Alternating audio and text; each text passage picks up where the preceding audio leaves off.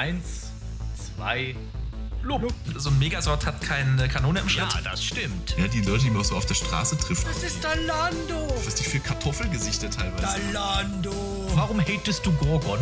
oh, Entschuldigung. Tentakelgegner haben keine Lobby. Die Tentakel-Cyberdose, die viel zu lange braucht. Oh, das ist das Sif-Wegfinder. Der Reinigungsgasse, davon habe ich schon ewig nichts mehr gehört. Kenny aus Clone Wars. Kein Mensch hat jemals nach T-Hawk gefragt. Klar, dann ballerst du den ab, weil du hast ja nun mal diese komischen Pfeile. Ja, das stimmt. Bin ich denn in rumgejuggelt wurde, wurde ich halt erstmal eine Weile rumgejuggelt. Wow, it's beautiful. Aloha zu Radio Zoggerbude, dem magazinartigen Podcast hier auf diesem Kanal.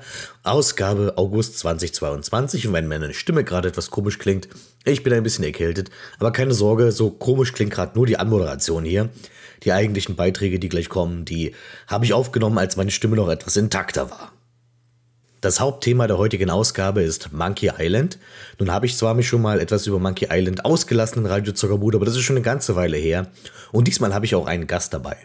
Warum ausgerechnet Monkey Island gerade? Nun, es kamen ja jetzt ein, zwei Trailer für das neue Monkey Island 6 heraus. Und ich und mein Gast, wir besprechen diesen Trailer und danach gehen wir noch ein bisschen die Reihe durch und besprechen die einzelnen Teile. Anschließend gibt es einen Gastbeitrag vom guten Tim von Alt F4 Games. Ich habe ihn gebeten, ich bat ihn darum, was über Streets of Rage 4 zu machen. Erstens, weil mich die Reihe Streets of Rage einfach äh, sehr interessiert, weil ich die sehr mag. Und zweitens, weil ich es interessant finde, dass das Genre des Side-Scroll Beat'em-Ups irgendwie nicht auszusterben scheint. Und da er ein ähnliches Interesse hat, habe ich gesagt, hey, mach doch mal was darüber, du hast doch das Spiel schon gespielt, mich würde es einfach interessieren und vielleicht interessiert es auch die Zuhörer. Und schließlich haben wir noch ein Trio-Gespräch, und zwar über den aktuellen Chip und Chap-Film, der Anfang des Jahres herauskam. Da habe ich Hude Mix und The Michel am Start. Wir gehen den Film durch und geben unsere Eindrücke dazu. So, und jetzt will ich nicht länger ins Mikrofon krächzen. Ich wünsche euch viel Spaß mit Radio Zockerbude. Und los geht's mit dem ersten Thema in dieser Zoggerbude und es wird gleich richtig zoggertastisch, denn wir reden über eine ganze Spielreihe direkt. Und als Grund, warum wir das so machen diesmal, und mit wir, ich werde gleich noch jemanden vorstellen, ähm, ist, dass ein neuer Teil einer Spielreihe rauskommt, die uns hier sehr am Herzen liegt.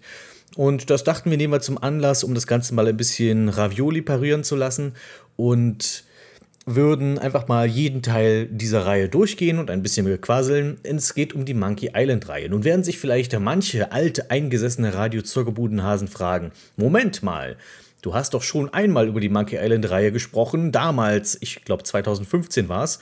Ja, das stimmt. Aber man kann ja nicht oft genug über Monkey Island sprechen. Und ich habe diesmal einen Gast dabei. Aber wenn ihr ganz korinthenkackerisch unterwegs sein wollt, dann könnt ihr natürlich danach nochmal die alte Ausgabe hören und dann vergleichen, ob ich mir inzwischen total widerspreche und dann quasi mir selbst nicht treu geblieben bin. Jetzt möchte ich aber erst noch meinen Gast vorstellen. Äh, ein besonderer Lieblingsgast von mir auch hier. Der Mann, der keine zehn Minuten lang die Luft einhalten kann, wenn jemand Zack McCracken erwähnt. Hier ist Dennis. Ja, das war ja die zweitschönste Vorstellung, die ich je in meinem Leben gehört habe. Hallo zusammen. Prima. Und äh, du weißt ja, du kämpfst wie ein dummer Bauer.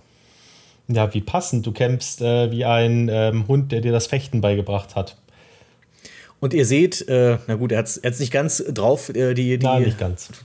Aber äh, allein, dass wir solche tollen, äh, versteckten Referenzen rausholen können, das sind ja quasi unsere Credentials, haben wir gleich damit mal bewiesen und uns äh, praktisch als Affenexperten hier etabliert. Und äh, ich würde sagen, Monkey Island als Spielreihe, wie siehst du das? Ich würde schon sagen, ist so mit die wichtigste Adventure-Reihe im Genre. Ähm, insofern immer wieder stilgebend gewesen. Ich, äh, da kommen wir da aber noch später dazu, wenn wir es mal durchgehen. Im Gegensatz zu vielen anderen Spielreihen finde ich aber, dass sie weniger so eine richtige Reihe ist. Es fühlt sich eigentlich an wie so eine, äh, fast schon wie so eine Anthology, weil es sich zu stark ändert. Ähm, auf jeden Fall Monkey Island 1 war ja, oder Secret of Monkey Island war ja dann das Spiel, was es so ein bisschen begründet hat, dass man diese kernigen, goofy Charaktere in einem Adventure hat, die irgendeinen tollen Traum haben. Also irgendwo ist es vielleicht nicht die wichtigste Spielreihe im Grafik-Adventure-Bereich, aber eine der wichtigsten und eine der stilgebendsten. Na, ich finde, warum äh, gerade wir Europäer, die immer ein bisschen mehr auf dem Schirm haben, also wenn man sagt, was ist so die wichtigste Adventure-Reihe, würde man wahrscheinlich als erstes an King's Quest denken, weil Begründung des Grafik-Adventures im Allgemeinen. Ähm, aber ich habe immer so den Eindruck, dass so Europa bzw. Deutschland schon eher so LucasArts Land ist. Und, und viele ähm, sag ich mal, Adventure-Spieler hier bei uns sind eher über LucasArts und im Speziellen über Monkey Island zum Genre gekommen. Und ich erlebe es eher selten, dass ich jemanden treffe, der sagt, ja, King's Quest, das ist, das ist meine Reihe. Das ist, bei den Amis sieht es vielleicht anders aus. Ich glaube, da ist es noch wesentlich populärer oder ausgeglichener. Dort scheint war ja immer eher wirklich so Sierra, der Adventure King. Bei uns war es eigentlich immer LucasArts. Ja, stimmt schon. Also einen kenne ich, der ähm, auch so sagt, King's Quest und diese Sierra Adventures, die sind eher so sein Ding. Ist so jemand, der macht dann irgendwie ganz komisch äh, Videos im Internet und ähm, spricht mit irgendwelchen komischen Typen über andere Adventures. Aber ähm, so die anderen, die ich kenne, da ist es eher so, dass die tatsächlich die LucasArts-Spiele gespielt haben weniger Monkey Island. Da höre ich von den meisten, dass die Fate of Atlantis gespielt haben. Das war auch mein erster LucasArts-Titel. Und dass die beispielsweise Day of the Tentacle kennen die Sam Max noch so ein bisschen. Also mhm. Monkey Island kennen viele und zitieren viele, aber da kenne ich jetzt nicht so die Hardcore-Fans, die das, für die das dann der heilige Gral des Adventure-Genres ist. Hm, verstehe. und ähm, jetzt kam ja vor ein paar Monaten, der vor zwei Monaten genau genommen, zu diesem Zeitpunkt, wo wir das ja aufnehmen, Ende Juli 2022, ein zuerst mal eher so eine Art Teaser raus zu Monkey Island 6, in dem man noch nicht viel gesehen hat, nur ähm, eine Geisterpiratenbraut, die das Monkey Island, die das LeChuck-Thema spielt, nicht mal das Monkey Island-Thema. Und äh, man sieht da kurz Murray rumhüpfen und dann quasi, und natürlich der wichtigste Hinweis, dass es von Ron Gilbert ist, also dem mhm. Schöpfer der Monkey Island-Reihe. Und das hat natürlich dann erstmal ein bisschen Aufsehen erregt. Und nun kam vor einiger Zeit ein tatsächlich richtiger, legitimer Trailer raus, bei dem man auch ein bisschen was vom Spiel sieht, bei dem man auch ein bisschen mehr sieht, was da auf uns zukommt. Und das hätte schon für Diskussionsstoff im Internet gesorgt. Und ich würde sagen, wir reden jetzt mal jetzt ein bisschen über den Trailer, über das und was über Monkey Island 6, was da kommt. Über Monkey Island 6 im Detail können wir uns dann unterhalten, wenn wir es mal irgendwann gespielt haben. Aber einfach jetzt vom Trailer. Ähm, was, sind, was ist denn so dein erster Eindruck? Ähm, ich habe gar nicht so genau hingeguckt. Ich habe eigentlich, ich habe das gesehen, ich habe dieses Arrangement von dem Monkey Island Team gehört und gedacht, ja, ich werde es spielen. Also es war für mich aber davor schon klar, wenn ein neues Monkey Island rauskommt, ich werde es mir auf jeden Fall anschauen. Und äh, meine erste Assoziation war vom Grafikstil her dann äh, Broken Age.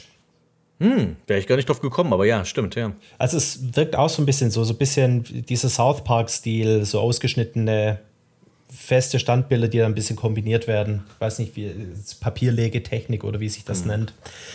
So ein bisschen hat es gewirkt. Ich habe an Broken Age gedacht, aber Broken Age ist ja nicht von Ron Gilbert. Das ist ja, glaube ich, äh, Tim Schafer, Stimmt, der Broken ja. Age gemacht hat. Mhm. Aber auch ex-LucasArts. Und ähm, deswegen habe ich, das habe ich dann erst später gelesen, dass das ja gar nichts mit Ron Gilbert zu tun hat.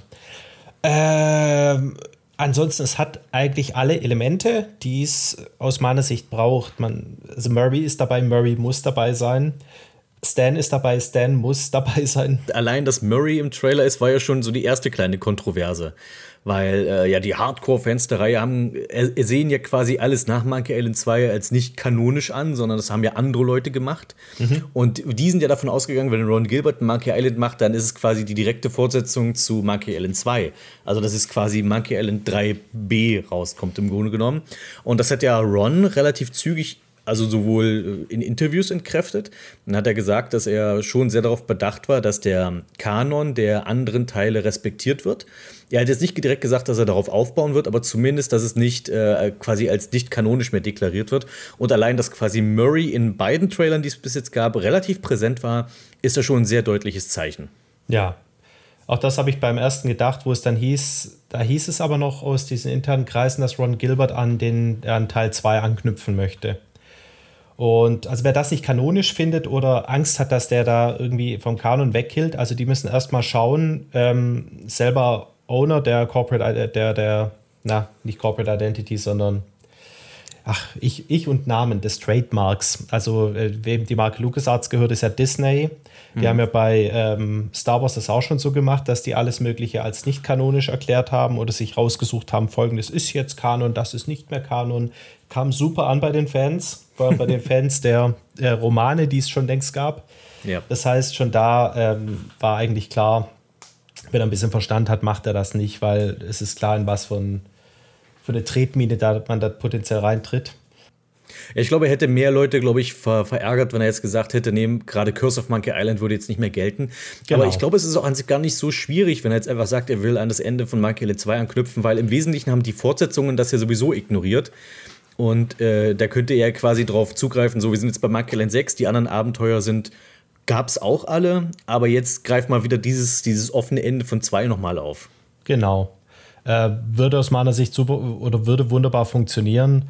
Abgesehen davon, dass Teil 2 ist storytechnisch ein heilloses Durcheinander. Also wie auch immer man das dann zum Kanon erklären und darauf was aufbauen will, keine Ahnung. Dazu kommen wir dann nachher noch zu Monkey Island 2. Was ich halt äh, wirklich bezeichnend fand, ist nicht nur, also Murray ist ja so dieses Präsenteste, wo was auch, glaube ich, wirklich für Diskussionsstoff gesorgt hat. Wenn man im zweiten Trailer genau hinguckt, sieht man aber auch eine Referenz an Morgan Le Flay aus Monkey Island 5, was für mich schon ein Zeichen ist, dass auch das Spiel im Kanon ist. Und was das wiederum für mich bedeutet, ist, dass man ja eigentlich auch den Cliffhanger von Tales of Monkey Island am Ende auflösen muss. Weil das Spiel endet ja auch relativ offen. Na, okay. Ähm, die ist mir jetzt gar nicht aufgefallen, aber fände ich gut. Das war so ein Bildchen am Anfang, äh, blättert doch irgendwie quasi Guybrush sozusagen so eine Art äh, Erinnerungsalbum. Und Ja. da ist so eine Zeichnung dabei, wie Elaine gegen Morgan kämpft. Also aus dem, aus dem vierten Kapitel von Tales of Monkey Island. Okay, wobei da jetzt die Frage wäre, zumindest im Trailer ist es so, man sieht die Bilder und er erzählt von seinen vergangenen Abenteuern. Also Genau. vielleicht kommt das ja gar nicht vor, sondern ist dann nur so ein Intro, dass man nochmal sieht, hey, was ich alles erlebt habe. Ja, aber ich meine, dass wenn das, wenn das quasi passiert ist, wenn er das erlebt hat, dann ist ja auch dieses Ende mit, äh, wo, ich glaube, ich weiß nicht mehr genau, wie es ausging bei Tales, aber dass irgendwie doch die Seele von LeChuck dann in die Hände der Voodoo-Lady fällt oder sowas.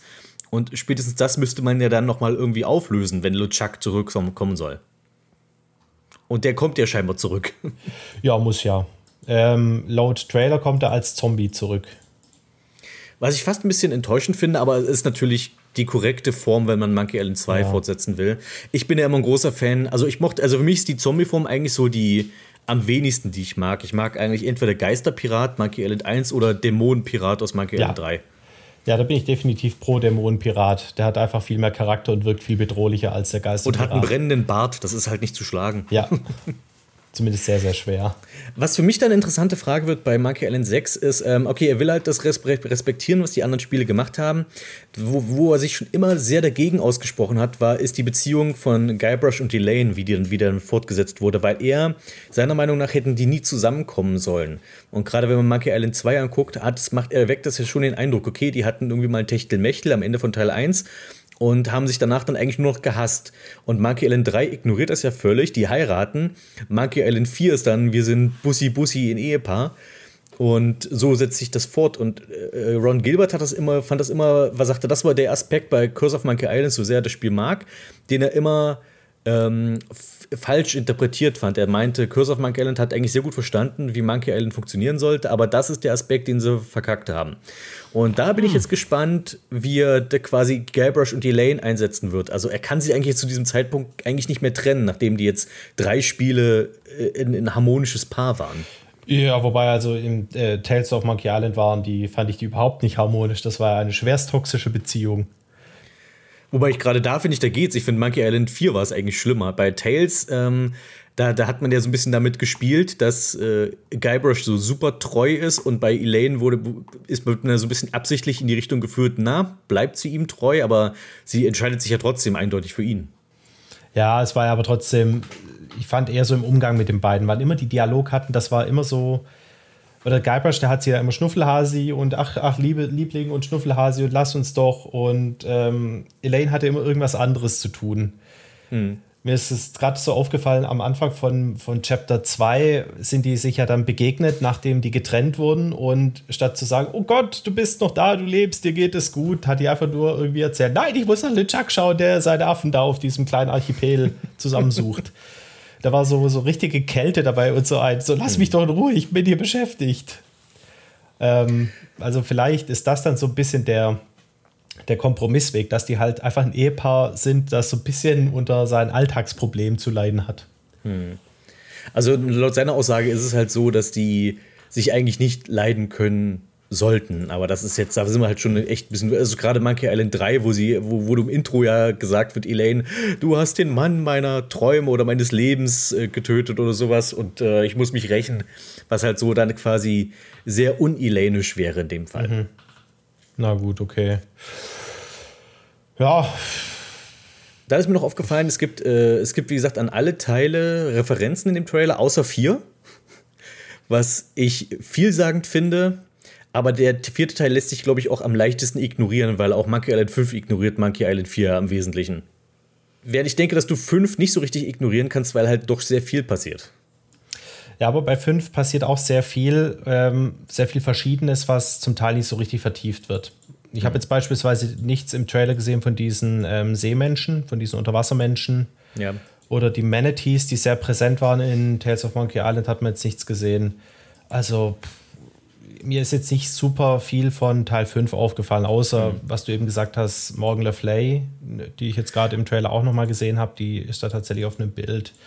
Ähm, was so das Kanonische angeht, finde ich, kann man auch Tales of Monkey Island ganz gut vernachlässigen, weil es ist so ein in sich geschlossenes Abenteuer. Ich meine, ja, Spoiler Alert, vielleicht gehen sie mal drauf ein, dass Guybrush zwischendurch mal tot war. Aber offenbar hat Guybrush ja wieder zwei Hände. Hm, Ja, ja, die gehen dann wieder auf den Status quo schon sehr zurück am Ende. Richtig. Ähm, ich, ich denke halt, oder was, was man natürlich, was Ron natürlich auch machen könnte, er pickt sich einfach Figuren raus aus den anderen Teilen, die er gut findet und macht seine eigene Version davon. Das gut. ist ja auch durchaus möglich. Ich fände also, es dass er sagt, ja. ja, also dass er sagt, okay, ich verwende Morgan Le Flay, weil ich die Figur mag, die ich auch finde ich die beste neue Figur aus Tales of Monkey Island ist, die in dem Teil eingeführt wurde. Und äh, sagt, okay, ich, ich fand das Konzept von der gut, den möchte ich verwenden, aber der Rest aus dem Spiel, also den komischen Marquis de Saint oder Sinch, äh, wie er hieß, den, den können wir gerne ignorieren. ja, aber der ist ja sowieso zu Staub verarbeitet worden. Ja, ich meine nur, aber auch als, als, als Referenz oder sonst was oder irgendwas anderes, oder hier den, den, ähm, hier den Steuermann von Guybrush aus Teil 5, ich habe den Namen schon Ja. vergessen, den, der war zwar auch ganz unterhaltsam, aber da kam auch viel Charme eher durch den Synchronsprecher und weniger durch die Charakter, also durch Ja. die Persönlichkeit. Und durch seine Liebe zu Karten. Ja. Oh, zeig es mir auf der Karte. Ich fände es in Ordnung. Ich glaube, auch bei Monkey Island geht sowas, weil Monkey Island hat jetzt nicht diese riesige Lore und diese emotionalen Fans, die die Lore in- und auswendig kennen, wie es jetzt bei Star Wars wäre, wo man nicht einfach sagen kann, jetzt äh, leben die Wookies halt doch auf Endor, äh, wo es dann Riesenaufschreie gäbe. Also ich fände es völlig okay, wenn er einfach sagt, er denkt sich ein neues Originalabenteuer aus, ähm, das berücksichtigt so, was in Teil 1 und 2 passiert ist und ja, hat halt einfach den Charme der Reihe, weil, wie du es schon so, so ein bisschen angeteasert hast, ich finde, ab, spätestens ab Teil 4 ist es ohnehin immer so gemacht worden. Was ich halt ansonsten offensichtlich finde, ist, dass die Figuren, die äh, präsenter sind im Trailer, die sind halt alle von ihm im Wesentlichen. Ähm, Ja, also klar, äh, Guybrush, Elaine, LeChuck, aber auch ähm, Carla ist recht präsent im Ja. Trailer, wo, wo ich mich sehr freue, dass sie wieder da ist. Sie mochte ich eigentlich immer sehr. Ich fand sie äh, leider so ein bisschen vernachlässigt von der restlichen Serie. Sie taucht in Teil 4 nochmal auf, aber auch da ist sie nicht mehr so wirklich, ähm, nicht mehr die coole Carla aus Teil 1. Und sie scheint gegen Guybrush in der Gouverneursvilla zu kämpfen. Ich bin Ja, gespannt, genau. was Es damit auf sich hat. Ein Bosskampf. Äh, und Otis und, Otis und Stan sind im Gefängnis. Stan muss natürlich rein. Stan ist einfach ein wichtig. Otis, okay, meinetwegen, hätte ich nicht gebraucht unbedingt, aber okay. Ähm, und ansonsten habe ich noch gesehen, Wally mag ich sehr, Genau. sehr gut. Den Ausguck und ähm, Cobb, also den Loom Guy aus, aus, der, aus der Scumbar. Oh, der ist mir gar nicht aufgefallen. Der sitzt auch in irgendeinem Screen im Hintergrund rum und hat da sein, immer noch seine Verkleidung. Also es ist ja eigentlich der Gefängniswärter aus Loom, der quasi Loom in Monkey Island bewirbt. Ja, okay. Was darf Also ich der, ich weiß nicht, ob man, den, ob, ob man den wird ansprechen können oder ob er einfach nur einen kleinen Gruß an, an den alten Professor Moriarty sendet oder so. Ja, oder er stellt So Thimbleweed Park vor. Keine Ahnung. Das könnte, das könnte natürlich sein, dass er, ähm, dass er so richtig ähm, so, so dreiste Werbung für sein eigenes Spiel noch macht. Genau. Oder er zieht halt Moriarty auf, dass er sein Spiel hat einen Haufen Fortsetzungen und Loom aber nicht. Ja, richtig. Das würde ich ihm auf jeden Fall Das wäre doch was. Ask, ask me about Forge. Ja, das, Das wäre wär so- auch großartig. Wir sollten, wir sollten uns bewerben für. Ja, der Lucas. ultimative Burn. Ja, und was ist mit Forge? Es ist die rausgekommen. Er erzählt die ganzen Features auf, die sie geplant hatten. Und Genau. Und was sie allgemein so geplant hatten, wie es weitergehen soll mit, was war das letzte? The Fold. Ja, genau. Ja. ah, es tut schon ein bisschen weh. Gut, äh, jetzt wo wir quasi, ich denke, das war jetzt soweit der Trailer. Also ich werde es auf jeden Fall spielen. Den Grafikstil, der hat mich am Anfang auch so ein bisschen abgeschreckt vom, äh, von, von dem, was man so gesehen hat. Aber ich glaube, das ist so eine Sache, bei der man sich einfach dran gewöhnen wird müssen oder bei der man sich wahrscheinlich gewöhnen kann. Ich erwische mich oft dabei, dass ich denke, okay, der Stil, das sagt mir überhaupt nicht zu optisch und nach einer halben Stunde fällt es dir gar nicht mehr auf. Ja, ähm, auch da, wenn wir mal in die Vergangenheit schauen, wir hatten zweimal Pixel-Stil, also einmal so richtig klassisch Richtung Egapixel-Stil, dann schon eher so diesen leicht gezeichneten VGA-Stil, dann äh, den richtig gezeichneten Stil. Da hatten wir auf einmal 3D mit hässlich gerenderten Hintergründen, dann voll 3D, was auch nicht mehr gut gealtert ist in Monkey Island 5, wie ich finde. Und jetzt haben wir halt nochmal einen Grafikstil. Also wir hatten jetzt zwei Spiele, die grafisch nicht so die, äh, oder die zwei letzten Spiele waren grafisch, finde ich, nicht so, dass man die heute noch super gut anschauen kann. Dann lieber sowas, als dass man den Fehler nochmal wiederholt. Mm, Das, also es, könnte, es könnte sich langfristig als eher zeitlos noch herausstellen, jetzt dieser neue Richtig. Stil. Der schon, also er schon irgendwie abstrakt, sieht ein bisschen aus wie abstrakte Kunst zum Teil. Ähm, es ist schon sehr anders, aber im Wesentlichen ist das so ein, auch so ein Ding der ganzen Reihe. Also eigentlich sehen sich nur Monkey Island 1 und 2 ähnlich und der Rest ist schon sehr unterschiedlich ähm, optisch. Ähm, aber es hat ja schon einen Shitstorm sozusagen ausgelöst Ja. in den sozialen Medien, wobei inzwischen ja schon mal ähm, ein Husten einen Shitstorm auslösen kann. Und Ja, Ron richtig. Gilbert war ja schon ja auch ein Stück weit pikiert und sagte, okay, dann gibt es halt keine Neuigkeiten mehr zum Spiel, bis es rauskommt, weil ich habe keinen Bock auf euch. Was, äh, wofür ich mich dann so ein bisschen auch schäme, so, so dass, ich, dass ich dann auch auf diesen Plattformen bin, ehrlich gesagt. Ja, aber es ist zum einen mal so, er gibt ja Updates. Also es- er hat dieses Vorhaben relativ schnell aufgegeben. Zum anderen, Ron Gilbert ähm, ist, glaube ich, allgemein ein bisschen pikiert. Also er hat ja schon immer so ein bisschen so verschnupft reagiert auf, ähm, dass ihm diese Reihe weggenommen wurde. Und wie du sagst, manchmal löst ein Husten einen Shitstorm aus und es kann einfach auch sein, ich habe es jetzt nicht direkt verfolgt, dass 1000 Leute haben gesagt, ich finde es geil, 20 Leute haben gesagt, wie scheiße sieht das denn aus? Und er hat sich dann an diesen 20 Leuten aufgehangen, die es kritisiert haben. Na, ich habe es schon ein bisschen mal, mal durch angeguckt. Also es gibt schon sehr viele kritische Stimmen, auch in, den, auch in dem Trailer und so weiter, die halt das sofort verteufeln, das ganze Ding. Äh, das, das führt natürlich dann eins zum anderen, weil solche Leute, die sich dann gleich an sowas richtig aufhängen, da geht es natürlich gleich weiter. Und am Ende machen die ja dann hier noch diesen äh, ja, Social Warrior-Kram rein und sowas und dann hier äh, Vogue und, und so ein Zeug und so und dann so ein, fiel mir nur so ein, äh, Moment mal, Monkey Island 1 war der beste Schwertkämpfer im Spiel eine farbige Frau. Also Ja. ich glaube, so ein bisschen Vogue war das sowieso schon immer. Ja, und dann sollen die sich auch mal die letzten Spiele angucken, die, ähm, die so von Ron Gilbert kamen. Also zum Beispiel auch Thimbleweed Park. Da gibt es auch gute weibliche Charaktere. Ähm, und die sind halt, sind halt einfach gute weibliche Charaktere. Das ist ja nicht Vogue, deshalb ähm, ist es jetzt nicht so, dass äh, man von Grafikstil auf sowas schließen kann. Gab es aber tatsächlich einige Male, habe ich gelesen, fand ich sehr peinlich. Ähm, und war echt meine beste, meine Lieblingsreaktion war, dass der, der Macher von Curse of Monkey Island sich eingeschaltet hatte, hat gesagt, äh, ja, dass sich Leute über den Grafikwechsel bei Monkey Island aufregen, gehört inzwischen irgendwie auch dazu einfach.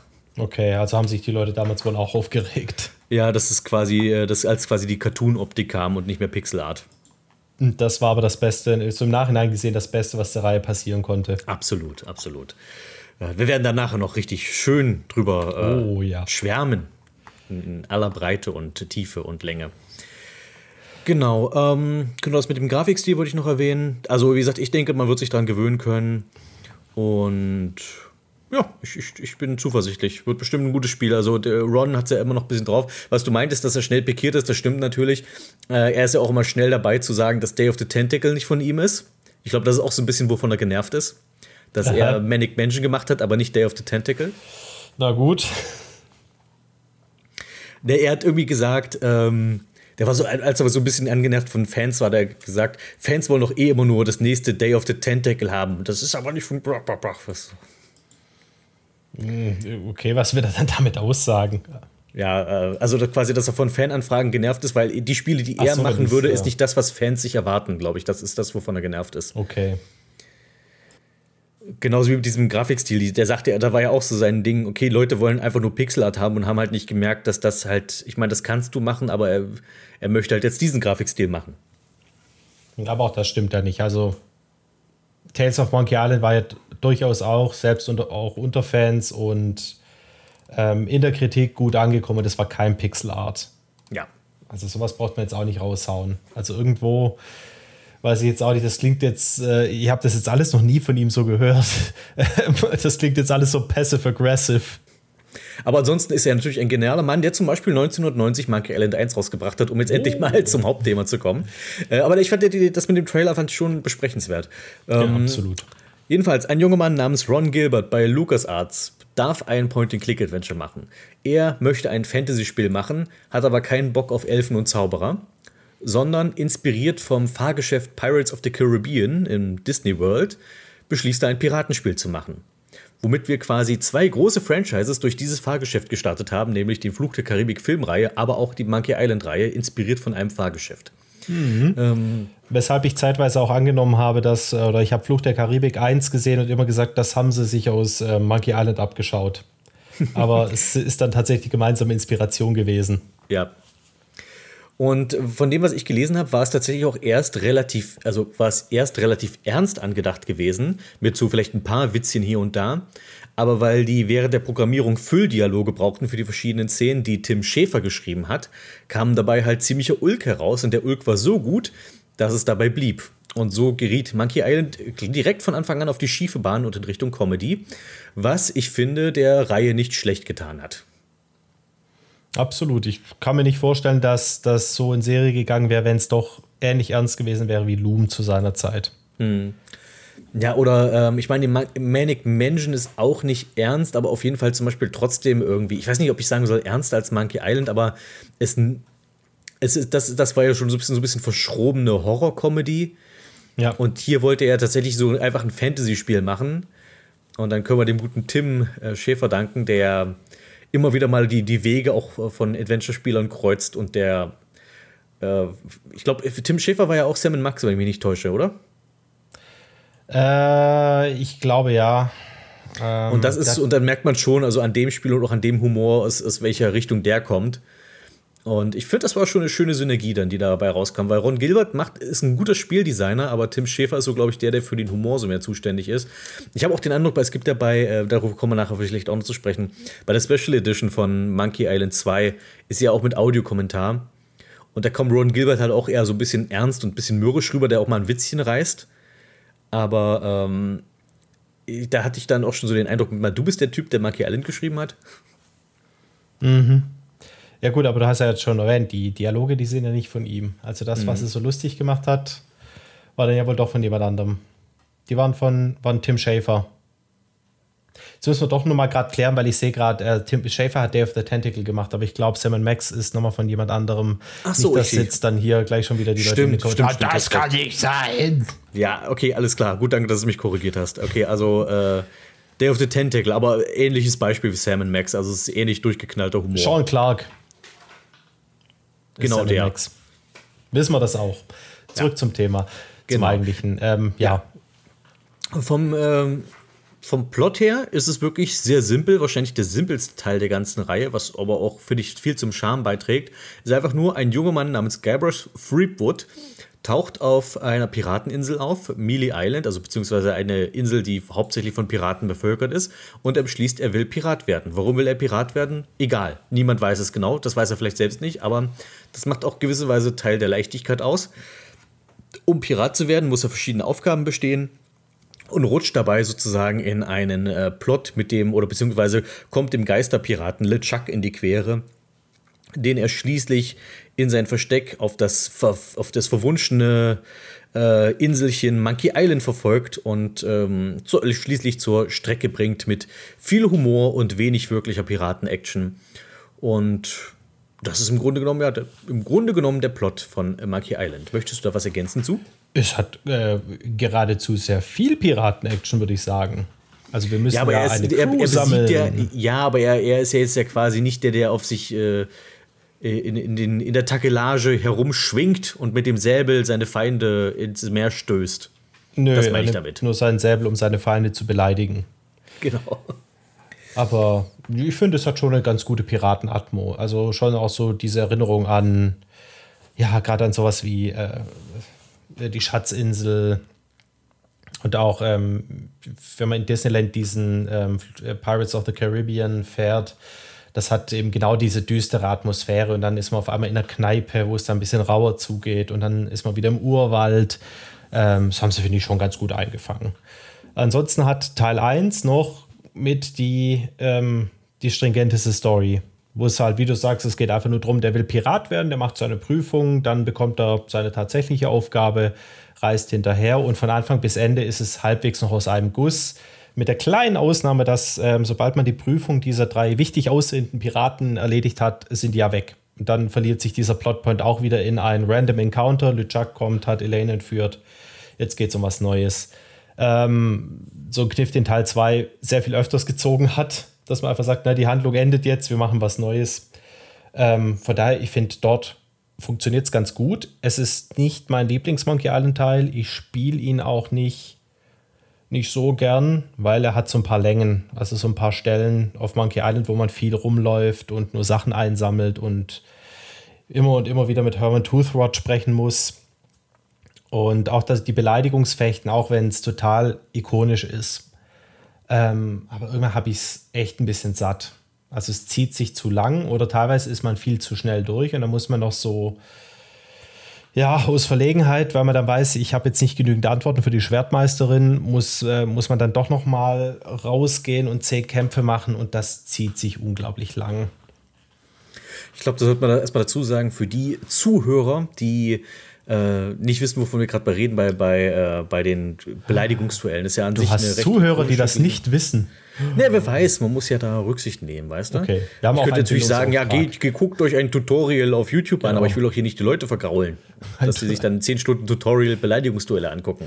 Ich bin mir fast sicher, dass es sowas gibt, ein äh, Monkey Island Tutorial. Bestimmt, 100 Pro. Gibt doch alles. Von irgendeinem Inder gesprochen. Die Idee ist, natürlich, ich stolper tatsächlich auch immer wieder, wenn ich irgendein Tutorial suche, ist auch immer irgend, ist immer ein Inder, der quasi in, in äh, wie das, das Video mit, also der, der irgendwas Hochtechnisches erklärt, aber gleichzeitig dabei irgendwie eine Kartoffel als Mikrofon hat. Genau. Aber super begeistert ist. Ja, genau, und sehr motiviert. Ja. Äh, jedenfalls äh, Beleidigungsduell. Die Idee ist, also man wollte quasi, weil Schwertkampf ja irgendwie zu Piraten dazugehört, aber Ron Gilbert und die, das Entwicklerteam sich im Klaren war, dass Adventure-Fans Minispiele im Grunde genommen hassen oder Arcade-Einlagen. Weil das war zu dem Zeitpunkt auch gerade bei Sierra sehr verbreitet, dass die bei in ihren Spielen immer mal solche komischen äh, Action-Einlagen drin haben, die niemals Spaß machen, die immer nur frustrieren, haben sie überlegt, wie können wir das umgehen und die quasi die, das Kampfsystem als Rätsel gestalten. Und so kann man, ich glaube, habe ich auch, ich habe nämlich hier ein Buch mit Adventure-Know-how liegen. Und da steht drin, inspiriert von alten Errol Flynn-Filmen, der ja auch immer solche Charaktere gespielt hat. Nicht nur Robin Hood, sondern auch solche Seeräuber-Charaktere. Freibeuter besser in dem Fall der äh, während der Kämpfe äh, vor allem eine spitze Zunge beweist. Und davon inspiriert hat, wurde gesagt, okay, die Schwertkämpfe werden bei uns nicht durch Geschicklichkeit oder durch Action gewonnen, sondern wer seinen Gegner am besten beleidigt, beziehungsweise wer ein gutes Comeback für eine feindliche Beleidigung hat. Und das Ganze funktioniert so, dass Guybrush noch als unbeschriebenes Blatt startet. Er hat keine Beleidigung auf dem Kasten und muss sich deswegen erstmal sehr häufig am Anfang vor allem besiegen lassen. Also du ziehst auf, auf der Mealy Island, auf, dem, auf der Startinsel umher, forderst andere Piraten zum Kampf heraus. Die beleidigen dich und du merkst dir die Beleidigungen, die du dann an anderen Piraten anwendest. Und entweder besiegst du die damit oder die haben eine passende Antwort, weshalb du dir dann die Antwort merken kannst. Sodass du irgendwann ein gutes, ein volles Repertoire an Beleidigungen bzw. den passenden Antworten parat hast. Und das machst du so lange, bis du genug Beleidigungen da hast, um die Schwertmeisterin von Mealy Island zu besiegen, die Carla. Und ähm, die, auf die gehe ich dann gleich nochmal ein bisschen ein. Äh, jedenfalls, das ist das Beleidigungsduell. Und ja, es macht beim ersten Mal, finde ich, weil es einfach so eine originelle Idee ist und weil man irgendwie gespannt ist, welche neuen und manchmal be mal besser, mal schlechtere Beleidigungen dabei rumkommen. Ähm, macht es schon am Anfang schon Spaß, aber das, bei erneuten Playthroughs wünscht man sich manchmal schon den, so, dass man Escape drücken kann und dann überspringt man den Part einfach. Ja, oder dass man die Antwort über die Tastatur eingeben kann, weil man es eh schon auswendig kennt. Das wäre natürlich eine gute Lösung. Ja, da hätte man wieder Textparser gebraucht. Und da bin ich ja jetzt Mensch, siehste. ähm, ausgewählter Freund von. Nord. Textparser geht schon. Ich weil zu der Zeit ich, hätte ich denen zugetraut, dass sie ein gutes Textparser-Ding gebaut hätten. Ich, ich sage ja, seit Quest for Glory hat es perfektioniert und es ist schade, dass quasi direkt danach Textparser gestorben ist. Nachdem Ja. sie es endlich raus hatten, wie es geht. Ach, LucasArts hat es einfach nie angefangen. Das stimmt, ja. Überhaupt haben die sich ja von, sag ich mal, so ein paar ähm, ungeliebten Traditionen verabschiedet. Monkey Island ist ja auch das Spiel bei, bei LucasArts, wo man gesagt hat, okay, Sackgassen sind irgendwie Blödsinn, also die Schwierigkeit gerade durch, durch fiese Ja. Sackgassen zu erhöhen. Also sprich, ein Game Over, was kein richtiges Game Over ist, also das Spiel ist nicht mehr lösbar, aber du weißt es noch nicht. Ist eine, ist eine Sache, die hat ja Sierra zum ähm, Stilmittel erhoben, was wir, glaube ich, beide äußerst kritisch sehen. Ja, durchaus. Und auch LucasArts hat es ja erstmal aufgegriffen. Ähm, ich glaube aber, da war es, also bei Sierra, glaube ich, die haben tatsächlich absichtliche Gamebreaker drin gehabt. Und bei LucasArts in Maniac Mansion und Zack McCracken war es halt, glaube ich, eher so ein, äh, ja, dann passiert das halt. Ja, das war halt nicht zu Ende gedacht. Also, da haben sie halt gesagt, okay, du kriegst die Gegenstände, die du brauchst, aber was passiert, wenn du den Gegenstand nicht zum richtigen Zeitpunkt hast? Ja, So nach dem Motto. Problem. Deswegen hatte bei Manic Mansion gab es das, bei Zack McCracken war es das eigentliche Problem. Ja, wo das halt richtig. wirklich sehr schnell passieren kann, weil sie dich auch vieles haben machen lassen mit Gegenständen, die du dann nicht wiederkriegst. Also es gibt zum Beispiel relativ früh in San Francisco irgendwie eine Tür, wo mit einem Türschlitz, wo du was durchstecken kannst. Da sollst du halt nachher irgendwie eine Bewerbung oder sowas durchschieben. Mhm. Aber du kannst halt auch allen möglichen anderen Kram da reinstecken und der ist dann halt einfach weg und du kannst das Spiel nicht mehr lösen. Ja, stimmt. Und so, solche Stellen gibt es halt häufig. Und vor allem, weil, weil wir sind es ja auch vor allem heutzutage gewöhnt in Adventure-Spielen, wenn du etwas machen kannst, dann ist es auch gewollt, dass du das machen konntest. Ja, richtig. Und dass diese Gewissheit hattest du früher nicht. Und bei Monkey Island haben sie gesagt, okay, das Spiel soll in erster Linie Spaß machen. Wir wollen auch ein breites Publikum ansprechen, nicht nur die Adventure-Nerds, diese Nische.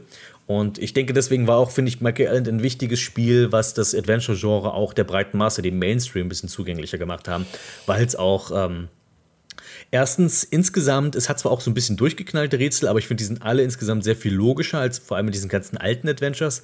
Und äh, das ist eben auch, dass du nicht wirklich sterben kannst. Du kannst in Monkey Island einsterben, aber da musst du schon sehr, also du musst es schon wollen. Äh, du meinst jetzt die Sequenz ähm, unter Wasser. Genau. Also Guybrush hat als Eigenschaft, dass er 10 Minuten die Luft anhalten kann und es gibt eine Sequenz unter Wasser. Und wenn du wirklich einfach 10 Minuten nur dastehst und nichts tust, dann ertrinkt er tatsächlich. Ähm, aber das ist so die einzige Stelle in Monkey Island, wo du jemals sterben kannst. Ich habe das damals ähm, ausprobiert, weil ich irgendwie wissen wollte, ob tatsächlich nach 10 Minuten was passiert und ich fand es so richtig erhebend.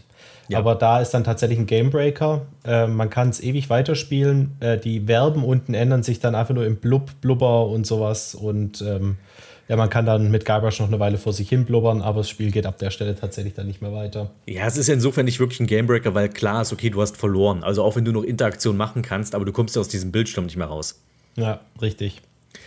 Ich kann mich tatsächlich noch erinnern, welche von den LucasArts-Spielen ich mit Komplettlösung durchgespielt habe und welche ohne, welche ohne ging oder welche nur teilweise. Äh, Secret of Monkey Island ist eins, was ich komplett ohne Komplettlösung hingekriegt habe, weil es, wie du schon sagst, es hat jetzt nicht die super schwierigen Rätsel. Ähm, man kriegt eigentlich auch immer wieder einen Tipp und man kann sich auf vieles herleiten. Also man hat Genau. mal irgendwann mitten im Spiel sehr viele Gegenstände im Inventar, teilweise auch äh, rote Heringe. Also nicht nur den roten Hering, den man tatsächlich braucht, der nicht, äh, der kein roter Hering ist, so gesehen. Der wortwörtliche rote Hering, der Ja. aber eigentlich seiner äh, literarischen Bedeutung nicht gerecht wird. Was ich damals ja nicht gecheckt habe. Ich habe halt gedacht, der Troll will Nee. einen Fisch essen. Null, das Warum ist halt so wirklich so ein intellektueller Joke und das ist, Ja. äh, aber das, das weiß man erst später, wenn man irgendwann mal dann doch das Abitur gemacht hat. Ja, aber auch da habe ich es nicht gewusst. Ich glaube, dieser Red Herring ist eher so ein amerikanischer Begriff. Also ich Ja, der sich aber schon bei uns so ein bisschen etabliert hat, aber ja, das ist eher so ein amerikanisches Ding. Das ist halt wie äh, Monkey Island 2, die Monkey Ranch. die hatte gar nicht funktioniert. Ja, die halt wirklich nur, auch nicht, nicht mal, also selbst im englischsprachigen Raum macht sie selbst nur da im nordamerikanischen Raum Sinn. Ergibt es Ja. Sinn, Entschuldigung. Ähm, die, die- also ich glaube, weil das ja auch selbst bei den Briten kein gebräuchlicher Ausdruck ist. Ja, korrekt. Das war damals auch nur so ähm, ein ganz spezieller Ausdruck, den man nicht unbedingt kennen musste in den USA wohl. Das ist immer wieder so auf einem Zettel mit diesem, mit dem Ziegenrätsel aus Baphomets Fluch. Als irgendein Rätsel, was man nicht wissen konnte. Wobei mich bei das, das Monkey Ranch Rätsel nicht so irritiert hat, weil das ist so eins, das, probiert, das, das kriegst du halt einfach durch, ich probiere jetzt mal alle Gegenstände damit aus, äh, raus. Das ist jetzt nicht wirklich das Rätsel lösen und du hast nicht ganz kapiert, warum das jetzt so ist. Aber es ist jetzt auch keins, wo du ewig festhängst, wenn du einfach, sag ich mal, das ist ja dieses typische Verhalten in Adventure-Spielen, wenn du keine, wenn du nicht mehr weiter weißt, dann probierst du erstmal alle Gegenstände durch. Ja. Und bei Monkey Island kommst du damit dann durch, doch häufig genug immer noch weiter. Ich sag mal, erst in Monkey Island, obwohl in, in Teil 2 gab es auch so ein paar Stellen, wo dir das nicht mehr hilft. Da gibt es ja dieses, zum Beispiel dieses Wettspucken. Da musst du schon wissen, was du tust, ansonsten hast du halt keine. Chance. Äh, bei Und- zwei habe ich, glaube ich, ziemlich heftig eine Komplettlösung eingesetzt damals. 2 Weil ist auf jeden Fall eine ganze Ecke härter. Ja, auf jeden Fall. Und auch, und auch Ähm, der, der schwierige Weg in Monkey Island 3, der hat auch so ein paar Rätsel, ähm, wo du. Also da, da, ich komme nachher noch zu Monkey Island 3, nur weil wir jetzt halt bei dem Thema gerade sind, Ja. dieses Musikduell mit Van Helgen, wie du das am Ende gewinnst. Das ist auch so ein Ding, das ist genial, aber darauf zu kommen, ist sehr schwierig. Ich glaube aber, das habe ich tatsächlich so noch geschafft. Da habe ich es nicht viel eingesetzt. Also, wo ich es wirklich sehr viel eingesetzt habe, war Monkey Island 2. Da bin ich damals als Kind so überhaupt nicht. Das war auch mein erstes Monkey Island. Also, ich bin mit Teil 2 eingestiegen. Ich habe auch die ganzen Anspielungen auf den ersten Teil nicht verstanden. Wusste dafür dann im ersten Teil auch schon, dass ich am Ende äh, mit dem Malzbier zuschlagen muss. Weil es ja schon geteasert wurde. Ja, Aber ja. da habe ich wirklich heftig eine Komplettlösung gebraucht. Auch weil es zwischendurch doch sehr weitläufig ist, wenn man Zugriff auf alle drei Inseln hat. Und ähm, da muss man auch wissen, auf welcher Insel mache ich jetzt was und wo könnte es was geben. Und in Teil 1 und Teil 3 ist es halt so, man hat immer seinen abgegrenzten Bereich und geht da nicht mehr zurück. Also wenn irgendein Bereich abgeschlossen ist, dann ist der erledigt. Das macht es auch noch ein bisschen einfacher, finde ich. Hm, Ja, du hast jetzt quasi nicht dieses, okay, vielleicht muss ich doch mal Backtracking machen, weil ich irgendwo einen Stein nicht umgedreht habe. Ist nicht Mask of Eternity, wo ich quasi zwei Level nochmal zurück muss, um einen Stein zu holen, den ich dann irgendwo im Bergwerk brauche. Ähm, Backtracking wie noch nie. Genau das, genau das. Äh, was, was das, was das ähm, Beleidigungsduell angeht, das stimme ich dir zu, das, ist, das zieht sich sehr, aber was ich sehr belohnend anfinde, ist tatsächlich dann der Kampf gegen Carla, Ja. weil dort verlangt wird, dass du tatsächlich nachdenkst. Das andere ist so eine Fleißarbeit vorher, das Ganze zu sammeln, was es wirklich anstrengend ist. Aber dadurch, dass also der Kampf mit Carla funktioniert so, das ist halt der, der Endgegner dabei. Sie benutzt eigene Beleidigungen, die kein anderer Pirat im Spiel hat.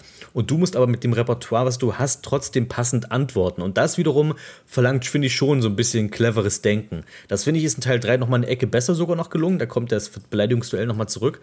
Ähm, aber hier, das, ich, ich freue mich halt immer auf den Carla-Kampf, weil ich dann tatsächlich dann mich endlich mal gefordert fühle. Das ist richtig. Äh, da ist es auch bis heute so, dass ich tatsächlich noch nachdenken muss. Ähm, bei den normalen Kämpfen ist es wirklich so, stell mir eine Tastatur hin und ich schreibe dir die Antwort runter. Vielleicht nicht komplett grammatikalisch korrekt, aber man weiß eigentlich, was wozu gehört. Bei Carla weiß man das noch nicht. Ja. Ähm, Und überhaupt finde ich, also du hattest ja gesagt, ist nicht dein Lieblings-Monkey Island-Teil. Bei mir ist er schon im oberen Feld dabei.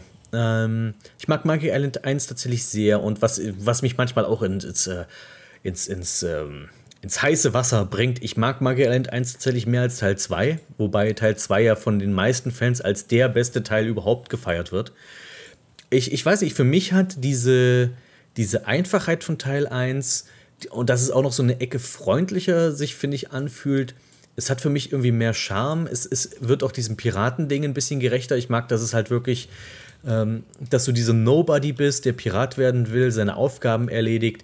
Die ganze Atmosphäre auf Mealy Island und Monkey Island auch später, die, die Kartenbildschirme, wie die, wie die gestaltet sind. Ich finde, all das regte bei mir als Kind extrem die Fantasie an und das ist etwas, woran ich sehr gerne zurückdenke. Und ich denke, dass Monkey Island 1 sehr gut altert und vielleicht sogar besser als Teil 2. Weil eben dadurch, dass es auch ein bisschen zugänglicher ist. Und ich sehe mich, glaube ich, eher Monkey Island 1 nochmal spielen als Teil 2. Ja, das sehe ich auch so. Inzwischen habe ich auch lange Zeit nicht so gesehen. Monkey Island 2 ist, wenn ich jetzt zurückdenke, eben so, dass es relativ, wie soll man sagen, es hat nicht so diese Längen, sondern man hat eigentlich immer was zu tun und wenn man dann nichts mehr zu tun hat, geht es halt mit der nächsten Sequenz weiter und dann ist man sowieso wieder komplett woanders. Und ähm, an Teil 1 stört mich, wie gesagt, immer diese paar Längen, die man hat mit so viel Hin- und Herlaufen, was ja am Ende wird es ja sogar parodiert, wenn man dann ähm, die Wurzel findet auf LeChucks Schiff, muss zurück zu den Kannibalen, äh, muss dann wieder zum Schiff, geht dann wieder zurück und äh, dann wird immer schon nur noch eingeblendet nach einem langen Marsch durch den Dschungel. Das finde ich, da parodiert sich schon selber so für sein eigenes Backtracking. Ja. Und deswegen finde ich vom Spielgefühl her fühlt sich Teil 2 ein bisschen flüssiger an. Ähm, Teil 1 hat aber erstmal deutlich mehr Stilgebendes. gibt auch so eigentlich die komplette, die komplette Lore von Monkey Island vor. genau. Also eigentlich alles, jeder Teil, der kam, baut mindestens mal auf Teil 1 auf. Nicht unbedingt auf Ja, weil die, anderen, die ganze Grundmotivation von LeChuck äh, in Teil 1 etabliert wird und das ändert sich ja Genau. nie. Also LeChuck, äh, also okay, ab Teil 2 will er auch noch Rache, aber in Teil 1 ist er einfach nur, er ist ein Pirat gewesen, also der schrecklichste Pirat der Meere, der sich in Elaine verliebt hat. Und weil Elaine ihn abblitzen lässt, sie hat irgendwie was gesagt, drop dead, also fall tot um, du Arsch oder so, hat er das tatsächlich gemacht, um seine Liebe zu beweisen und kehrt jetzt als Geisterpirat zurück, um äh, ihr immer noch nachzustellen. Und das ist ja. Ja. quasi auch der Plot der anderen Spiele, nur dass halt der Guybrush immer irgendwie dazwischen funkt. Ja, da finde ich, ist immer die Beziehung von LeChuck zu Elaine ein bisschen weniger wichtig geworden. Das stimmt, ja. Ich meine, in Teil 2 geht es ja überhaupt nicht drum. Da ist dann Ja. tatsächlich der Rache-Plot eher, oder einer der Richtig. Plots, die das Spiel hat. Ähm, der Teil 1 hat noch zwei Sachen, die ihn für mich so einzigartig und schön machen. Das erste ist die Atmosphäre, zumindest am Anfang. Ich Ja. liebe diese Atmosphäre auf Mealy Island, dieses Insel bei Nacht, so ein bisschen einsam, auch das Musik wird sehr spärlich eingesetzt. Das war wahrscheinlich einfach nur eine bestimmte Begrenzung oder weil sie keinen richtigen Musiker da hatten. Ähm, also sehr wenig Musik, sehr viel Ruhe, wird auch nicht mit Geräuschen gearbeitet und man sieht dieses dunkle, sehr schön gezeichnete und fühlt sich so ein bisschen allein und findet es auch so ein bisschen spannend, das alles zu erforschen. Ähm, also das gefällt mir schon mal. Und jetzt habe ich die Musik schon erwähnt und das ist was anderes. Äh, das Hauptthema große Klasse. Das, was man so am Anfang hört. Ähm, was ich sogar noch finde, und mir ist dann erst später aufgefallen, das gibt es eigentlich nur in Teil 1, das absolut be berühmte LeChuck-Theme. Ähm, in Teil 2 kommt es nicht mehr vor, in Teil 3 kommt es, glaube ich, irgendwie so ein bisschen geremixed vor. Am Ende Ja, da ist es ganz am. Ende beim, äh, da heißt es hier Rollercoaster of Death, da tau- taucht es erst ganz zum Schluss auf beim, beim Klimax sozusagen. Ja, genau. Und ich finde es schade, weil das ist so, so eine gute Komposition und äh, so ein Musikstück, das pfeife ich ständig vor mich hin. Also ich sitze teilweise bei der Arbeit und pfeife das LeChuck-Thema vor mich hin, wenn ich irgendwas runtercode. und ähm, da gibt es, glaube ich, wenig Themen aus LucasArts Adventures, die, ah, die die ich so eingängig finde wie das LeChuck-Thema. Aber dann auch Sachen wie das Thema bei der Voodoo Lady oder was im, im Wald, diese Waldmusik, die also ein bisschen so ein Hänsel und Gretel-Feeling leicht äh, unterstützt. Ja, ich habe sofort die, Das ich habe die. Scamba im Kopf, dieses düm dü dü düm dü dü düm düm Ja, düm. auch, auch ganz großartig und wurde nicht wieder verwendet.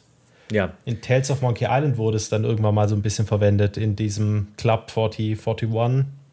Das habe ich zum Beispiel gar nicht mehr im Ohr. So ein bisschen schade, weil die Melodien, die wir haben in Teil 1, die sind so toll, so eingängig und ähm, ganz viel davon nicht wieder verwendet worden.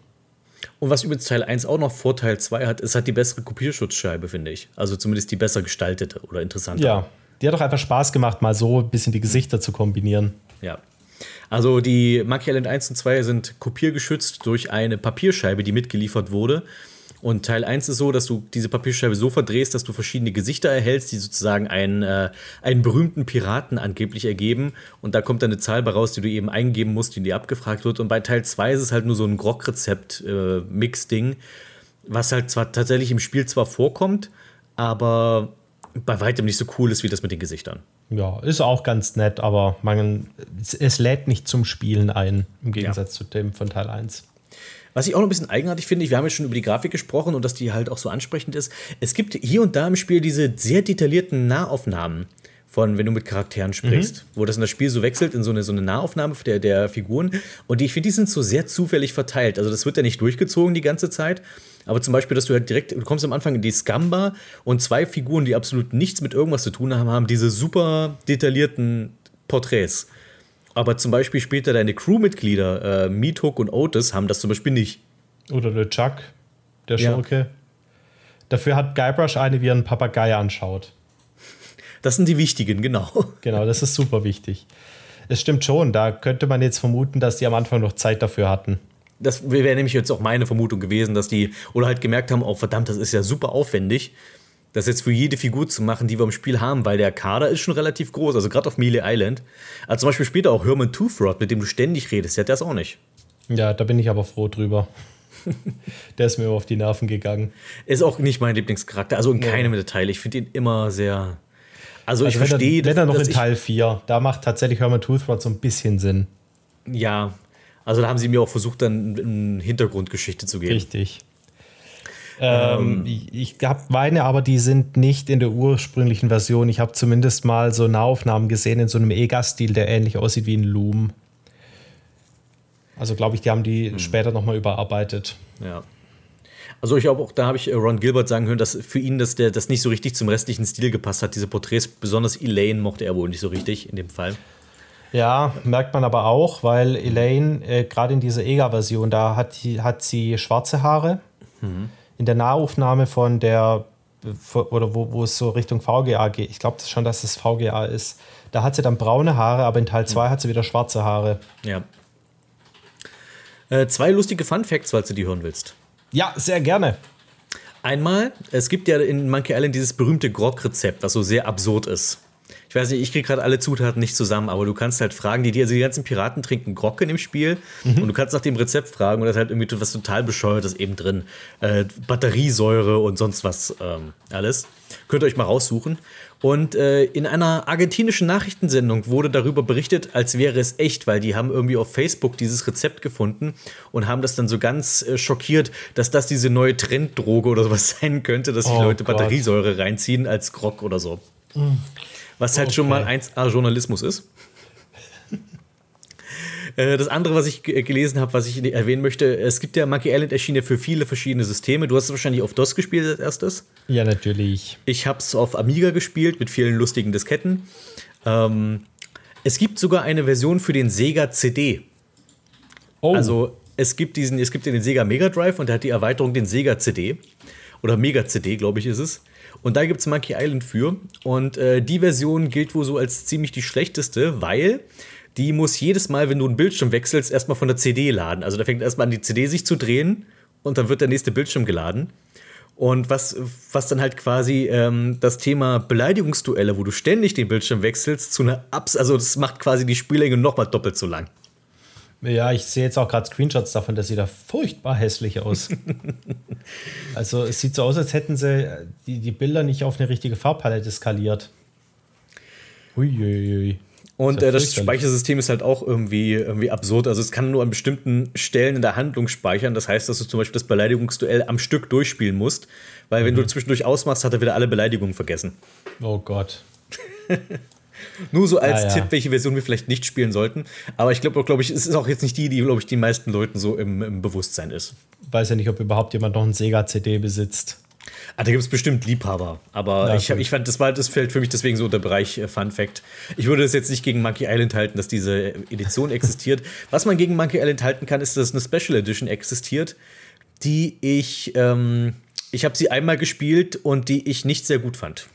Nee, ich fand es auch nicht gut. Äh, da hat die Steuerung gestört und da war es jetzt so, der Grafikstil war auch okay, aber schon so von der Art her, dass ich noch gedacht habe, dafür hätte hätt man es jetzt nicht machen müssen. Ja. Also die Grafik sieht nicht gut genug aus. Bei weitem Nee. die Hintergründe sind ganz schön, die sind jetzt ein bisschen detaillierter, aber ich finde Guybrush sah furchtbar aus, die Animation sah nicht gut aus. Ähm, sehr hakelig irgendwie. Angeblich wohl, weil die noch die Original Engine verwendet haben, aber neue Grafikmodelle drauf und das hat sich irgendwie so miteinander gebissen, deswegen sieht das so komisch aus. Ja, dazu kam Und- noch die Steuerung, die war ja Und die Steuerung ist für mich halt der, das, was, was für mich gekillt hat. Also dieses Ja. mit dem Mausrad durch die Befehle scrollen und du, du scrollst immer an den Befehl vorbei, den du gerade brauchst. Und ich habe nach Ja. kürzester Zeit auf die alte Grafik voll gewechselt, nur damit ich halt meine Scamba wieder habe. Äh, ein Riesenvorteil, den die Special Edition hat, ist, die Musik ist nochmal ordentlich überarbeitet. Und es hat die englischen Synchronsprecher. Ach, stimmt. Das, das kann man natürlich auch noch davor halten. Aber Mhm. ich weiß nicht, ich mochte die Originalmusik auch so. Auch die hätte ich jetzt nicht in äh, dieser überarbeiteten Version hören. Wenn ich das am Monkey Island-Thema gut hören will, dann finde ich auf YouTube 10 äh, orchestrale Versionen, die besser klingen. Das stimmt schon. weißt du, wo ich die Special Edition tatsächlich deutlich gelungener fand? Erzähl es mir. Ich kann mir vorstellen, in welche Richtung das Gespräch nun geht. Bei Monkey Island 2, LeJuck's Revenge. Bei LeChuck seiner Revanche. Das stimmt. Die nur ein, Das ist ein Spiel, was nur ein Jahr später erschien. Und trotzdem Ja. schon einiges, äh, das ist schon nach voranbrachte, das Franchise. Und für viele Leute ja der Lieblingsteil ist. Und so Ja, was Ron aber Gilbert schon- in Reinform. Also so ein bisschen bizarr, weil, soweit ich weiß, war Teil 1 überhaupt kein Erfolg. Nicht? Das überrascht mich nur wiederum. ich habe irgendwo mal eine Statistik gesehen, wie viel verkauft, also wie viel von den Adventures verkauft wurde und das war zum Beispiel weit hinter Loom. Echt? Also Loom war wohl deutlich erfolgreicher. Kann jetzt aber auch sein, dass ich hier irgendwie falsch liege. Aber ich meine, bei Erscheinen hätten die nur 18.000 Exemplare oder so verkauft. Oh, das ist ja hart.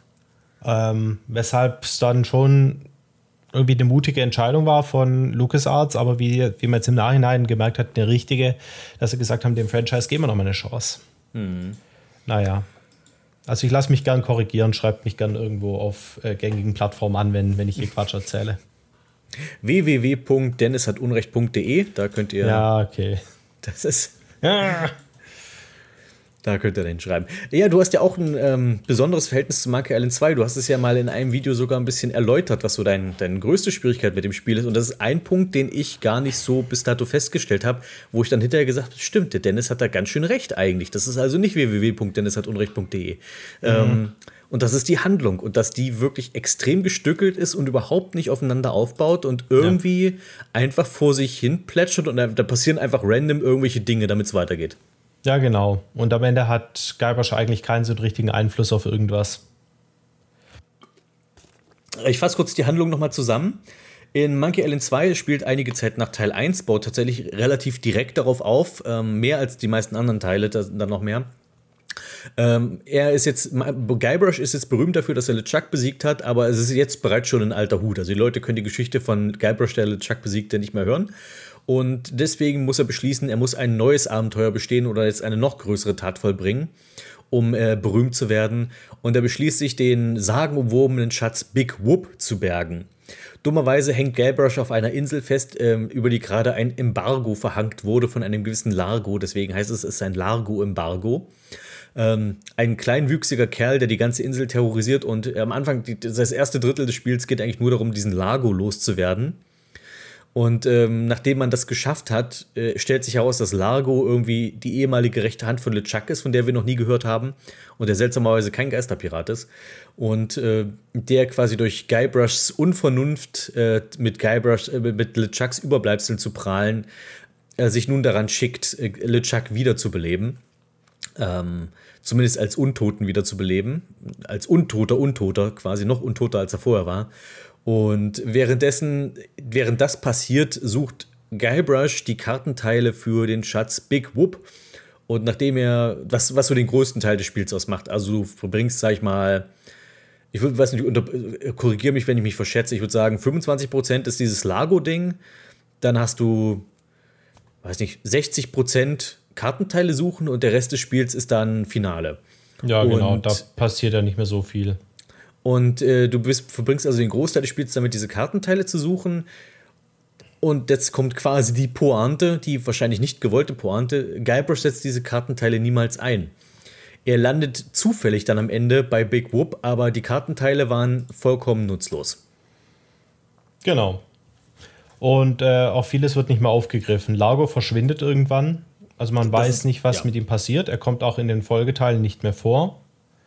Es gibt irgendeine Voodoo Lady, welches nicht die ähm, Voodoo Lady ist, die man eigentlich als die Voodoo Lady kennt.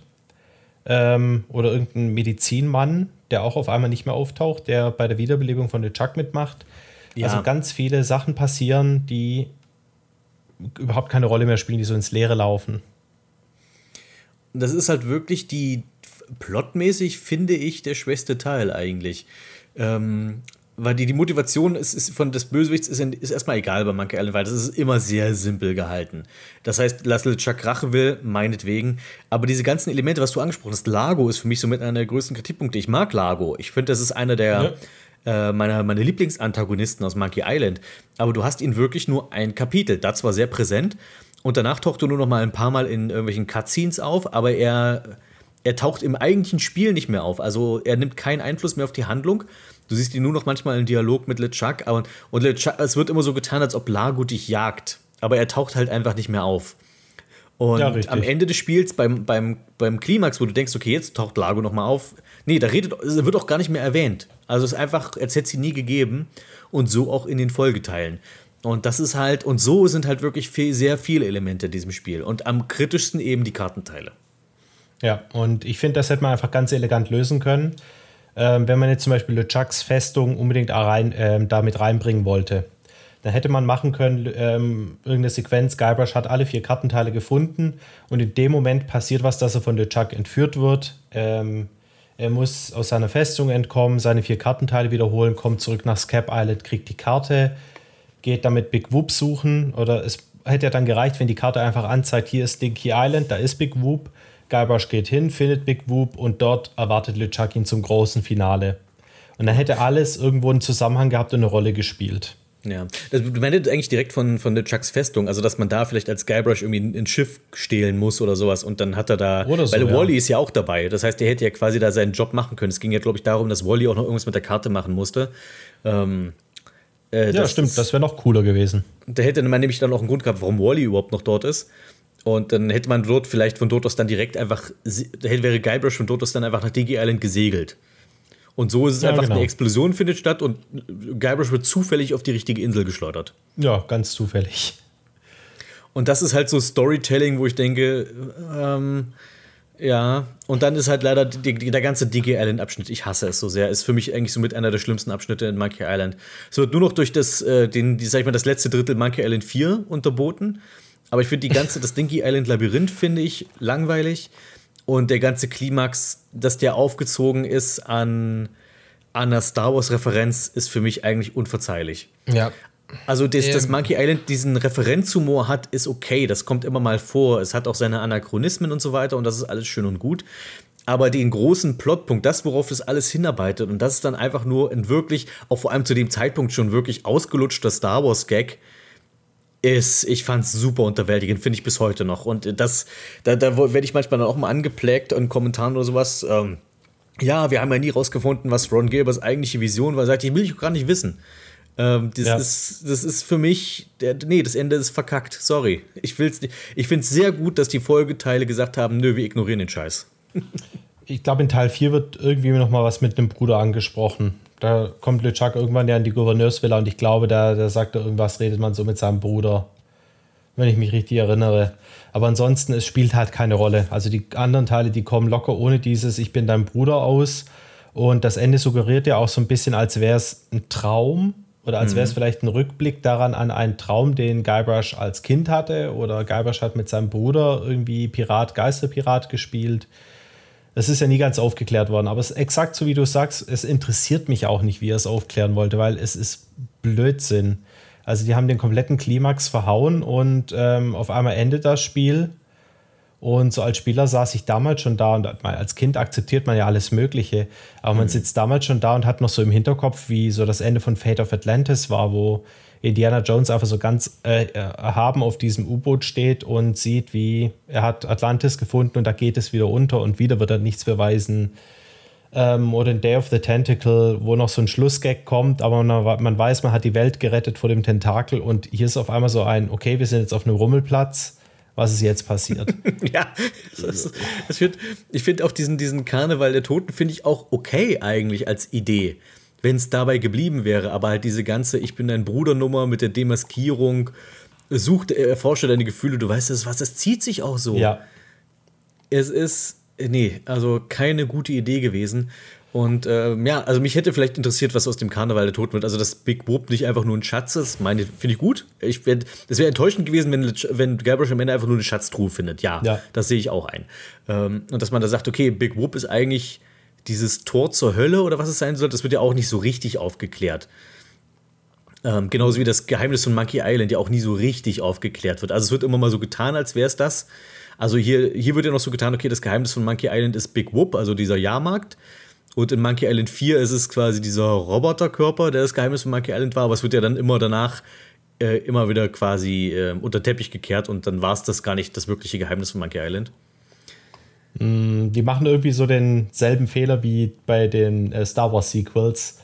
Ähm, wobei, da kann man es eher verzeihen bei Monkey Island, dass die keine so stringente Story haben, keine durchgehende. Die haben ja. sich natürlich, die haben immer nur von Teil zu Teil gearbeitet, die mussten sich auch keine Gedanken machen.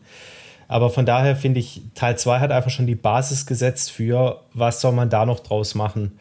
Und ich glaube, das ist auch der Grund, warum Teil 3 eher noch so Einzug in den Kanon erhalten hat. Und Teil 3 setzt ja tatsächlich darauf auf, dass Guybrush von diesem Karneval wegsegelt, wegschippert Man weiß nicht, was da passiert ist. Man weiß nicht, wie lange er da war oder wie er da jetzt entkommt.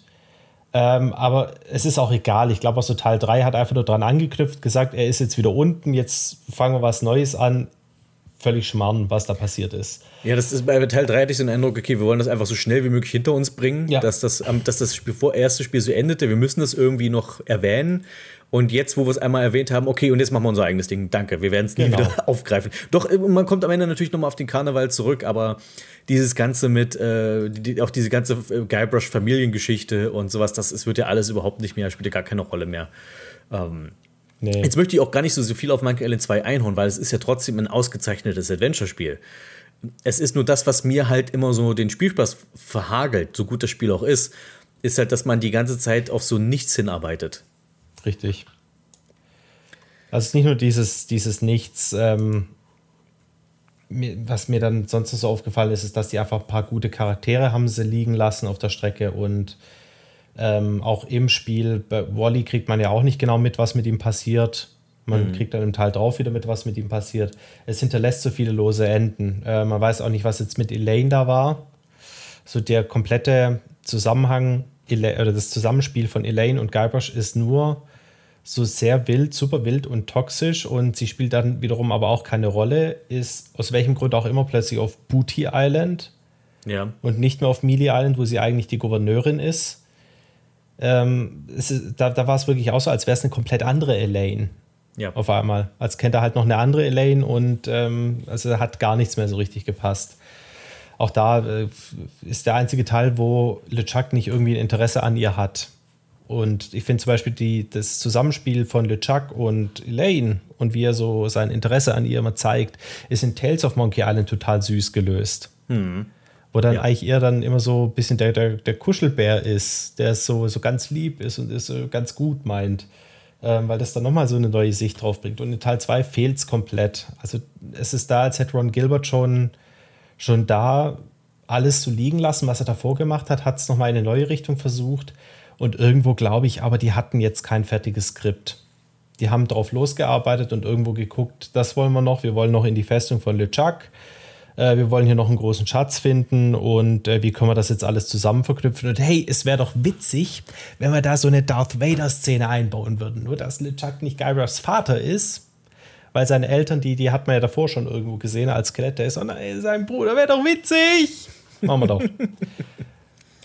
äh, ja, also Was das ich- so funktioniert nicht. Macht Ja. vieles kaputt, ähm, vieles von einem guten Grafikstil, einem guten Humor. Ähm, einige tolle Rätsel, wie zum Beispiel der Hund, der mit der Hund im Gefängnis, der mit einem Knochen ange, angelockt werden muss. Sehr ikonisch, weil es das auch so als Standbild in dem Pirates of the Caribbean Ride gibt. Ja, genau. Und auch wieder gute Musik. Das Booty Island-Thema liebe ich. Ähm, das Largo-Thema ist auch wieder so eine super eingängige Melodie. Die ist für mich auf einem ähnlichen Niveau wie das LeChuck-Thema aus Teil 1. Wollte ich nämlich schon bei, als du vorhin über das LeChuck-Thema gesprochen hast, mir geht es mit dem Lago-Thema so, das hast mir manchmal durch den Kopf düdelt, so dudum, dum, Ja. dum. Äh, auch wirklich sehr eingängig.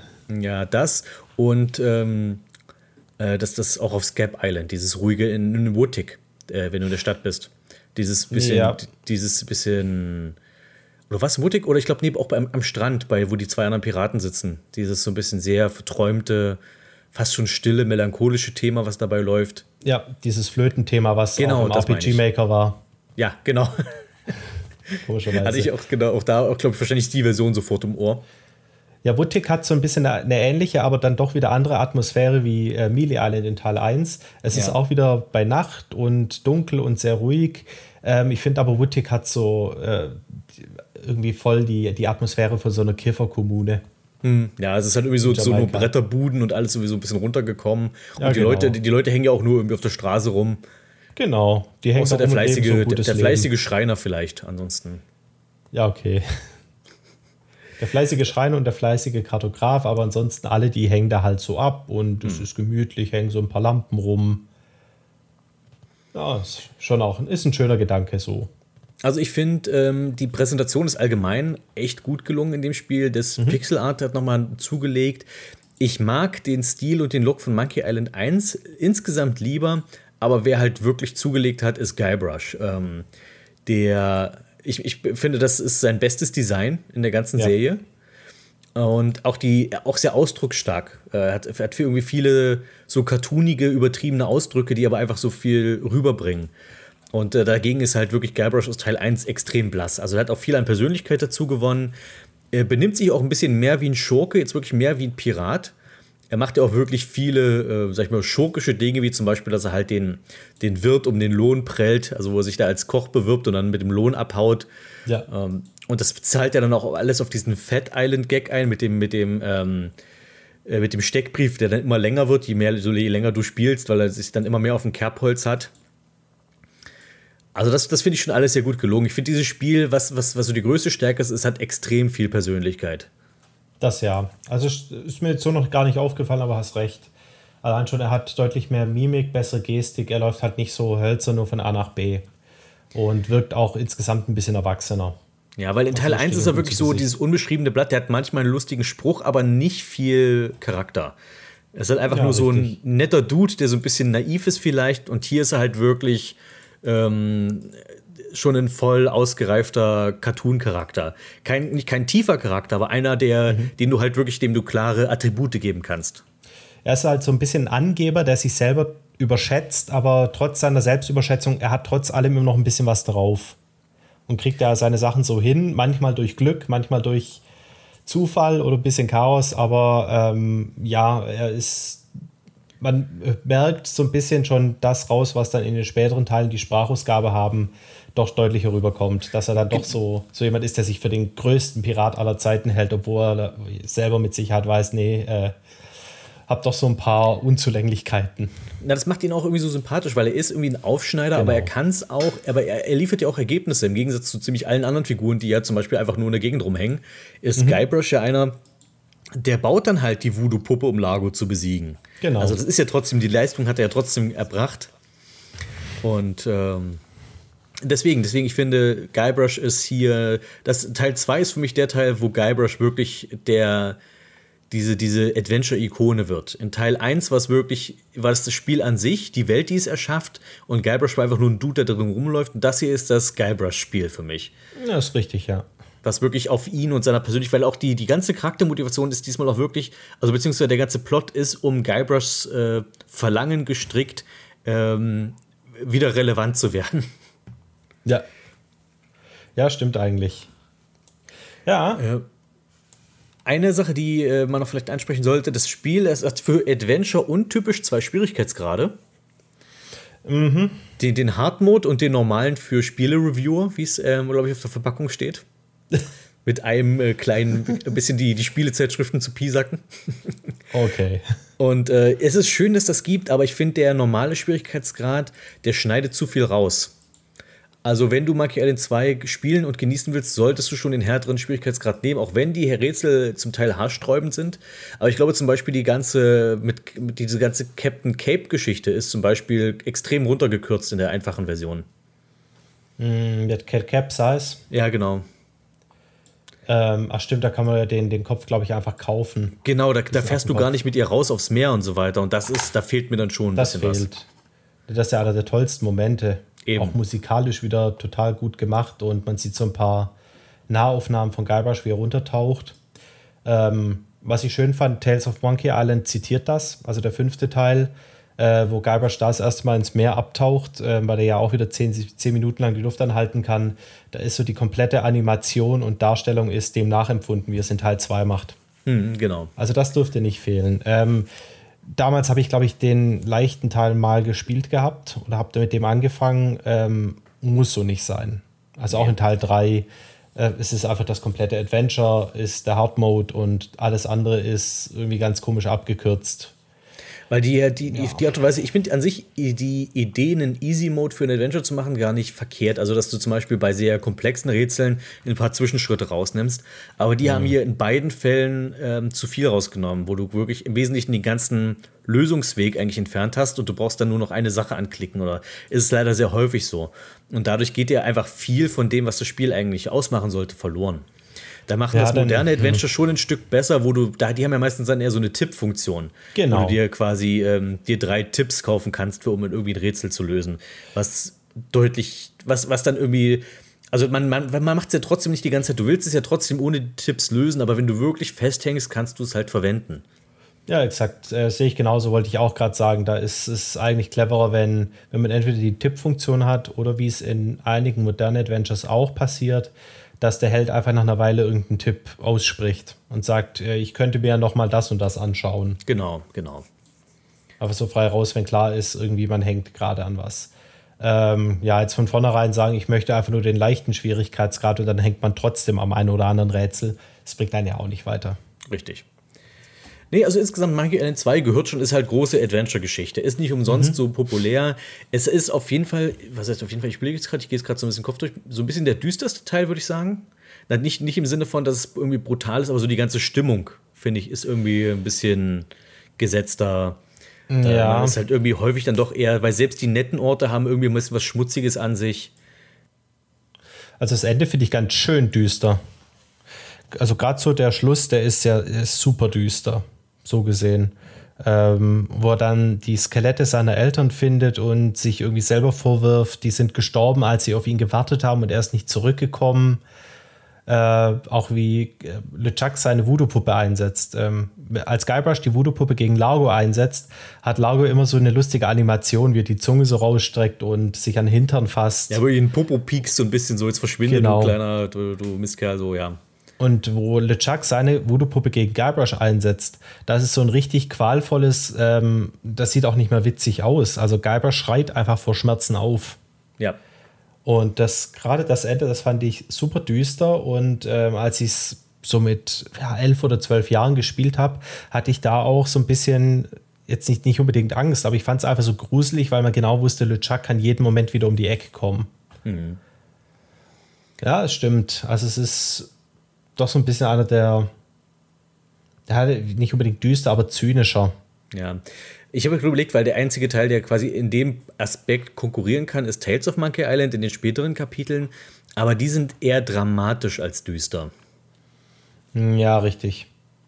Also die sind von der Dramatik her, gab es einige Sequenzen, die haben mich sehr stark an Grim Fandango erinnert. Also so der, ähm, kann man ja, das Spiel ist jetzt 13 Jahre alt, um Gottes Willen. Äh, ich habe es vorhin nachgerechnet. Das Sp- äh, Tales of Monkey Island ist Stand heute älter, als Curse of Monkey Island war, als Tales of Monkey Island rauskam. Uff. Nur, dass wir uns mal alt fühlen. ähm, Aber zum Beispiel der Tod von Morgan Le Fay, das fand ich war so ein 1 zu 1 Zitat an äh, Grim Fandango, wo die Dolores heißt sie, glaube ich, diese Reporterin getötet wird auf einem Leuchtturm. Ähm, das war jetzt aber, hat auch so seine düsteren Momente, aber selbst die düsteren Sachen, wie man hat so einen verrückten Wissenschaftler, der Guybrush auseinandernehmen will, ist immer noch ein bisschen humoristisch aufgezogen Ja, und ja. so cartoony. Und selbst wenn sich ja Guybrush dann die Hand abhackt, ist er quasi, und dann kriegt er sofort seinen Haken und dann freut er sich irgendwie drüber, dass er seine Ja. keine Hand mehr hat, sondern einen Haken. Also das ist schon, ähm, die, da sind die düsteren Momente eher lustig gehalten und, ähm, und die ernsten Momente in dem Spiel sind eher dramatisch und nicht so sehr düster. Also das, ähm, da denke ich dann jetzt auch an, äh, sag ich mal, den, die, die, die, Wendung von LeChuck später im Spiel und so weiter, die finde ich sehr gut aufgebaut war, aber reden wir dann nachher drüber. Ähm, nee, ansonsten, Monkey Island 2 kann man auf jeden Fall gespielt haben, sollte man gespielt haben als Adventure-Fan. Ähm, ist einfach nur nicht unbedingt mein Bier, will ich damit wohl Ja. sagen. Nee, ist ein gutes Spiel, ist jetzt in meiner Gunst in letzter Zeit gesunken. Genau. Wenn man so ein bisschen Probleme im Pixel-Stil hat, da finde ich, kann man auch die äh, Special Edition sehr gut spielen. Die hat auf eine reine Maussteuerung dann gesetzt. Ich weiß nicht mehr genau, wie sie funktioniert hat, aber das war, glaube ich, so ein bisschen so ein Ringmenü, wie ähnlich wie was bei Vollgas hat oder bei ja, Monkey Island 3. Ich glaube, man hatte so versucht, so ein bisschen Monkey Island 3 anzugehen, weil das ist halt so auch das Ja. Interface, was die Leute auch, ähm, glaube ich, mit am besten fanden, wenn du jetzt nicht unbedingt auf Scam-Steuerung äh, pochen willst. Exakt. Das hat ganz gut funktioniert. Sieht, ja, finde ich ein bisschen besser aus als, Sequel- äh, als die Special Edition von Monkey Island 1, aber ist wieder der ähnliche Grafikstil. Also jetzt auch nicht die große Offenbarung, aber äh, finde ich, kann man sich besser antun als die Monkey Ja. Island 1 Special Edition. Also, wenn einem Pixel-Look gar nicht zusagt, dann ja. Aber ansonsten finde ich es auch in dem Fall, ich finde es nicht schöner als den alten Stil. Ist einfach nur anders. Ja, richtig. Weil äh, was, was so Pixelart angeht, ist Monkey Island 2 schon echt ziemlich stark. Und äh, ich mag halt den Look einfach. Das ist also von, Ja. von gutem Pixelart, sagen wir es mal so rum. Also es hat auch so ein bisschen wieder diese ähm, Downside wie es bei Loom ist. Die VGA-Grafik ist ob, so, so objektiv gesehen die bessere, aber die weniger durchdachte. Also die EGA ist, das hast du ja in deinem Video, das, also wer das noch nicht gesehen hat, die große Loom-Besprechung durch den Parappa, äh, dann müsst ihr das unbedingt nachholen, weil da hast du es ja ziemlich gut aufgezeigt, wie das eben so gedacht war und da jeder Pixel seine Bedeutung hatte. Und so finde ich halt auch, dass Monkey Island 1 mit diesem etwas spartanischeren Look ein bisschen mehr improvisieren muss und dadurch mehr Klasse rauskriegt, als es jetzt in Monkey Island 2 ist, wo die Hintergründe doch so ein komisches Zwischending ausgezeichnet und touchiert und was weiß ich was ist. Aber Das so die Pixel-Animationen, sind besser. Ja. Ja. Also, Entschuldigung, wollte dir nicht ins Wort fallen. Äh, Das hast du sehr schön gerade äh, Ja. zusammengefasst. Du bist mir überhaupt nicht ins Wort gefallen. Ich habe nur noch kurz ergänzt. Pixel Art wir ist so tatsächlich ein, besser. müssen, müssen wir einen, einen TikTok-Account machen, wo wir dann die solche schlauen, kurzen Einspieler machen. Wo man Genau. So, dann, dann gehen, wir, schon? gehen wir viral, wie du äh, Monkey Island 2 basht. Das brauchen wir nicht. Nein, lasst uns lieber viral gehen, wie wir Monkey Island 3 loben. Erschien Mhm. Ja. 1997, ist die Fortsetzung äh, von Monkey Island 2 äh, natürlich, aber die Fortsetzung ohne Ron Gilbert, was halt vielen Fans, also vielen Puristen sauer aufstößt. Mir wiederum überhaupt nicht, weil es mein absoluter Lieblingsteil der Reihe ist. Und Spoiler, Dennis seiner ist er auch. Ja, dem Dennis ihr seiner äh, ebenso, definitiv. Ähm, ich war damals super gehypt schon, wo ich damals meine erste Screen Fun gekauft habe und da ist ähm, Curse of Monkey Island direkt besprochen worden. Und die habe ich kurz, die habe ich bekommen kurz nachdem ich auch Monkey Island 2 mir gekauft hatte und habe dann direkt gesehen, wow, das geht ja weiter. War ich Ja. schon sehr gehypt und sehr gespannt. Ist auch so eins der letzten großen Hurras des Point-and-Click-Adventures, bevor man danach in die 3D-Ära ging und ähm, das Genre dann so ein bisschen äh, eher eine Talfahrt hatte. Ja, kann man so sagen. Und so Monkey Island 3 war so das letzte große, so zusammen mit Day of the Tentacle, so diese, wenn er diese, als, als man so diese Cartoon-Grafik perfektioniert hatte, die, glaube ich, so das erste Mal bei King's Quest 7 so wirklich aufkam, da vielleicht nicht die ganze Zeit immer gut aussah, aber trotzdem, ich finde trotzdem irgendwie schön war. Ich meine, die, die Cutscenes in King's Quest 7, äh, aber allgemein war das trotzdem einfach sehr, die, diese Farbenpracht, diese flüssigen Cartoon-Animationen, das war schon, müssen wir schon Sierra da so ein bisschen für danken. Und aber LucasArts hat da halt sehr gut drauf aufgebaut und da ähm, mit, mit sowohl mit, mit äh, Day of the Tentacle als auch vor allem mit Monkey Island 3 da wirklich Ja. einen großartigen Look rausgeholt. Und auch einen zeitlosen Look, weil das Spiel kannst du heute, könntest du heute anbieten, jemandem, der, der nicht jetzt sich die der jetzt nicht weiß, was Monkey Island ist, und der könnte dir nicht sagen, aus welchem Jahr das Spiel ist. Ja, man kann es allein von der Auflösung her vielleicht schon irgendwie vor sich hin vermuten, aber es könnte genauso sein, dass es einfach jetzt irgendein Indie-Spiel ist. Genau, das meine ich eben, dass du halt, das ist halt, das könntest du heute verkaufen, das Spiel, so wie es ist. Während du zum Beispiel die, während du zum Beispiel diese, diese Adventures aus der 3D-Ära heute wahrscheinlich nicht mehr so verkaufen könntest. Außer den Leuten, die halt sagen, ah, das war ein Schrott, das kaufe ich mir nochmal. Ja, halt in so irgendwelchen Special Editions oder überholten Remastern. Ich bin ja ein großer Fan von Grim Fandango. Ähm, Grim Fandango wäre für mich das bessere Adventure als selbst Curse of Monkey Island, wenn es eine vernünftige Steuerung hätte. Und das Remaster hat daher die Steuerung und die Grafik, die Grafik ein bisschen glatt gezogen und die Steuerung auf Maus umgestellt.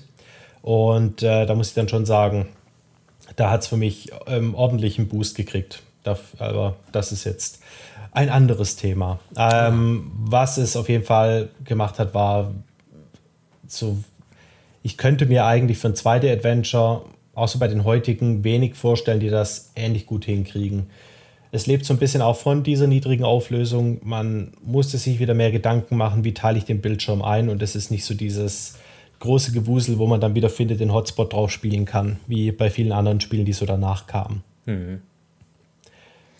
Ähm, ja, dazu kommt Guybrush wieder super dargestellt. Ähm, so die ganze Charakterdynamik finde ich toll. Also Guybrush und Elaine, äh, Guybrush und LeChuck, auch LeChuck, wie am Anfang total aggressiv ist und ähm, ruft, und dann werde ich ihr Herz erobern. Dann weiß sie endlich, was sie mir bedeutet. Das ist so ist, lustig und so die- LeChuck putzig. ist halt wirklich super lustig in dem Teil. Und auch, dass sie ihm wirklich so diesen Cartoon-Bösewicht äh, so, so Sprech gegeben haben. Und ich werde mit dieser Voodoo-Kugel mein wahres anderes Ich in die wahre andere Welt befördern. Das Ja. ähm, die- diese, die- diese Voodoo-Super-Kanonenkugel, wie auch immer.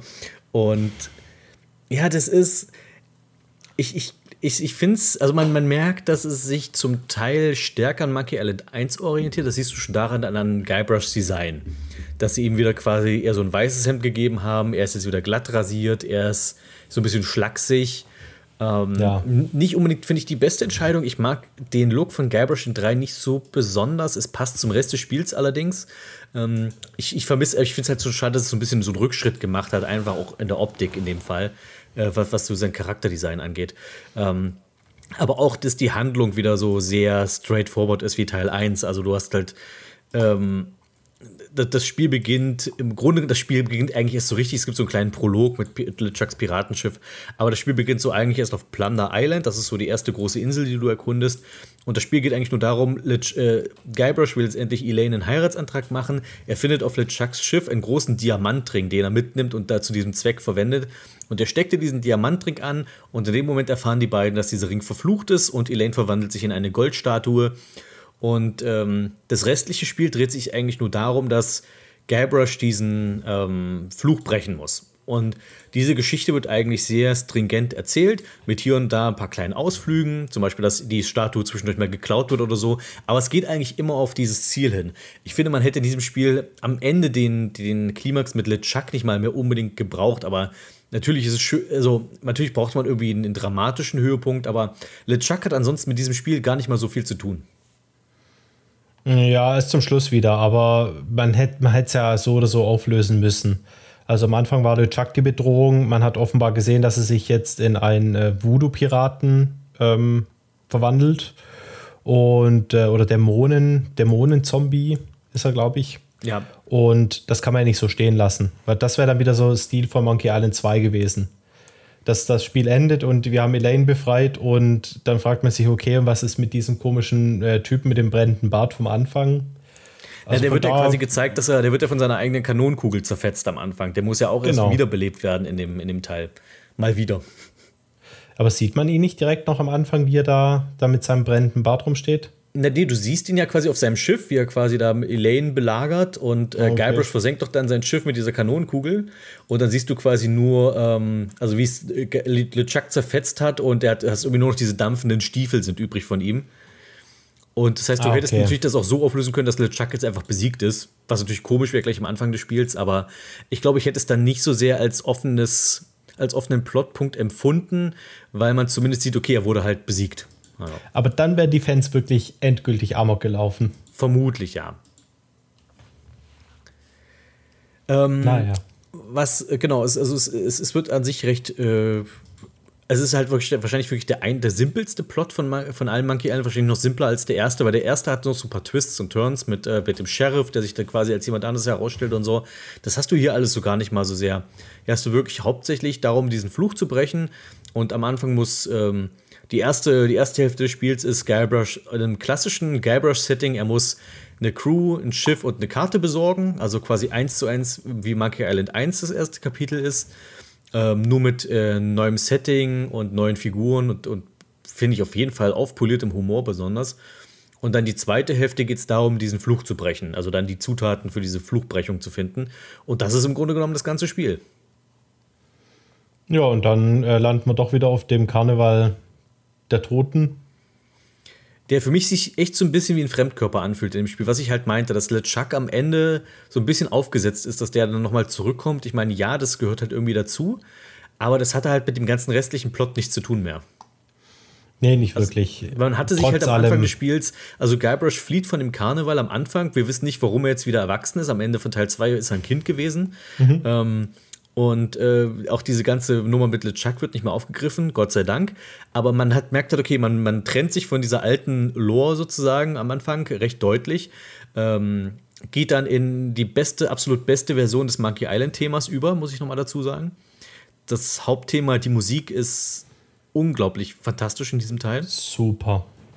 Und, äh, Und danach geht es eigentlich in eine völlig andere Richtung. Erst ganz zum Schluss taucht dann quasi, also man sieht, dass LeChuck zwischendurch wieder aufgebaut wird. Immer mal, immer wenn, wenn, wenn Guybrush irgendwas gelingt im Spiel, wenn er irgendwie vorankommt in der Handlung, sieht man, dass LeChuck wieder irgendwie ein bisschen näher dran ist, zurückzukehren. Und am Ende dann, in dem Moment, wo du, wo du Elaine befreist, ist LeChuck wieder vollständig da und dann geht es nochmal nach Monkey Island zurück. Ähm, aber eher so aus dem Nichts. Und dann hast du halt einen Klimax, den ich auch eher ein bisschen langweilig finde, muss ich dann auf dieser Achterbahn. Ja, ähm, es ist tatsächlich so die Szene, wie, wie er dann von LeChuck und seinen Schergen wieder aufgesammelt wird, die kommt so ein bisschen unvermittelt. Äh, trotz allem ist der ganze Plot, den, den du davor hast, der wird dadurch ja nicht invalide, weil, ja, jetzt zeige ich es auch schon, invalide ist eigentlich voll das falsche Wort dafür. Ist, un, ist ja nicht ungültig geworden. Ja. Ähm, weil Guybrush musste Elaine ja trotz allem zurückverwandeln und das hat er ja geschafft, kurz Mhm. bevor er entführt wird. Ähm, das war dann trotzdem relevanter Plotpunkt und dann kam eben zufällig dieser Encounter, dass er dann doch wieder in die Fänge von LeChuck gerät. Ja, ich fand es jetzt keinen so schlechten Klimax. Ähm, war natürlich auch wieder so, dass es eigentlich wenig zu tun gab, aber ich mochte dieses Setting, dass man so durch die Achterbahn sich bewegt und immer irgendwelche Ausschnitte aus vorherigen Monkey Island Spielen sieht. Ja. Hat mir ganz gut gefallen. War auch ja lange Zeit der einzige Monkey Island-Teil ohne Herman. Also wo Herman quasi nur als Pappaufsteller auftaucht. Ja. Äh, ich glaube, in Tales taucht er ja gar nicht auf, äh, was auch gut ist. Ähm, ähm, ansonsten, ich muss sagen, es ist mein Lieblingsteil, was den Humor angeht. Und ich weiß gar nicht, ob der Humor so gut funktionieren würde ohne die ausgezeichnete Synchro. Ich finde, viel kommt auch dadurch, wie die Witze erzählt werden, zustande. Ja. Weil da hat man sich nicht lumpen lassen und hat wirklich einen richtig, richtig guten, also gerade auch im Deutschen, einen richtig guten, ähm, richtig guten Kader aufgestellt an Leuten, ähm, die so viel Persönlichkeit den, den Figuren einhauchen und bei denen, also ich glaube, wenn du manche Zitate davon bringen würdest, wären die gar nicht mal so lustig, aber wenn Guybrush dieses Zitat bringt, dann ist es lustig. Ja. Ja, Das ist so ein bisschen so, so wie bei den Simpsons, so ein bisschen wie Mr. Burns. Der meistens, was er sagt, ist gar nicht an sich witzig, aber dadurch, dass es Mr. Burns erzählt, das macht es lustig. Ja, es kommt so ein bisschen hin. Also so ein paar Sprüche sind mir da schon noch in Erinnerung. Die wurden einfach gut vorgetragen. Es ist bei mir nach wie vor so, wenn ich irgendwas trinke und will sagen, dass es mir schmeckt, dann sage ich, ja, frisch wie Morgentau. Oder wer mir auch gefällt, ist der, der dieses Hühnchenrestaurant führt. Der Ja, hat einen tollen genau. Sprecher. Ja. Überhaupt allgemein, der, ähm, also ich habe, der, der Voicecast von Monkey Island 3 ist quasi ein Who's Who der Dragon Ball Synchronsprecher. Ich weiß, das ist auch dein, so. äh, dein, dein Spitzengebiet. Ja, Ähm, vollkommen. Ich, ich, ich gehe es mal kurz durch, nur, also ganz grob, ich gehe nicht jeden Sprecher durch, aber Norman Mudd, der Guybrush spricht, ist äh, Krillin in Dragon Ball. Frauke Poolmann ist Elaine und spricht Pool in Dragon Ball. Äh, weiß nicht, ob sie deswegen die Rolle gekriegt hat, weil sie auch Poolmann heißt. Nee, sie wurde so benannt. Weil man gesagt hat, du sprichst Pool so gut. Ja, du musst jetzt, dann bist du halt die, eigentlich wäre sie aber die Poolfrau eigentlich.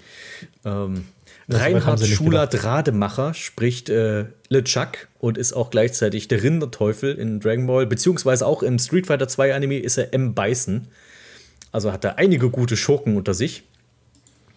Ähm, dann dieser eine Sprecher, den man, bei dem man sich nie die Mühe macht, ihn zu googeln, der spricht Haggis McMutton und den äh, Turniersprecher in Dragon Ball, ähm, den Turnieransager Matthias Hase ist Stan und Bora, Vittorio Alfil, ich fühle mich gerade wie Hude Mix, dass ich jetzt den Namen einfach runterratter. Äh, der spricht hier Kenny Faulzahn und ist gleichzeitig Tenshin Han in äh, Dragon Ball und ein Stefan Schleberger, der hier Wally, den Kartografen, spricht, der ist gleichzeitig Yajirobe in Dragon Ball. Also jedenfalls viele, viele Querverweise. Also irgendwie, es ist ja etwa zur selben Zeit erschienen. Also Dragon Ball in Deutschland ist zu, etwa zur gleichen Zeit erschienen wie ähm, hier äh, Monkey Island 3. Vielleicht waren das einfach so gerade so typische Sprecher, die man für irgendwie lustige Sachen nimmt. Also für so Comedy-Nummern. Hm, ja, oder die hängen ja teilweise auch an irgendwelchen Studios äh, und je nachdem, wer die Synchronregie ge gehabt hat, kann es ja sein, dass die die ohnehin schon kannten, weil die, mein, möglicherweise haben die ja dieselbe Synchronregie. Das kann natürlich gut sein, ja. Jedenfalls Ähm, einer die alle fehlt noch. Ja. Der Cabana-Junge wird gesprochen von Alexander Schottky, auch bekannt als Stimme von George Stobbart. Ah ja, großartig, das stimmt. Jetzt, wo du es sagst, ist mir noch nie aufgefallen. Ach, Cabana-Junge, was? Der Campagner ist auch wirklich ein, äh, äh, ein furchtbar schöner Charakter. Also einfach, den man wirklich sehr gut hassen kann. Ja. Überhaupt der ganze Cast ist sehr einprägsam, finde ich äh, mehr als auch in den meisten anderen Teilen. Ich finde, äh, Teil, Teil 1 hat halt ähm, so viele kleine Nebencharaktere, die man leicht vergisst. Teil 2 auch, der hat so, die gibt es diesen Schreiner, den man irgendwie mal einmal spricht und so weiter. Und hier ist irgendwie jeder Charakter, den du triffst, ist irgendwie einprägsam. Ich glaube, höchstens Ja. die Schmuggler sind so ein bisschen bei mir, die, die vergesse ich manchmal ein bisschen. Aber ansonsten, äh, quasi jeder Charakter auf Plunder Island kann ich, habe ich sofort im Ohr. Äh, jeder Charakter auf Blood Island. Ähm, Ja. Und, und dazu kommen halt wirklich die hervorragenden Gags, dass jetzt die, dass man die Ka Kannibalen aus Monkey Island nochmal zurückholt und musst du dieses Vulkanopfer geben. Ähm, die Sache, wie du den, den Zahn von, von Halsabschneider Bill kriegst. Die, die, die, dieses Duell mit, mit, mit äh, Edward van Helgen. Die, die Rätsel selbst sind witzig, die Charaktere sind witzig, die Dialoge sind witzig. Das ist durchgehend eines der lustigsten Spiele, die ich je gespielt habe. Ja, total. Ähm, ich meine, nicht vielleicht nicht eins der, oder nicht das lustigste. Toonstruck finde ich schon richtig lustig. Ähm, aber es ist halt so ein rundes Bild. Also es macht halt Spaß, da Plunder Island zu erkunden, während ich bei irgendwelchen anderen Adventures, also zum Beispiel, ich käme jetzt bei, Monkey, bei Secret of Monkey Island nicht auf die Idee, dass ich nochmal irgendwelche Leute in der Scamba anspreche. Stimmt. Hm. Weil das, äh, es macht weder Spaß, es, das Timing stimmt nicht, es interessiert mich auch nicht, aber so in dem Friseursalon, da rede ich immer mal wieder mit diesen, mit diesen drei Friseuren und höre mir einfach an, was die so zu sagen haben. Die sind auch wirklich so ein mit eins der Highlights hier, die, die, die Piraten-Barbiere, die dann quasi deine Crew werden in dem Spiel. Mhm. Finde ich alle drei auch sehr sympathisch. Und ähm, sehr schade, dass sie in der deutschen Version das Lied rausgeschnitten haben, der drei. A Total. I Was Meant to Be. Äh, ich meine, ja, es, es hätte wahrscheinlich nicht so funktioniert, weil es ist, das Lied ist ja quasi interaktiv in der Originalversion. Also Guybrush versucht sie jetzt zum Arbeiten aufzufordern und egal was er sagt, die, sie flechten es in ihr Lied ein und singen einfach immer weiter. Äh, was halt ein sehr schöner Gag ist und ähm, auch das Lied geht gut ins Ohr. Kann man sich auf YouTube auf jeden Fall mal geben. Ist ein wirklich guter Song. Ja, und Äh, wir und lernen ein- mal wieder, dass sich nichts auf Orange reimt. Ja. Und, äh, und allgemein die Stimmung ist fantastisch. Also viele Leute, also ich, ich sehe immer wieder, dass, dass, dass die Leute Blood Omen, äh, Blood Omen sage ich schon, Blood Island sehr feiern.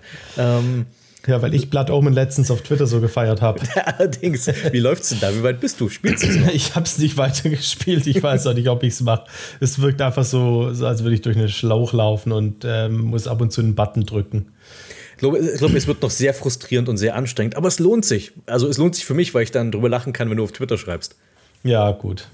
Mal gucken, wann ich die Zeit finde. Äh, habe eigentlich noch so ein paar andere Projekte. Okay.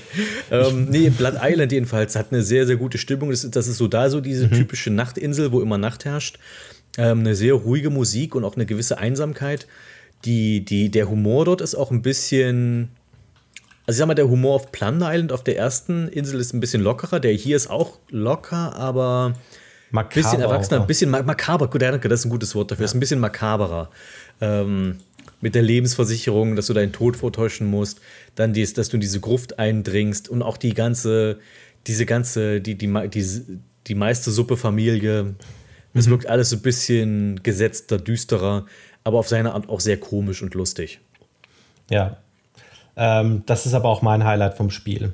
Ich mag das wieder wie, das knüpft so ein bisschen an die Atmosphäre auf Mealy, auf, ja, von Mealy Island auf äh, im dritten, jetzt habe ich Sprechen verlernt vor lauter. Ähm, knüpft so ein bisschen an die Atmosphäre an, die man in Secret of Monkey Island auf Mealy Island hatte. So ein bisschen dieses einsame, dunkle, äh, aber doch so warme und angenehme, was so zum Erforschen einlädt und man interessiert sich dafür. Also es ist nicht so gruselig, sondern es ist doch eher so, so schön, freundlich, herzlich. Ja. Auch wie man von der Meistersuppe-Familie ja so aufgenommen wird als der, der Ur-Ur-Urenkel Wantan Suppe. das ist schön. Ja, Das was, ist was, das, das, das Stichwort warm passt da sehr gut, weil ich finde, Mealy Island wirkt eher wie so eine kalte Nacht auf einer Insel. Ja. Und Blood Island, das ist zwar auch sehr düster, aber schon, das wirkt alles sehr warm, was auch, glaube ich, so die Farbgebung ähm, da auch groß mitspielt. Du hast auch diesen Vulkan, der so sehr leuchtet, so warme Farben leuchtet, dann bricht er nachher aus und hast diesen Lavastrom, der sich durch die Insel zieht. Ähm, es sind, ist einfach insgesamt wirklich ein, dafür, dass es ein, eigentlich ein reines Comedy-Spiel ist, ist es auch sehr atmosphärisch. Ja, total. Ich mochte auch die Idee, dass die Kannibalen inzwischen Vegetarier sind. Ja. Ähm, auch da ist es ja so, man muss ja mit der Wahrsagerin, glaube ich, noch einmal sprechen, um diese Karte zu bekommen von ihr. Ähm, aber ich finde, es lohnt sich einfach total, sie immer wieder anzusprechen und wie sie immer wieder schockiert schaut und sieht, nee, bei dir gibt es nur Tod, Tod, Tod, Tod und sie hat ja recht. Man, äh, Guybrush muss ja seinen Tod vortäuschen. Genau. Und das macht einfach Spaß. Das äh, finde ich ist so total rund. Man hat da ein bisschen dieses bunte auf Plunder Island, die kurze Einlage, ähm, wo man dann tatsächlich Piraten-Action hat, die du ja in dem, im ersten Teil noch vermisst hast. Aber da gehen wir ja richtig mit der Kanone auf andere Schiffe los, müssen unsere Karo äh, Kanone bei Kenny Faulzahn hochleveln und haben dann wieder das schöne Beleidigungsfechten. Ähm, du hast es vorhin schon angeteasert. Ich finde auch, es ist ein bisschen raffinierter als in Teil 1. Dass man erstmal das gute Comeback braucht und es muss sich dazu sogar noch reimen. Das macht es einfach noch irgendwie schöner, das Ganze. Das ist, äh, was ich, es macht, ich bin da wie, wie Heinz Erhardt. Das ist, ich finde es schöner, wenn sich's reimt. Ja. Ähm, und äh, das. Und die, die, die Beleidigungen sind auch einfach cleverer. Also die, die, die ikonische Beleidigung aus Teil 1 war ja ähm, hier, du kämpfst wie eine Kuh, wie passt, du kämpfst wie ein dummer Bauer, okay. Ähm, und hier ist es ja eher, du kämpfst wie ein Affe in einem Negligé. Hoffentlich zählst du dich, äh, zerrst du mich damit nicht in Separé. Das ist, also darauf muss man erstmal kommen. Ja. Also das, und so sind halt viele der Beleidigungen in Teil 3. Die sind aber viel cleverer und ähm, irgendwie nicht, die sind nicht so schnell ausgelutscht. Also ich kann da, die, die Nummer mit dem Negligé kann ich mir ein paar Mal anhören, bevor ich es äh, über hab. Und auch Ja. hier hast du dann wieder den guten Endkampf mit Richelieu, der ja quasi hier die Carla ist von dem Spiel. Aber auch noch mal eine Menge Persönlichkeit hat, auch einen guten Sprecher hat und der auch noch ein bisschen besser aufgebaut ist, weil du die, ja Richelieu quasi im ersten Kapitel schon in die Quere kommst. Und hier ist er jetzt quasi sozusagen der Zwischenboss, bevor du dann auf Blood Island endest. Hier finde ich es nur ein bisschen schade, dass dir die Crew nicht so, also das ähnlich wie bei Teil 1, also so, Geiber st stellt sich hier diese Crew zusammen und dann tut die nichts. Das finde ich, fand ich schon in Teil 1 immer ein bisschen bedauerlich, weil das dieser Plotpunkt eigentlich völlig sinnlos ist dann später. Ja, gut, die haben ja zumindest die Kanonen immer an Bord geholt. Wir können davon ausgehen, dass die die Kanonen abgefeuert haben. Okay. Aber die in Teil 1 meutern ja sofort. Und, Genau. ähm, und hier ist es so, dass, dass du im Wesentlichen ja trotzdem alles alleine machst. Ich glaube, nee, ich glaube, Haggis hat die Option, dass die dir ein bisschen beim Stift steuern so und zur Hand gehen oder ob du es komplett alles alleine machen willst. Ah ja, stimmt. Äh, das kann man ja, genau, er fragt einen ja. Aber zumindest die sehen ein bisschen beschäftigt aus. Also die meutern ja nicht, die singen ja ihr schönes Lied und sobald äh, Guybrush den falschen Text auswählt, ähm, da sagen die dann ja, oder da, da, da, dann fangen sie ja an zu arbeiten. Aber Die, die meutern dir erst auf Blood Island. Damit du einen Vorwand hast, dass die dir dir nicht mehr helfen ab da. Ah, okay, richtig. Richtig, da muss man aber mit ihnen verhandeln. Ich glaube, die kriegen da doch den geschmolzenen Käse. Ja, irgendwas muss, irgendwas muss man Haggis da noch bringen. Der, der kriegt, glaube ich, den Kessel mit Käse und dafür kriegt man seine Lotion. Ich überlege gerade noch, gab es noch was von, von Michael in 3? Man, man könnte halt ewig über dieses Spiel schwärmen und die ganzen tollen einzelnen Gags hervorheben. Ich mag, was sie mit Stan gemacht haben. Stan finde ich auch sehr gelungen, ja. Es wird dran angeknüpft, was nach Teil 2 mit ihm passiert ist. Was halt auch, was wirklich clever ist, weil Ja. man hätte natürlich auch einfach Stan wieder auftauchen lassen aus dem Nichts. Und nee, hier ist es aber so, dass tatsächlich das eine Konsequenz hat, was in Teil 2 mit Stan passiert. Genau. Und ähm, dass es aber einem nicht übel nimmt, sondern er steigt da aus und hat sofort die neue Geschäftsidee. Und, Und wie immer hat er noch nur diese, sein- Gesch- wie hat er die Visitenkarten drucken lassen? Ja, pff, wir werden es nie erfahren. Ja, genau. Aber er hat zumindest noch seine tolle Jacke. Da war, glaube ich, das erste Mal, dass mir zumindest aufgefallen ist, dass sich die Karos nicht bewegen unter seiner Jacke. Das ist aber doch eigentlich schon so ein Markenzeichen seit Teil 1. Also, dass, dass, dies, dass die Jacke irgendwie was Besonderes ist, das wusste ich schon immer. Ja, Also, im Pixel-Look sieht man das nicht so gut. Da sieht man es halt total gut, dass das Muster immer gleich bleibt. Ja. Und äh, Ron Gilbert hat auf Twitter schon bestätigt, dass das in Teil 6 auch so sein wird. Da, da wären die Leute aber Sturm gelaufen, wenn das nicht so wäre. Also, Stan mit Genau. langweiliger Jacke. Richtig. War die Jacke auch so dynamisch in Teil 5? Weiß ich gerade gar nicht. Ja, Okay. die spielte auch mal eine Rolle, als man den äh, Isponia Grande, Esponja Grande, als man den groß machen will. Da braucht man ein ganz besonderes Stück Stoff. Und das ist dann Stans Jacke, die ist dann tatsächlich rätselrelevant. So, also äh, Curse of Monkey Island, Monkey Island 3, für mich der beste Teil, für dich, wie gesagt, ja auch. Ähm, Der beste Monkey ein- Island Teil, eins Ja. der besten Adventures auch. Wenn es einen Teil aus der Reihe gibt, die man nachholen sollte, dann ist es der. Und das Schöne ist, dass du ja nicht mal unbedingt Monkey Island 1 und 2 gespielt haben musst, um hier in diesen Teil reinzukommen, weil die ja sowieso nur lose miteinander verkettet sind. Ja, also Monkey Island 3 können wir ja beide absolut weiterempfehlen. Ähm, Gibt es denn aber auch ein Spiel aus der Reihe, welches du nicht unbedingt weiterempfehlen würdest? Ich weiß gar nicht, worauf du da hinaus willst. Natürlich weiß ich es, es ist natürlich The Door of Monkey Island. Ähm, wenn jetzt viele von euch, also quasi 100% von euch, die Augenbraue hochziehen und fragen, was ist denn das? Einfach nur kleine Story aus meiner wildbewegten Vergangenheit, als das Internet noch ganz neu war und ich ganz frisch ein PC hatte als kleiner Bub, äh, also fast Jugendlicher quasi. Ähm, fast Erwachsener eigentlich schon. Ähm, da hatte ich, äh, äh, mich war ich auch viel in, auf Fanseiten von Monkey Island unterwegs und da wurde in einem Forum gefragt nach Leuten, die bei einem Monkey Island Fanspiel mitmachen würden. The Door of Monkey Island. Ich habe auch schon extra, ihr braucht nicht googeln, ihr findet nichts mehr dazu, das ist schon zu lange her und alles ist down. Sehr gut so. Ähm, nee, es war einfach nur ein Typ, der gesagt hat, ich mache ein Monkey Island Fanspiel, ich glaube mit diesem Adventure- Ding Generator, was es da gibt, dieses äh, wo wird auch inzwischen ja wirklich gute Spiele gemacht werden. Es gibt diesen P&C Generator und es gibt Visionär, die mir was Irgendwie sagen. sowas. Ja, und die, die, ähm, die, da wurde quasi dann schon mal äh, Synchronsprecher gesucht für die verschiedenen Rollen, die dann da, die das Spiel haben sollte. Und ich glaube, ich habe mich auf irgendwas, auf irgendeinen Piraten beworben oder sowas damals. Ähm, und daraus, aus diesem Projekt wurde allerdings nie was, weil das war so typisch. Wir haben noch nicht eine Zeile Code geschrieben, aber wir suchen schon mal die Synchronsprecher. Und es ist auch nie, es ist nie über darüber hinausgekommen. Aber ich wollte es nur erwähnen. Es ist mir halt nämlich vor und einfach wieder so eingefallen, dass ich dachte, ähm, dass ich halt früher viel auf Monkey Island Fanseiten, wir waren einfach auch immer schön designt, da hattest du immer so schöne Charakterbildchen und so weiter. Und dass ich da irgendwie mal über The Door of Monkey Island gestolpert bin und da hätte ich eine Rolle sprechen sollen. Ich habe es zum Glück nicht programmieren müssen. So, aber zu einem Spiel, was es tatsächlich in Produktion geschafft hat, was jetzt auf einem ähnlichen Niveau gewesen wäre wie The Door of Monkey Island, ist äh, Escape von Monkey Island. Monkey Island 4. Der viel verschriene vierte Teil, vielleicht zu Unrecht, vielleicht aber auch nicht. Was sagst du denn da? Ich hätte lieber The Door of Monkey Island gespielt. Okay. glaube ich. Ja, ähm, ich weiß schon, dass ich ihn damals nicht besonders mochte. Ich mochte ihn damals nicht, während ich ihn gespielt habe. Ich mochte ihn nicht, als ich ihn abgeschlossen habe. Ich habe zweimal versucht, ihn wieder zu spielen und habe beides mal abgebrochen, relativ schon am Anfang, weil ich einfach so das Gefühl habe, der funktioniert nicht. Äh, insofern, dass er viel, viel verschrien ist, ähm, finde ich es absolut in Ordnung. Äh, ich verschreie ihn eigentlich auch ganz gut. äh, ja, ich könnte jetzt noch nicht mal genau sagen, woran es liegt. Also es beginnt mal damit, die Figuren sind unglaublich hässlich.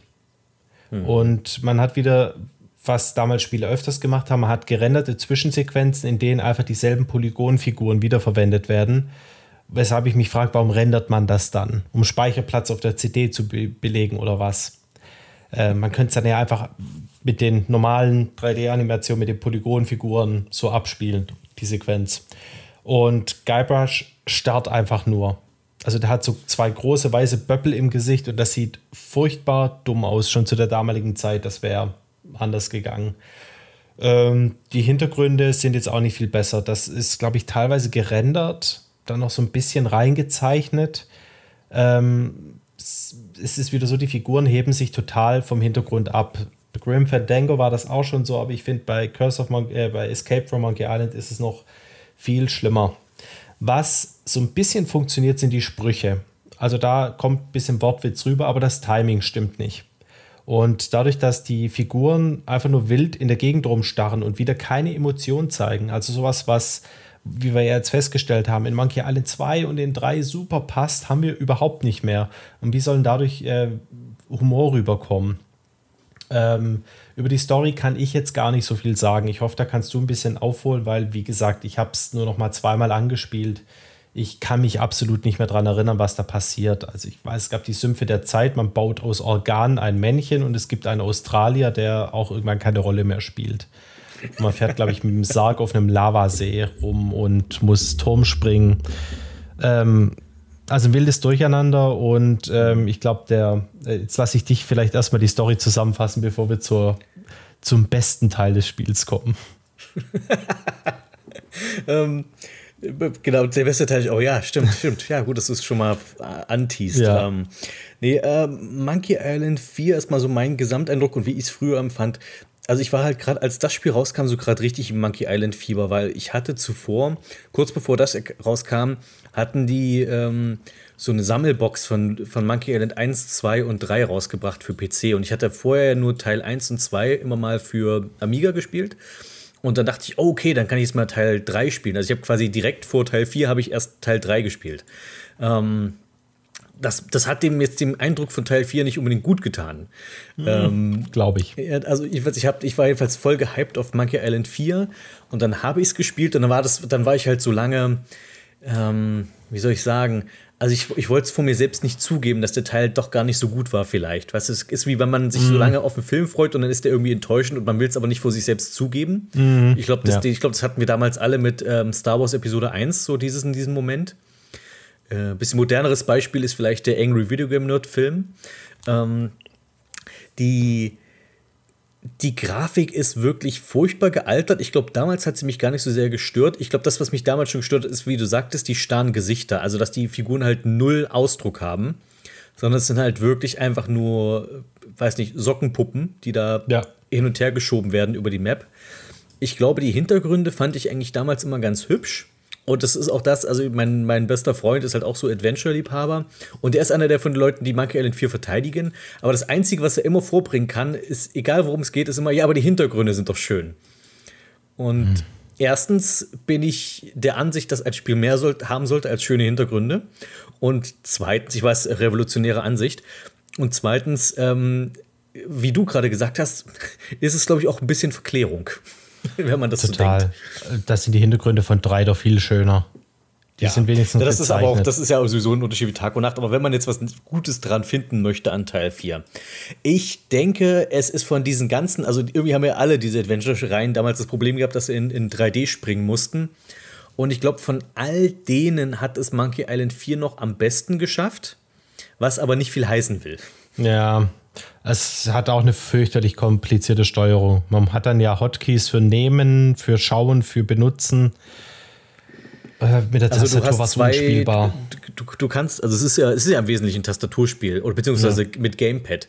Tatsächlich ist die beste Art, Monkey Island 4 zu spielen, wenn du ein Gamepad hättest, weil damit spielt sich es noch am intuitivsten. Ähm, was halt echt bizarr ist, äh, so ein Point-and-Click-Adventure mit, mit Controller, dass sich das am besten spielt. Ähm, ja, das war die Zeit, wo die PlayStation 2 so groß verkauft wurde. Also die haben es halt natürlich auch für Konsole. Genau, umgesetzt. das war halt das Ding, das kam halt auch für PlayStation 2 kam es halt raus. Ähm, hatte da aber dann auch wieder das Problem mit den Ladezeiten im Vergleich zum PC. Ähm, hm. Die, äh, die, was, was, was denkst du, hattest zwei Steuerungskonzepte, die du nehmen konntest? Also wie nachdem, dass ich Guybrush bewegt sich je nachdem, ob er sich quasi anhand der Kameraposition bewegen soll oder anhand seiner eigenen Position. Ich weiß es schwer zu erklären gerade.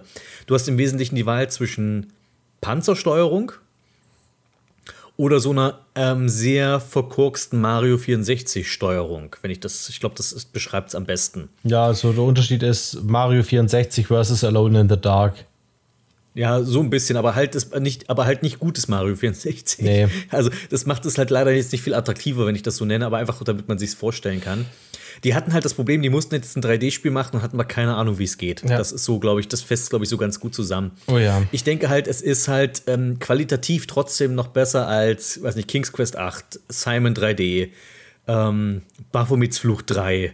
Oh Gott, was gab's da noch alles? Ähm, ich würde sagen, Quest for Glory 5 ist auch nicht so schlecht gelungen. Das ist vielleicht noch irgendwie noch mit am noch erträglichsten. Also wenn ich jetzt aber ähm, vergleichen müsste Baphomets Fluch 3 und Monkey Island 4, ich glaube, da würde ich mich für Baphomets Fluch 3 entscheiden.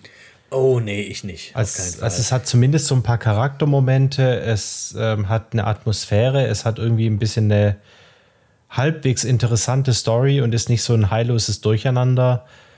Also da habe ich so ein bisschen das Gefühl, als wäre wär das das rundere Spiel. Und Monkey Island 4 ist schon so nicht wirklich die Konsequenzen dessen überdacht, was, was man sich da in eine Entscheidung reinholt. Allein schon, dass man dann sagt, wir müssen jetzt eine 3D-Steuerung machen, ähm, dann aber keine Ahnung haben, was ist jetzt das Bessere, muss man es jetzt relativ zur Kamera oder relativ zum Spielcharakter machen. Ich kann mich eben auch erinnern, dass das relativ zur Kamera, es hat überhaupt nicht funktioniert, weil die Kamera ja ständig wechselt, während man durch die Szenerie ja, läuft. Und dann ja, passt genau. das ja wieder nicht. Dann hat er wieder umgelenkt. Und das ist allein mal sowas, das hat Baphomets Fluch 3 in meiner Erinnerung nicht gehabt. Das war insgesamt so ein, okay, wir arbeiten mit dieser 3D-Steuerung und wenn es nur ist, dass wir das 20. Kistenschieberätsel reinspielen, und das war eben nicht, wir machen ein klassisches rätsellastiges Adventure, weil äh, wir das gerne wollen, aber wir bedienen uns diesen Methoden, von denen wir eigentlich keine Ahnung haben.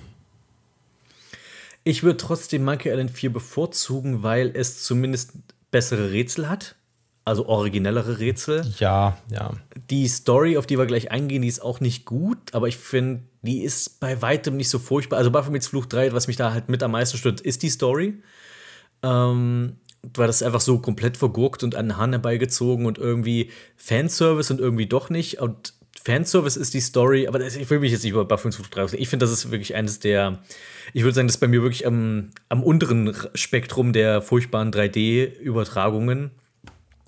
Äh, und bei, bei mir ist Monkey Island 4 weiter oben, weil ich glaube, an die Steuerung kann man sich gewöhnen, die wird nie gut, aber wenn du es erstmal dich dann gewöhnt hast, geht's. Und die Optik hat ein paar nette Momente, behaupte ich, jetzt einfach mal ohne Beweis führen zu können. Ähm, und wie gesagt, was ich, was ich, mir sind halt ein paar gute Rätsel in Erinnerung geblieben. Zum Beispiel das Turmspringen mochte ich sehr irgendwie. Das ist halt, dass du den deinen Gegner irgendwie sabotieren musst und dabei selbst irgendwie mit nach Minimalprinzip irgendwie einen halbwegs brauchbaren Sprung zustande bringen musst, was es halt ein sehr gutes Guybrush-Rätsel ist irgendwie, weil du kannst, Guybrush kriegt selbst nicht auf die Reihe, er muss dieses Turmspringen gewinnen, ist aber kein Turmspringer, also muss ich den anderen sabotieren, aber auch, auch irgendwie so eine verspielte Art und dann ist der andere auch noch irgendwie so ein Arsch, weswegen es einem nicht so leid tut. Ähm, und das ist einfach, dass das Platschen zum Beispiel im Wasser, dass du das dadurch reduzierst, dass du irgendwie ein Partyhütchen aufsetzt und solche Sachen. Ja, das Büßerhütchen. Ich. Das, was war's? Das Büßerhütchen. genau. Das bekommt man auch in der Schule. Stimmt. Ähm, die, das ist einfach, es hat einfach, finde ich, was Rätsel angeht, bessere Ideen. Ja. Ähm, Gut, ein gutes Rätsel, an das ich mich jetzt noch erinnern kann, weil ich es in der Anfangszeit der Pandemie immer wieder zitiert habe, das war dieses Rätsel, dass nicht drei Piraten beieinander stehen dürfen, sonst wird die Kanone abgefeuert. Ja, genau. Und das war dann so in der Anfangszeit, wo man äh, noch so Versammlungsverbote hatte, habe ich dann auch immer gedacht, dann, äh, wenn man jetzt zu dritt beieinander steht, dann wird die Kanone abgefeuert. Und äh, die Sümpfe der Zeit waren ein sehr gutes Rätsel. Ist im, im Wesentlichen eins, also das gab schon mal so zwar in Simon äh, the Sorcerer 2, dass du quasi so ein Zeitreiserätsel hast, bei dem du dann dir selbst begegnest und dann darfst du halt irgendwie keinen Zeitparadoxon auslösen. Ähm, aber hier finde ich sogar noch ein bisschen cleverer gelöst, mit ein paar mehr, ähm, mit ein paar mehr Ideen eingeworfen. Mhm. Äh, insgesamt, also wie gesagt, ich würde sagen, was, was Rätsel angeht, ist die, liefert dieses Spiel schon ab. Es ist leider die Umsetzung, die das Problem ist, und es ist die Präsentation, die sehr problematisch ja. ist. Und dass die Handlung, die wollten, ich glaube, die hatten so das Gefühl, okay, die, die, die Handlung von Monkey Island 1, 2 und 3, die war immer so simpel gehalten. Und jetzt machen wir irgendwann eine große, epische Handlung wo es quasi um das Schicksal der Karibik geht am Ende. Also wir besiegen nicht nur einen Geisterpiraten, sondern wir retten die Welt mehr oder weniger zum Schluss. Und ähm, vielleicht sollte ich jetzt die Handlung mal zusammenfassen, weil ich habe das Gefühl, das ist das Spiel, was es am dringendsten nötig hat, dass man nochmal die Handlung zusammenfasst. Ich versuche es auch, also ich muss auch selbst sagen, ich habe es auch schon lange nicht mehr komplett durchgespielt. Ähm, vor allem, weil das letzte Drittel des Spiels sehr furchtbar ist, wovon wir gleich noch reden werden. Ähm, aber ich habe es immer mal wieder angespielt. Also es geht darum, am Ende von Monkey Island 3 haben Guybrush und Elaine geheiratet und sind jetzt längere Zeit in Flitterwochen gewesen. Jetzt kommt Elaine zurück nach Mealy Island und muss feststellen, dass sie inzwischen für tot erklärt wurde. Und ähm, dass finstere Machenschaften hier am Werk sind, die quasi äh, die, die äh, Autoritäten der Karibik untergraben und irgendwie alles umkrempeln wollen. Und das Problem ist, ist einmal, dass es jetzt einen, also das, am Anfang geht es erstmal vor allem um einen Wahlkampf. Das, was ich eigentlich auch eine ganz witzige Idee finde, dass es halt so einen Monkey Island Wahlkampf gibt, dass Elaine ähm, quasi ihre Position als Gouverneur verteidigen muss gegen einen neuen Herausforderer. Und, dann, und gleichzeitig wird die Karibik bedroht von einem fiesen Australier, einem Geschäftsmann aus Austral Australien und ähm, der Piraten hasst und alles, was Piraten repräsentiert. Und er möchte lieber die ganze Karibik und die ganzen coolen Inseln, die wir kennengelernt haben, in Touristen, in, in touristenfreundliche Ressorts verwandeln. Also will die ganzen Piraten vertreiben oder umschulen, umerziehen und dann alles, was so die ganzen schmutzige Atmosphäre, die die Monkey Island so oft ausgemacht hat, durch knallbunte Themenrestaurants ersetzen. Ähm, das ist der Ozzy, Ozzy Mandrill heißt er, der Schurke übrigens. Und das ist tatsächlich auch mal insofern interessant, finde ich, dass Monkey Island zwei große Schurken in diesem Fall aufbaut, weil es gab zwar immer mal so kleinere Bösewichte vorher, es gab Lago La Grande, es gab äh, Röchelieu und so weiter. Aber hier hast du quasi, was sich erstmal eine lange Zeit anfühlt, wie zwei gleichberechtigte Oberschurken. Weil, wie sich natürlich herausstellt, hat auch LeChuck wieder seine Finger im Spiel. Übrigens eine sehr seltsame Wahl bei LeChuck, dass man sich nicht für ein Design entscheiden konnte, ähm, sondern er springt zwischen seinen Gestalten aus Monkey Island 1, 2 und 3 hinterher, äh, hin und her. Also er, manchmal ist er ein Geisterpirat, manchmal ist er ein Zombie und manchmal ist er der äh, Dämonenpirat. Und nur der Dämonenpirat sieht übrigens gut aus. Äh, die anderen beiden Formen sehen absolut furchtbar aus. Besonders der Zombie, der ist kaum zu erkennen. Nur so das am Rande. Ähm, jedenfalls, und die beiden arbeiten zusammen, um die Karibik zu zerstören. Auf der Suche, was dann nämlich das Endgame ist in dem Fall, ist nach der ultimativen Beleidigung. Also wir wollen äh, quasi das Beleidigungsfechten so als Thema wieder aufgreifen, aber was du dann aber letztlich im Spiel nie so richtig machst. Es gibt einmal einen ganz kurzen Beleidigungskampf, den du verlieren musst weil Ozzy Mandrill halt mit irgendwelchen abgefahrenen Beleidigungen kommt, die keiner kennt. Äh, und du kannst quasi nur gegen ihn verlieren, was halt ein bisschen ernüchternd ist. Äh, Beleidigung, Beleidigungsduell wird später im Spiel durch was anderes ersetzt, woran ich nicht denken will, weil ich immer noch äh, ein Trauma davon habe. Und äh, jedenfalls, sie wollen irgend so, das ist wie so eine Art großer Voodoo-Fluch, die ultimative Beleidigung, die quasi jeden, die noch die, selbst den stärksten Pirat quasi in ein wimmerndes Wrack verwandelt, wenn du ihn damit triffst. Und deswegen, damit wollen halt LeChuck und Ozzy die Karibik übernehmen.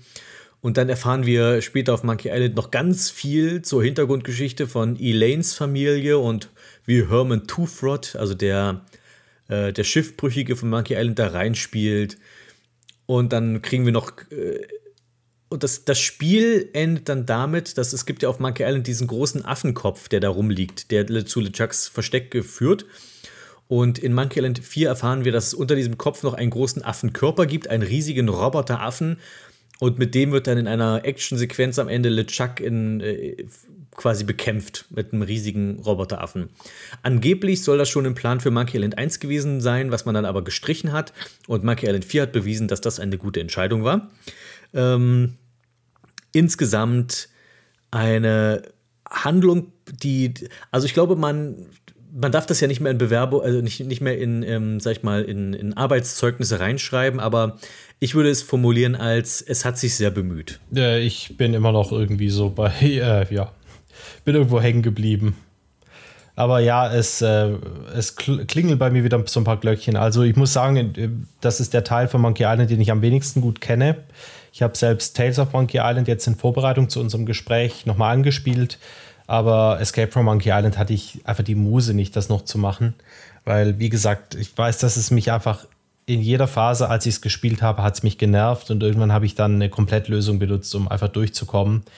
Ähm, aber die, die, ultimative Beleidigung konnte ich mich noch erinnern und ich konnte mich auch erinnern, dass ähnlich wie bei Big Whoop und bei ganz vielen anderen Sachen hat es eigentlich keine so richtige Relevanz gehabt. Und ich glaube, die ultimative Beleidigung war dann der Affenroboter. War es das? okay, das wusste ich, weil ich dachte, das sind zwei getrennte Dinge gewesen. Denn die haben das so aufgebaut, dass das jetzt das eigentliche Geheimnis von Monkey Island ist, ist dieser hm. Affenroboter.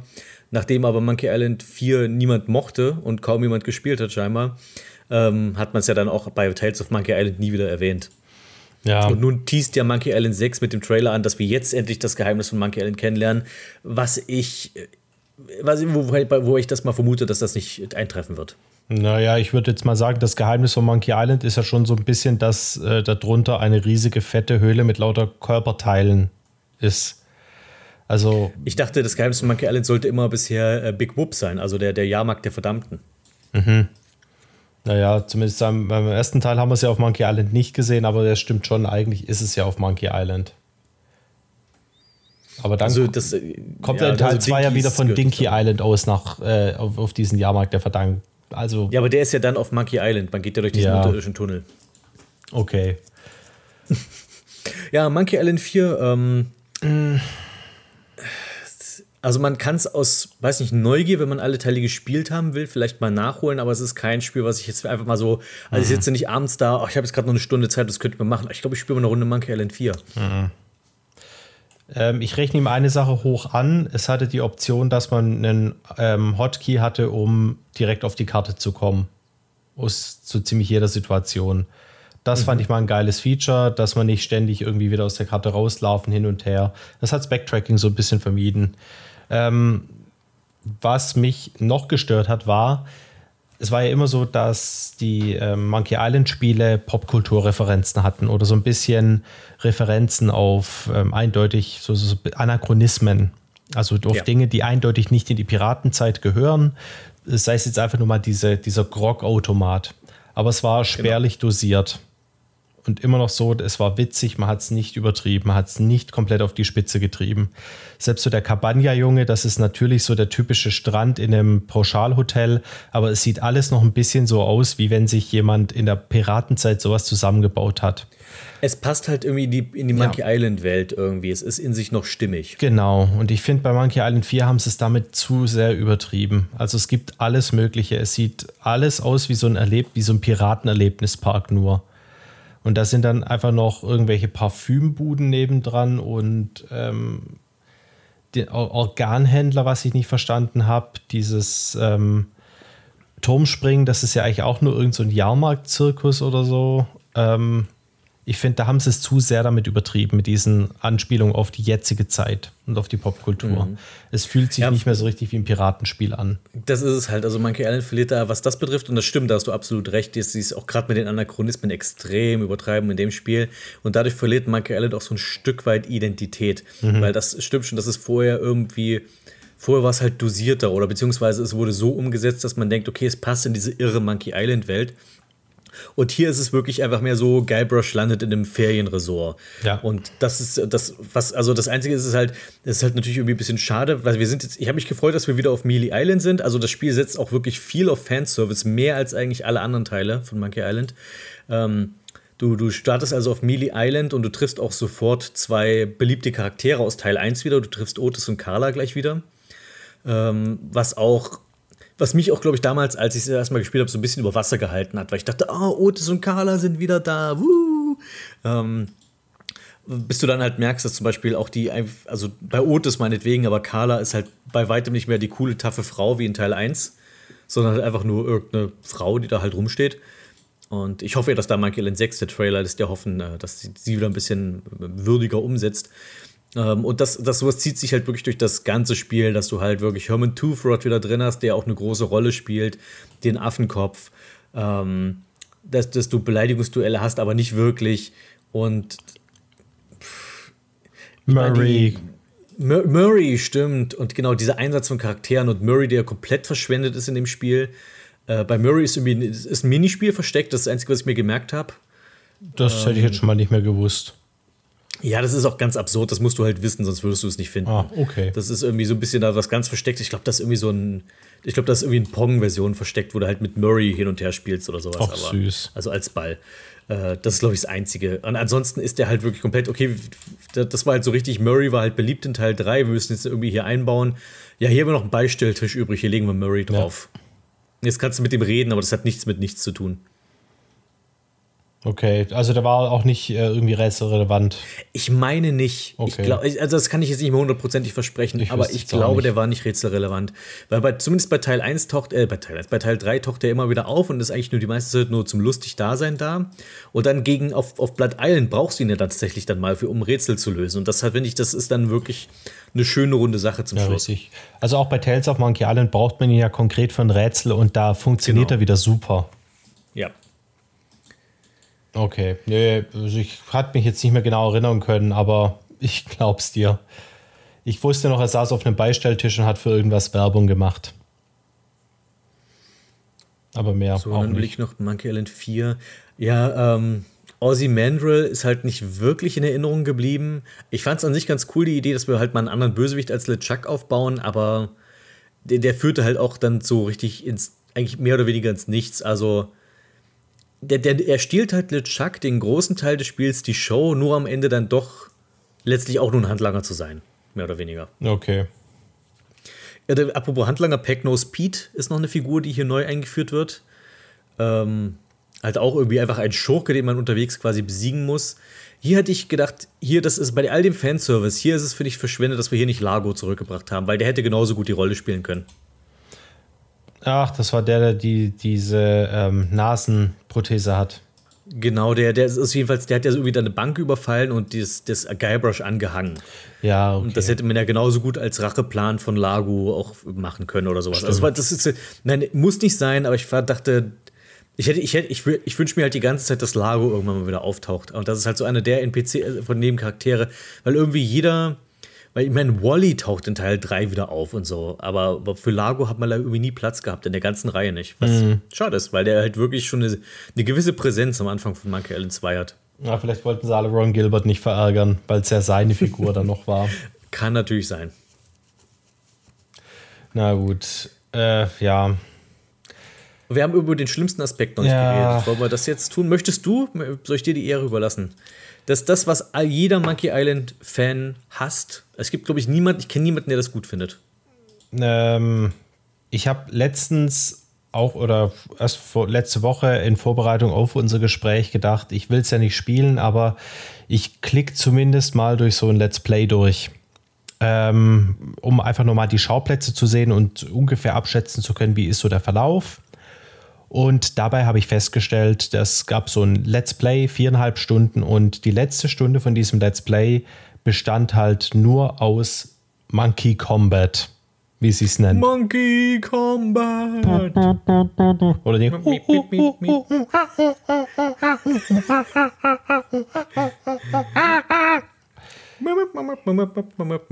Ja, wenn sie wenigstens das Guybrush. gemacht hätten. Elaine. Guybrush wins. Superb. Ja, die haben die, die Beleidigungsduelle entfernt. Okay, wenn äh, das, es gibt genug Leute, die das genervt hat, meinetwegen, aber sie haben es ersetzt durch Monkey Combat. Ähm, und das ist auch übrigens schon das Beste an dem ganzen Ding. Der Name ist halt, äh, es klingt jetzt ähnlich wie Mortal Kombat und der Affe schreit das immer wie in dem Lied. Aber das Lied selbst haben sie leider nicht parodiert, so wie wir das eben gerade schon ganz vorbildlich gemacht haben.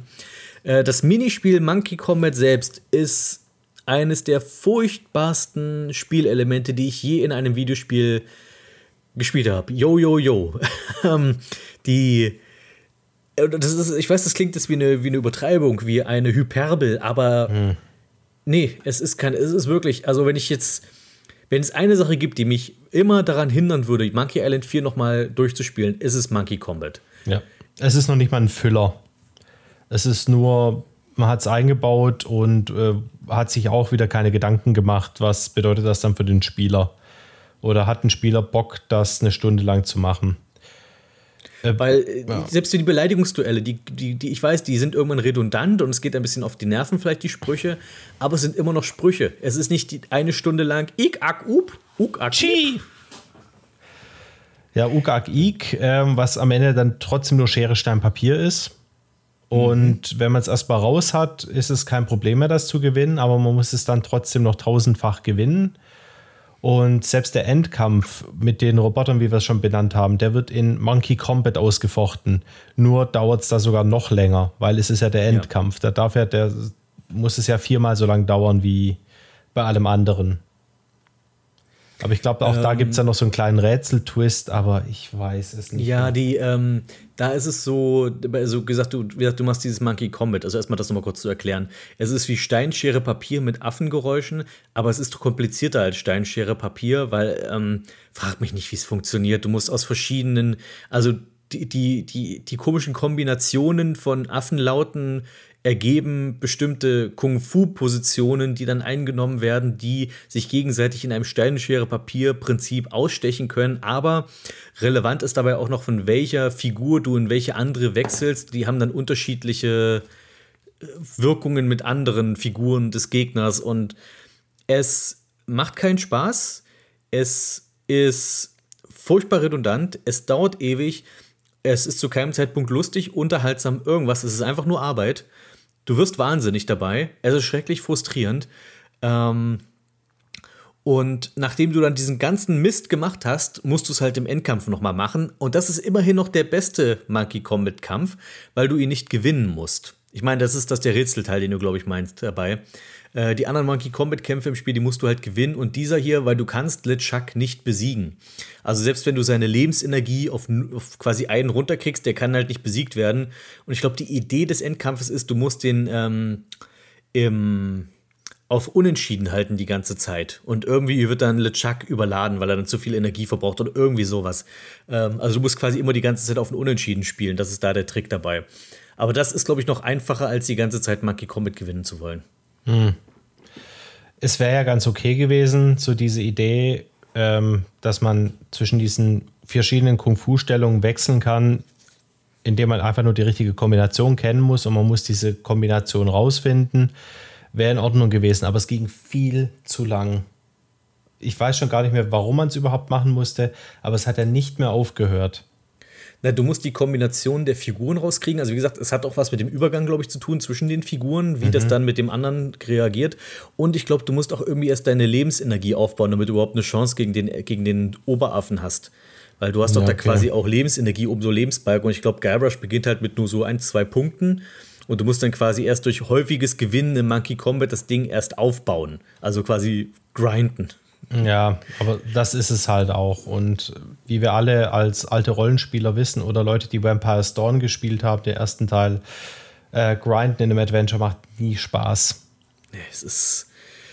Also, das ist für mich, also wenn sie, wenn sie da eine ähm, Special Edition von Monkey Island 4 machen würden, dann bitte hier mit entweder komplett überarbeiten oder einfach rausschneiden. Ja. Es, wird, es wird niemand vermissen. Nee, also es gibt dem Ganzen auch keinen Wert. Es hat sich dann einfach zu lang gezogen. Wenn das ein Viertel der Zeit gewesen wäre, dann wäre das noch so ein nettes Gimmick gewesen.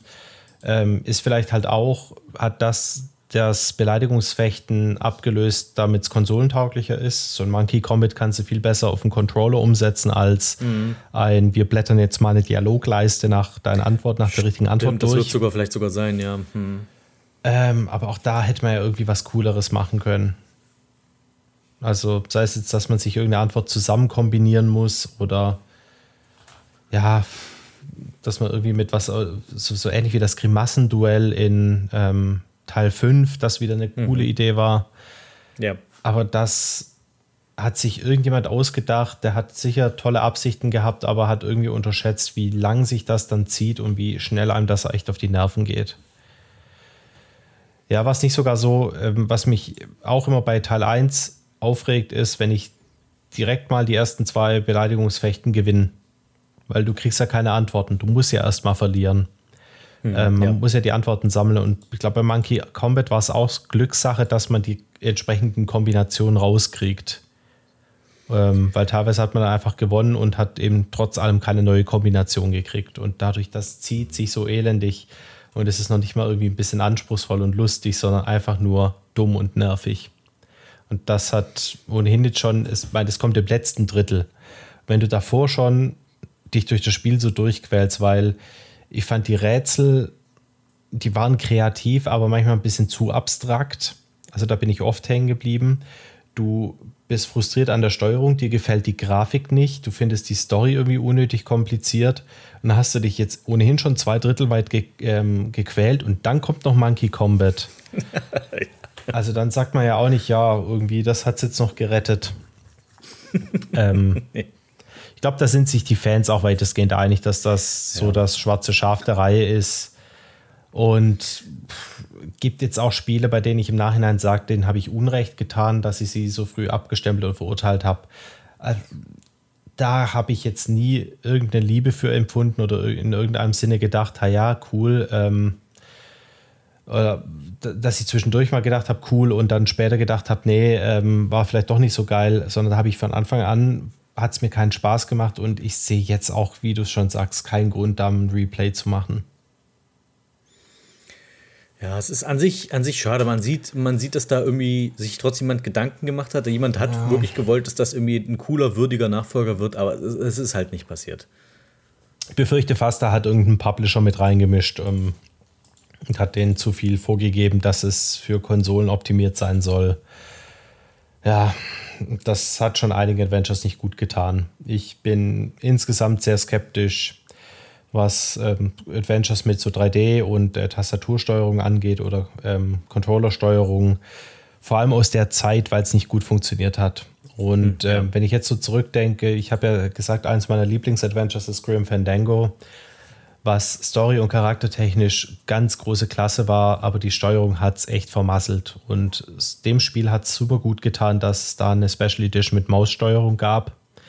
Vielleicht kriegen wir da ja auch eines Tages eine Edition mit Maussteuerung, ohne Monkey Combat, ähm, mit ein bisschen glatt gezogeneren Polygonen, vielleicht ein bisschen mehr Mimik von den Charakteren. Dafür müssten sie es aber erstmal angehen und ich glaube, weil Monkey Island 4 jetzt schon einen schlechten Ruf hat, gibt es keinen Grund dafür, das nochmal aufzupolieren. Das kann halt gut sein, weil dass sie Grim Fandango angefasst haben, hat mich all- allgemein erstmal überrascht, weil das ist ja auch nicht das Spiel, an das man sofort denkt bei May meine Lieblingsspiele aller Zeiten. Aber es hatte so ein Cult-Following. Also genau, schon so das ein ist paar. es halt. Aber es hat halt trotzdem einen guten Ruf. Also alle wussten, Ja. die Grafik ist irgendwie ein bisschen komisch und die, äh, die Steuerung ist nicht optimal, aber die Leute mochten es halt trotzdem sehr. Genau. Also die, die es gespielt haben. Und das ist halt bei Monkey Island 4 nicht. Also du hast, glaube ich, ich glaube, glaube ich, niemanden, der sagen würde, das ist mein Lieblings-Monkey Island oder mein Lieblingsspiel. Es gibt Leute, die vielleicht ein paar Aspekte darin verteidigen. Das hast du immer mal wieder. Aber das alleine reicht ja nicht. Also darauf, ich, also ich, darauf baust ja keine, keine Videospielproduktion auf. So, Nee. es gibt, wir, wir wollen halt ein, ein Spiel, was sowieso keiner haben will, ein bisschen mehr, dass das vielleicht drei Leute mehr das haben wollen. Ja, würde noch funktionieren, aber dann braucht man so eine starke Figur dahinter, die Bock drauf hat. Äh, Das wäre jetzt für die Monkey Island 3 offensichtlich im Moment Ron Gilbert. Ähm, Ron Gilbert war schon bei Teil 3 irgendwie ein bisschen ähm, angefressen und spätestens bei Teil 4 wird das auf jeden Fall sein.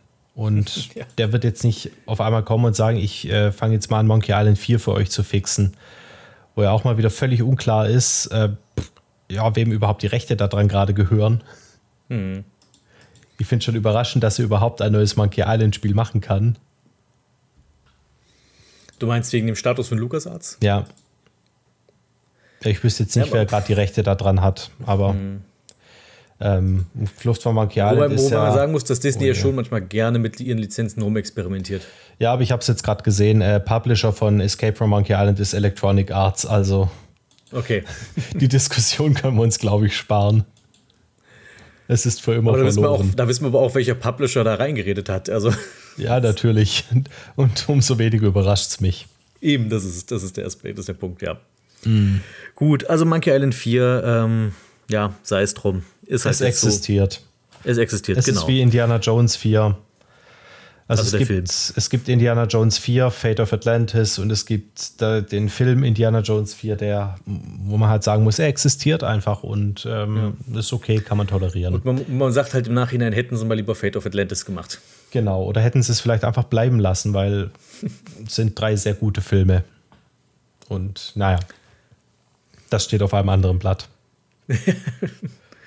Ähm, ja, gut, und dann haben wir jetzt ja noch Monkey Island 5, Tales of Monkey Island, äh, was von Telltale damals kam. War, Telltale gab es, glaube ich, schon bevor, vor Tales of Monkey Island, aber ich glaube, das war so das erste große, die erste große Nummer, von dem man den Namen Tell, äh, Telltale dann aber auch mal wirklich erst mal gehört hat.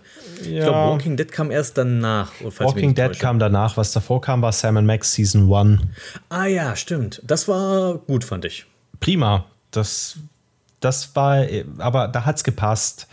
Ähm, Ich komme gleich dazu, wenn wir dann Story und alles beieinander haben, war, wo es bei mir nicht so passt. Bei Sam Max Season 1 hat es diesen absurden Humor oder diese absurde Welt super gut aufgegriffen und nochmal gesteigert von Hit the Road. Also Sam Max Season 1 war für mich so die völlig würdige und total gelungene Erweiterung zu Hit the Road. Genau, bei Tales of Monkey Island war dann natürlich, glaube ich, oder wird der endgültige Durchbruch gewesen sein für Telltale, weil Sam Max war schon bekannt. Es war bekannt, dass es so ein bisschen LucasArts aufgreift, aber Sam Max ist echt so das Nischenspiel von den witzigen LucasArts Adventures. Da ist Day of the Tentacle natürlich ganz vorne dran. Sam Max kennt man, aber du kennst jetzt wenige, die das so anführen würden als eines ihrer Lieblingsadventures. Ich bin beispielsweise einer davon. Ich bin, liebe das Spiel total. Und äh, Monkey Island ist doch bekannter und ist doch ein bisschen breiter bekannt. Und natürlich, als sie dann die Monkey Island Lizenz hatten und gesagt haben, sie machen da ein Spiel drum, dann war das ihr endgültiger Durchbruch. Und The Walking Dead ging dann in eine völlig andere Richtung, hat dann auch für sich allein gestellt zum Glück funktioniert. Ich hatte schon Angst, man muss die Serie kennen. Ähm, aber das war, glaube ich, so mal das erste, wo dann Telltale sich richtig saniert und richtig groß gemacht hat. Ja. Also würde ich auch sagen, weil was Telltale angeht, also Tales of Monkey Island und Walking Dead. Und dann hatten sie ja noch andere Spiele, aber ich glaube, die haben niemals wieder an diesen Riesenerfolg von Walking Dead angeknüpft, weil das Nee. ist so ein Spiel, was für dem ich, ich habe die Serie nie geguckt, ich hatte mich auch nie groß für das Spiel interessiert, aber ich habe oft davon gehört.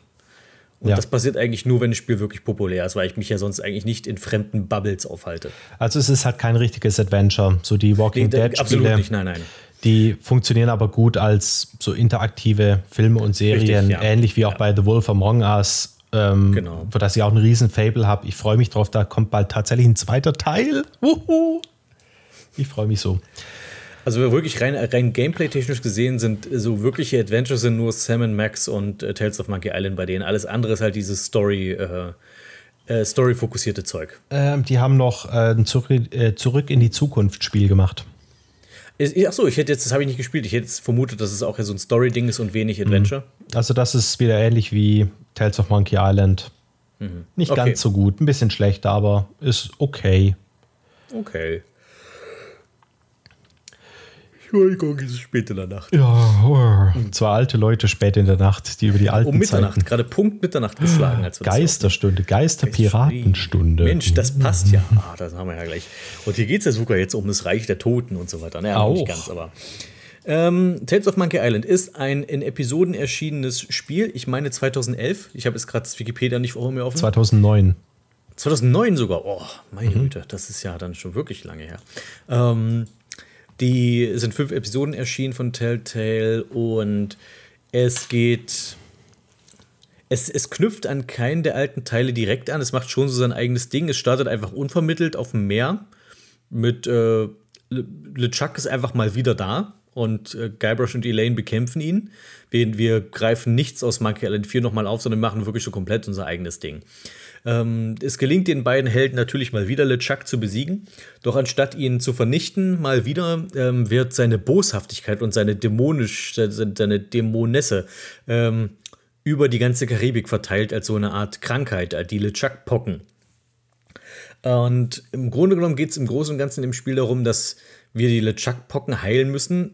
Äh, Guybrush muss dafür einen äh, heiligen Riesenschwamm finden, äh, mit dem man das Böse aufsaugen kann. Es La Spongia Grande, glaube ich, hieß er. Bin grande. Genau, was er sagt. Und ähm, ja, da- darum drehen sich die meisten Kapitel, dass man das Ding findet und dann, dass man das Ding auch einsetzt. Und dazwischen gibt es jede Menge andere Story und jede Menge anderes Drama. Äh, ich glaube, man muss wirklich die Episoden im Einzelnen durchgehen, weil die sich mitunter wirklich sehr unterscheiden und auch in dem Fokus, worum es darin geht. Die allgemeine Handlung ist wirklich, es gibt diese Krankheit in der Karibik, die auf LeChuck zurückzuführen ist. Und äh, das, die muss beseitigt werden. Und das Interessante ist, ist, dass LeChuck scheinbar vom Bösen geläutert wurde damit. Also er hat seine menschliche Gestalt zurück und er ähm, ist auf einmal hilfsbereit und er ist freundlich und er ist, wird auf einmal, er wird nach und nach quasi zu Guybrushs bestem Freund und ähm, auch zu Elaines äh, gutem Freund, also wird quasi da gefriendzoned. Und natürlich hat Guybrush die ganze Zeit die Vermutung, dass äh, das alles nur vorgetäuscht ist und ähm, dass er dass er dieser eine Typ ist, irgendwie die- der eine Freund, den jede Frau hat, der aber eigentlich nur auf die Gelegenheit wartet, um, um an sie ranzukommen. Und äh, die, die, diese, diese Nummer halt, dass man so eine Art Dreiecksbeziehung macht und dann kommt noch die, ein neuer, eine neue Figur hinzu, Morgan Le Flay, eine Piratenjägerin, die aber auch gleichzeitig riesiges äh, Guybrush-Fangirl ist, weil Guybrush inzwischen so berühmt ist und äh, die quasi so zu so einer Art Sidekick von Guybrush wird und auch das Ganze hat dann so romantische Untertöne und deswegen hast du da auch viel Liebes hin und her und so weiter, ohne es, über, ohne es zu übertreiben. Und in den einzelnen Episoden, tja, da geht es mal darum, einen äh, verrückten Wissenschaftler zu besiegen, mal geht es darum, äh, einen aus einem so, so im Pinocchio-Stil aus einem äh, Wal zu entkommen, der einen verschluckt hat. Und so, dann muss man ein, ein, ein, ein ganzes Kapitel dreht sich um eine Gerichtsverhandlung, was übrigens wird meiner Ansicht nach das beste Kapitel ist. Was würdest Stimme du ich sagen? zu, ja. Das vierte? Das hat Spaß gemacht, ja. Das ist am cleversten geschrieben und hat wirklich gute Rätsel. Ähm, auch da ist der Einsatz der verschiedenen Charaktere wirklich ausgezeichnet gelungen. Äh, Highlight da ist, dass, Guy, äh, dass LeChuck lernen möchte, wie man, wie, wie, wie man Rätsel löst, weil er war ja vorher nur ein brutaler Pirat, der alles mit Gewalt löst und nun muss Guybrush ihm Anleitung geben, wie man ein Point-and-Click-Figur ist. Äh, absolutes Comedy-Highlight und dann musst du quasi ihm An Anweisungen geben, wie gehe zu, nimm, benutze. Ja. Und da kannst du sehr witzige Kombinationen mitmachen, die nicht zum Ziel führen, aber die einfach äh, für, für den Spaß da sind. Und im letzten Kapitel, Spoiler, stellt sich heraus, dass LeChuck doch wieder der Bösewicht ist und da geht es dann darum, hauptsächlich LeChuck zu besiegen. Ähm, irgendwas zur Handlung zu ergänzen, was du gerade sagst, was man auf jeden Fall erwähnen muss? Ähm, es gibt so ein Mehrvolk und ähm, also das ist neu eingeführt, das gab es vorher in der kompletten Lore nicht.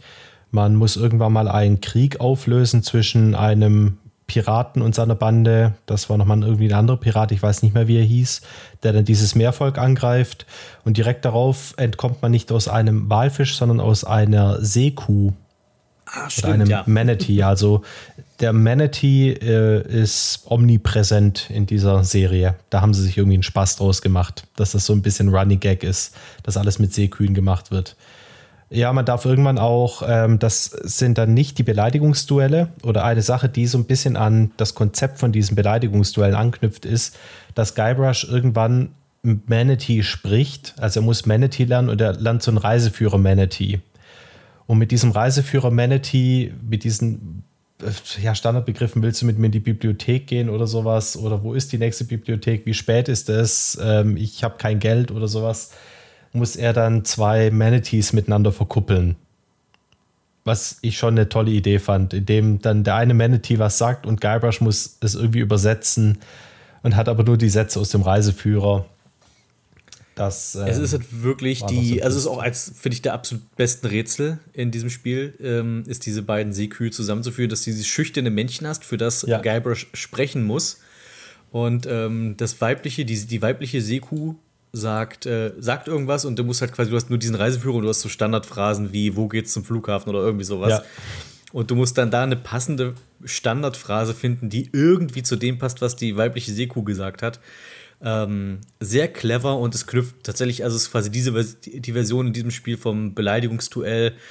Äh, vor allem dann bei den Bossen, bei denen es ja auch darum geht, dass du quasi, dass die irgendwas sagen und du musst in deinem Standardrepertoire, was du hast, irgendwie trotzdem was Passendes irgendwie antworten. Und die andere Version des Beleidigungskampfes in dem Spiel ist Grimassen schneiden.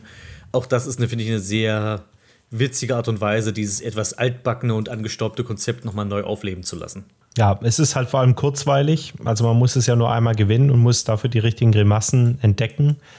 Na, du setzt es noch ein zweites Mal ein dann später. Ja, genau, aber in einem anderen Kontext, wo man dann ja, ein genau. bestimmtes Gesicht nachbilden will. Und äh, beim ersten Mal ist es einfach nur so, dass man sämtliche Kombinationen durchprobieren muss. Oder der andere, äh, man darf eben nichts benutzen, was der andere benutzt. Und dafür muss man einfach mal alle Kombinationen aus, wie drehe ich die Augen, wie ähm, lege ich die Augenbrauen an und wie muss der Mund geformt sein, muss man äh, durchprobiert haben. Und man braucht es dann nur einmal, kann dann trotzdem lustige Gesichter machen, sieht toll aus, aber es wird nicht so bis ins Unendliche durchexerziert, wie er es davor immer wieder hatte. Also ja. bei Monkey Combat, wo es nicht mehr aufgehört hat. Das hört relativ schnell auf. Da hätte ich es jetzt zum Beispiel nicht aufdringlich gefunden, wenn man das noch zwei, drei Mal bei den anderen Kollegen angewendet hätte. Mhm. Ja. Oder eben, wie gesagt, in anderen Kontexten nicht. Es geht darum, dass zum Beispiel eine Situation, bei dem eine Figur vor seiner alten Schullehrerin irgendwie Angst hat und du musst dann halt ein Foto von der Schullehrerin finden und mit deinem Grimassen können das Gesicht nachstellen, um den zu verängstigen. Das sind wirklich äh, viele clevere Ideen, die jedenfalls stecken in diesen Tales-Spielen. Die Kapitel sind, ich finde ich, die schwanken in der Qualität, mhm. habe ich festgestellt. Ich fand schon immer das erste und das letzte Kapitel sind so die schwächsten gewesen, was natürlich schade ist, weil der erste, der Einstieg ist erstmal nicht, also die, der Ersteindruck ist nicht besonders gut und dann quasi das, was dir am Ende hängen bleibt bei dem letzten Kapitel, ist auch nicht besonders gut. Aber die ganze Mitte, finde ich, ist sehr gelungen. Mich stört es bei dem Spiel immer wieder, wenn man auf so Labyrinthe kommt. Ähm, und das fängt in Teil 1 direkt an. Man hat den Urwald. Äh, in Teil 2 haben wir nicht den Urwald, aber wir haben diese verschiedenen kleinen Inseln, die teilweise eine Bedeutung haben, teilweise keine. Und Teil 3 spielt sich ja nur im Bauch des Manatee ab und ich glaube dann noch ein bisschen auf dem Meer danach. Und der hat mir eigentlich sehr viel Spaß gemacht, weil der hat so ein bisschen cleveres Rätselraten erfordert. Ähm, mich hat es da dann schon irgendwo gestört, dass Skybrush mit, seinem, mit seiner Hakenhand alles öffnen kann. Also wenn es immer darum geht, ein Schloss zu öffnen, Haken fertig funktioniert. Aber intelligenterweise haben sie sich später selber drüber lustig gemacht. Dass wenn man es macht, dann sagt Guybrush, das wird doch niemals funktionieren. Oh hoppla, es hat funktioniert. Ähm, Mary kommt im dritten Teil vor. Ähm, auch super gelungen. Ähm, man muss ein, es gibt jemanden, der immer mit seinem Skelett spricht. Und man muss das Skelett dazu bringen, dass es diesen anderen von seiner Meinung überzeugt. Und das macht man, indem man den Skelettkopf mit dem Kopf von Mary austauscht. Bloß Mary stellt sich dann sofort gegen Guybrush. Da muss man es also zusätzlich noch schaffen, Mary zu überzeugen, dass er sich auf Guybrushs Seite schlägt. Mega. Also hat mir total gefallen. Und Teil 4 ist kreativ und spaßig. Und er wird für mich ab da ätzend, wo man dann doch wieder in diesen ähm, Dschungel rein muss. Und auf einmal ist doch wieder die komplette Insel für dich offen und ähm, dieses Kartenrätsel, was dann auch die tatsächliche Karte im Dschungel verschiebt, ist witzig, ist dann von daher auch kreativ, aber trotzdem finde ich den Bereich immer zu weitläufig. Und mir war es nicht klar, ob man sich jetzt eine Karte malen soll dazu oder ob es eh Zufall ist. In Teil 1 war der Wald nämlich zum Beispiel Zufall. Also solange man nicht wusste, wie geht man durch, also wenn man nicht diesem, diesem Gemischtwarenhändler hinterherläuft, ist man nicht bei der Schwertmeisterin angekommen. Und woher weiß ich jetzt, dass das da nicht so ist? Also das hat mich dann immer so ein bisschen genervt. Und der letzte Teil, der, der hätte ich gern, dass er mir gut gefällt, aber das Backtracking ist da so unglaublich nervig. Also man ist nur am Rumlaufen. Das wollte ich auch sagen. Das, das, der letzte Teil ist handlungsmäßig okay, aber das Backtracking ist wirklich frustrierend und furchtbar und nervig und einfach irgendwie, da haben sie irgendwie nicht mitgedacht. Backtracking wie noch nie. Ja, wirklich wie noch nie. Also das Tales ist of Island Monkey. Macht wow. Hm. Bitte nicht singen. Genau. Ach, du darfst, darfst immer. Hier ist es, wir sind da hier frei in der Zockerbude. Ähm, ja, nee, das war halt so mein Problem. Also, die erste, ich finde, die erste, erste Kapitel ist so ein bisschen langweilig. Das ist mein einziges Problem damit. Und ich finde, der Humor zündet oftmals noch nicht so. Und das letzte Kapitel hat halt dieses Backtracking-Problem. Die anderen Kapitel, finde ich, alle haben immer, haben immer jeweils irgendwie ein paar gute Rätsel, sind nie zu lang und haben immer irgendwie ein paar gute Charaktere. Und vor allem haben äh, Kapitel 2 bis 4 halt alle Morgan Le Fay drin was ich halt den besten Charakter in diesem Spiel finde, hatte ich ja schon mal erwähnt. Ähm, die finde ich dem Monkey Island, äh, diesem ganzen Cast noch irgendwie einen netten neuen Twist gibt, dass du halt mal nicht nur die Standardgruppe Elaine, Guybrush, äh, LeChuck hast, sondern dass jetzt die Morgan da so ein bisschen mit reinspielt. Und äh, weil ich finde, das stärkt vor allem Guybrushs Charakter, der ja wirklich von Elaine nicht gut behandelt wird. Also ähm, in Teil 4 schon nicht. Ich finde in Teil 4 teilweise noch wesentlich schlimmer als in Teil 5. Aber du hattest ja auch schon erwähnt, in Teil 5 ist es auch nicht immer so sehr, ist auch nicht mehr sehr nett, die Elaine zu ihm. Und die, die Morgan vergöttert ihn ja. Also sie, sie ist offensichtlich total verknallt in Guybrush. Aber Guybrush ist nicht, in, nicht mal eine Sekunde in Versuchung, ähm, Elaine irgendwie zu betrügen. Und ich finde, das äh, stärkt einfach nochmal das, diesen Charakter von ihm einfach sehr deutlich, weil wenn es einen Teil gäbe, in dem, er, in, dem es, in dem man ihm sagen könnte, okay, äh, ich könnte verstehen, dass du dir vielleicht was Neues suchst, dann wäre es der hier. Ähm, und weil vor allem ja auch Elaine ja scheinbar viel zu freundlich zu LeChuck wird. Seinem Rivalen in dem Fall. Ja, und ihn auch direkt von Anfang an verteidigt und keinerlei Skepsis empfindet Mhm, genau. gegenüber.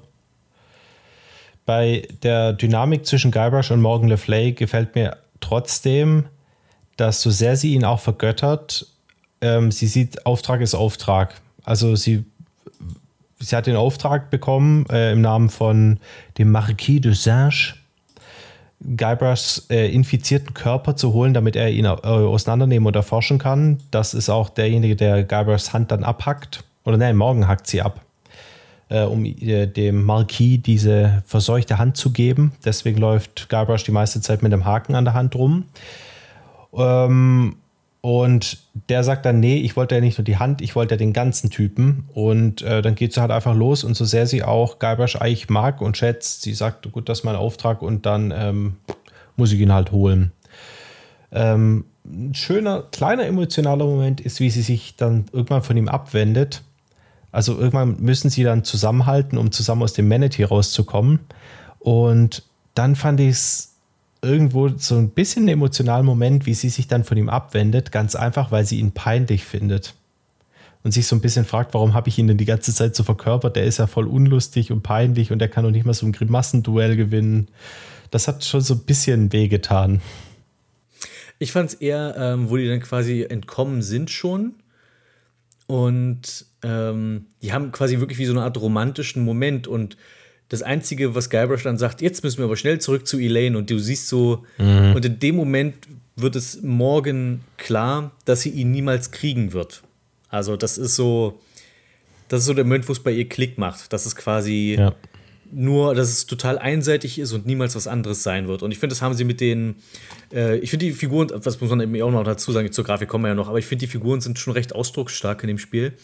Äh, schon eine ganz andere Hausnummer als Teil 4. Absolut. ähm, und du siehst äh, morgen immer, finde ich, sehr gut an, was sie gerade denkt und fühlt. Und das finde ich, sehr wichtig in diesem Spiel. Mhm. Aber auch Guybrush. Also Guybrush ja. hat so eine dynamische Mimik und nicht einfach nur diese Staraugen und äh, ja, Einheitsgesichtsausdruck. Und das tut dem Spiel einfach wahnsinnig gut. Ich hatte das Spiel, als ich es äh, jetzt Anfang des Jahres oder so nochmal wieder gespielt habe, ich hatte es irgendwie schöner in Erinnerung, also hübscher. Ja, also der Zahn der Zeit hat dran genagt. Ähm, ich finde es immer noch besser als jetzt bei anderen Teilen, weil es ist eher aus einem Guss. Dadurch, dass sie gesagt haben, es ist diesmal Polygon vor Polygon und nicht Polygon vor gezeichnetem Hintergrund. Aber es hat natürlich ordentlich Staub angesetzt. Ich glaube, damals, für die damalige Zeit sah es schon ganz gut aus für so ein Comic-Adventure. Ähm, man merkt ihm jetzt sein Alter an. Da kann ich es eher noch verzeihen, als bei irgendwas, was von Anfang an schon nicht so richtig funktioniert hat, wie es jetzt Monkey Island 4 ist. Hm. Ich finde, ähm, die Hauptcharaktere sehen noch ganz gut aus. Aber diese ganzen Nebenfiguren, die da zum Beispiel auf der, dieser Windinsel da am Anfang rumlaufen, diese ganzen kleinen, wüchsigen, kleinen, dicken Kerle, die irgendwie alle gleich aussehen, die, die sind schon furchtbar hässlich inzwischen. Ja, stimmt, ja. Die, die, also auch die, die haben auch alle diese eine Wackelanimation, wo irgendwie, wo jeder zweite Satz irgendwie mit dem Finger geschnippt wird und Zeigefinger und sowas das hat so ein bisschen was, wer es kennt, Blatt um in zwei, wo irgendwie auch die, die Figuren die ganze Zeit irgendwie ganz komische Position, äh, Figurinen machen mit ihren Händen und irgendwie rumfuchteln, damit rumzeigen. Es geht so in die Richtung. Und ja, man hat irgendwie so nur so drei Animationen für diese Figuren gehabt, die dann ständig abgespielt werden. Und es, es wird sehr schnell, sehr ermüdend. Aber was die Hauptfiguren angeht, die, also besonders Guybrush, der hat viele lustige Posen, sehr ausdrucksstark. Mhm. Der ist gut gealtert. Sieht wieder eher aus wie der Guybrush aus Teil 2, im Gegensatz ja. zu den anderen Teilen. Ähm, jetzt, wo du es sagst, stimmt schon, bei der Gerichtsverhandlung sind diese ganzen Nebencharaktere von Flotsam Island ja wieder aufgetaucht. Und ich habe es nicht mehr so richtig auseinandergebracht, wer nochmal wer war. Hm. Weil die sich schon alle sehr, sehr ähneln. Das ist im Wesentlichen immer das gleiche Charaktermodell, nur halt leicht so ein paar Details mal geändert. Mhm. Das ist so Super Nintendo-Logik. Wenn es anders eingefärbt ist, ist es ein anderer Gegner. Ja, genau, andere Farbpalette spart Speicherplatz. Ähm, ich habe noch so ein bisschen ein Problem damit, dass es sich auch wieder ein bisschen zu sehr also episodisch anfühlt. Also erstmal, es ignoriert ja viel, was in den vorherigen Teilen passiert ist. Viele verhalten sich auch wieder anders. Guybrush sieht wieder anders aus. Ähm, und die Episoden untereinander fand ich dann auch ein bisschen so, jetzt haben wir das abgeschlossen, okay, mein nach Flotsam Island kommt mal wieder zurück. Aber es ist einfach alles so ein, du bist jetzt in der Unterwelt und da musst du jetzt raus. Also du kommst jetzt nicht mehr da in diese andere Insel zurück. Das finde ich jetzt zum Beispiel eine Stärke von Monkey Island 2, dass das dir ähm, zwischendurch mal so die Wahl gegeben hat. Du kannst auch nochmal eine alte Insel besuchen. Natürlich wird die Spielwelt da relativ groß. Ähm, gibt ja auch mehr Möglichkeiten, macht die Rätsel schwieriger. Ähm, aber es gibt dann doch eher so das Piratenflair und weniger dieses Versuch bis zum nächsten Encounter zu kommen und dann spielt es eh keine Rolle mehr. Und so hatte ich ein bisschen das Gefühl, dass es in im äh, Tales of Monkey Island war. Das jedes Mal endete es mit irgendeinem Encounter, dann ist was passiert, dann ging es erstmal damit los. Ja, die sind, das ist, ist glaube ich, die, die Natur dieser episodenhaft erschienenen Spiele, weil du musst ja dann quasi für jede dieser einzelnen Episoden trotzdem einen befriedigenden Abschluss haben und gleichzeitig einen Ja. Cliffhanger für die nächste Episode. Das heißt, du brauchst, jeder hat so irgendwie ihre eigene kleine Handlung, die innerhalb dieser Episode abgeschlossen werden muss. Und dann, jetzt übrigens gehen wir wieder zurück zur Haupthandlung. Ja, aber immer verknüpft mit, es, das Ende der letzten Episode hat jetzt eine neue Nebenhandlung aufgemacht. Also jede Episode beginnt mit, beim ersten Mal ist es überraschend, tritt Morgan auf. Beim zweiten Mal ist es, du wurdest von einem Manatee gefressen. Dann kommt, ähm, du wurdest vom Manatee wieder ausgespuckt und festgenommen. Und dann kommt, äh, du bist tot. Also es sind immer so diese einleitenden Events, die dann sagen, okay, das, was jetzt passiert ist, was du jetzt in der vorherigen Episode gemacht hast, ist erstmal Wumpe. Hier ist jetzt das und das passiert und jetzt hast du eine komplett neue Situation. Und dadurch fand ich, hat sich jede Episode wie so ein bisschen was Einzelnes angefühlt. Aber ja, vielleicht funktioniert Telltale auch einfach so. Ich denke, ja, das ist tatsächlich so, ein, so eine Krankheit von diesen äh, Episoden, äh, Episoden-Adventures. Da, da war es sogar fast so clever, wie sie es bei diesem King's Quest ähm, Episodenspiel gemacht haben, was 2016, will ich sagen, erschienen ist, glaube ich. Ähm, weil dort gibt es ja immer zwischen jeder Episode, das ist ja wirklich so gewollt, dass jede Episode abgeschlossen ist und dann gibt es ja immer einen großen Zeitsprung dazwischen. Da fällt das gar nicht mal so sehr ins Gewicht. Aber hier wird ja quasi über alle fünf Episoden eine große Handlung erzählt. Und da macht dieses, ähm, dieses Episodenhafte, was untereinander passiert, also dieses, wir müssen jetzt immer erstmal was abschließen und in der nächsten Folge zeigen wir dir kurz, was jetzt noch wichtig ist eigentlich und der Rest, den kannst du vergessen. Da ist das schon, da tut das ein bisschen mehr weh. Ja. Ja, ich finde, was, was Tales of Monkey Island am ehesten schafft, es noch tatsächlich, ähm, tatsächlich mitreißende Dramatik zu schaffen, speziell in den späteren Kapiteln, was bisher zu dem Zeitpunkt noch kein Monkey Island-Spiel in dem Sinne hatte.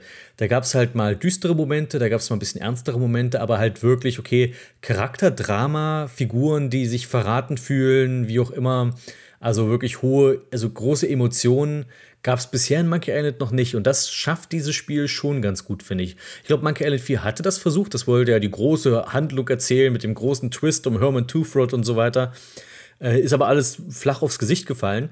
Und hier, finde ich, zünden da viele gute Twists schon. Und nehmen einen, finde ich, schon emotional auch gut mit. Das ist richtig. Die Teile davor, die es noch, ja, zumindest mal so ein bisschen versucht haben, vielleicht jetzt auch Teil 3, äh, wenn sich Guybrush dann eine Ohrfeige von Elaine einfängt, dann wird das halt so, so weggekichert.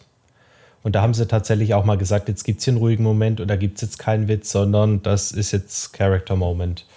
Ähm, ich finde, sie haben es nicht übertrieben damit. Ähm, kann mich an die eine Sache erinnern, die hatte ich ja vorhin schon gesagt, wie ähm, Guybrush gerade noch irgendwie mitkriegt, dass Morgan umgebracht wurde. Noch irgendwie ihre letzten Worte, ähm, sie in seinen Händen haltend und ihre letzten Worte hört. Äh, da zieht er auch so einen Gesichtsausdruck oder schaut weg und das ist wirklich so richtig, richtig roh, richtig ernst. Und dann tut es einem schon ein bisschen weh. Ja. Also kann man nur hoffen, dass ähm, ich befürchte aber anhand des Grafikstils, dass wir an sowas in den späteren oder jetzt in Monkey Island 6 nicht unbedingt drankommen werden. Glaube ich auch nicht, nee. Das Aber, ist dann ein bisschen ja. zu abstrakt. Also du kannst, glaube ich, diese emotionale Verbindung zu- dazu nicht mehr. Also ich will es nicht von vorne weg ausschließen, aber ich glaube, es ist, wird nicht mehr ganz so stattfinden. Und es ist auch, glaube ich, nicht Gilberts Stil. Nee. Ich finde, dem hat es gut getan. Also Telltale macht doch eher diesen dramatischen Stil. Ich meine, jetzt bei Sam Max äh, haben sie es nicht gemacht, aber da passt es auch nicht hin. Da wäre Ähm, es ja unpassend gewesen. ja, wenn jetzt doch irgendwie Max auf seinen verschollenen Bruder trifft oder keine Ahnung was. Das war's. Die, die traurige Hintergrundgeschichte, wie Sam irgendwie seine Eltern verloren hat oder irgendwie so. Ja. Aber da hat es ganz gut gepasst und war auch so dosiert, dass es nicht gestört hat. Ja. Ja, also ich habe mich jedenfalls, äh, gerade als es, äh, gerade als ich es zum ersten Mal gespielt habe, hatte ich, fand ich Tales of Monkey Island wirklich sehr gut und fand es einen sehr würdigen Monkey Island äh, Fortsetzung. Inzwischen finde ich es ein bisschen anstrengend, also gerade das erste Kapitel, das durch, das ist sehr zäh, das, das zu schaffen. Danach flutscht es besser. Aber es ist auf jeden Fall ein Monkey Island, was ich auf jeden Fall mal wieder spielen würde. Einfach nur um mal, weil ich auch vieles schon wieder vergessen habe. Das, Ja. glaube ich, da würde ich über vieles auch einfach wieder neu überrascht sein und mich freuen. Es ist ein Spiel, was man auch empfehlen kann. Also Ja. das ist so ein bisschen die Reihenfolge. Gut, Monkey Island 1, 2, 3 sollte man gespielt haben, aber man kann jetzt auch beispielsweise jemandem sagen, du kannst auch einfach mit Tales of Monkey Island anfangen und danach noch Monkey Island 3 spielen. Ja. Äh, würde genauso funktionieren. Wenn man jetzt Ja, so ist es halt. Das ist halt die, die Spiele sind halt untereinander nicht so eng verkettet, dass Nee. du eigentlich kannst du wirklich. Die einzigen Spiele, die wirklich konkret aufeinander aufbauen, sind vielleicht eins und zwei und der Anfang von drei so ein bisschen, aber das wird ja schnell weggespült. Und dann im Grunde genommen kannst du jedes Monkey Island als, erst, als erstes Monkey Island spielen und hast keine Probleme reinzukommen. Ja, aber wie gesagt, mein erstes Monkey Island war Monkey Island 2 und da bin ich Ja. auch gut mitgekommen. Da hat man so ein paar Anspielungen nicht ganz verstanden. Aber die sind auch so losgelöst voneinander, dass man jetzt nicht unbedingt oder dass man die Story schon verstehen würde. Das ist korrekt, ja. Gut. Und wenn ihr noch mehr zu coolen Adventures hören wollt, dann guckt unbedingt mal auf dem Kanal von Dennis vorbei. Link ist in der Beschreibung, falls ihr den noch gar nicht kennt, den Dennis. Ähm, guckt ruhig mal seine Videos an. Manchmal bin ich sogar auch drin. Oftmals bin ich es nicht, was auch nicht schlecht ist, weil dann habt ihr mehr von Dennis. Und ähm, der erzählt auch viele tolle Sachen über viele tolle Adventure-Spiele. Und wenn ihr zum Beispiel wissen wollt, ob das Grim Fandango Reboot, Remake, Remaster, wie auch immer was taugt, dann guckt das auch mal rein. So, haben wir auch mal hier den, den, den Plug aus dem Weg. Also ich habe das Grim Fandango Remaster nur darüber philosophiert, ob es vielleicht gut sein könnte oder nicht. Ich habe Ja, aber du hast gute Argumente dafür gebracht, warum es und warum Ja. es nicht äh, gut sein könnte. Wie auch Das immer. ja. Ähm, in diesem Sinne möchte ich mich dafür bedanken, dass du da warst. Wir hatten jetzt ein doch etwas ausführlicheres Gespräch, als ich eigentlich dachte, zu Monkey Island. Ist ein ausführliches Thema. Aber ich Ja, bedanke mich recht so. herzlich, dass ich wieder dabei sein durfte. Hat mich sehr gefreut. In diesem Sinne wünsche ich dir noch eine gute Nacht und ein herzliches Igak Up. Und immer eine Handbreit Wasser unterm Kiel. Gefräßiger Gibbon. Streets of Rage, das Originale von links nach rechts aufs Maulgeberlebnis für den Sega Mega Drive. Was für ein Spiel.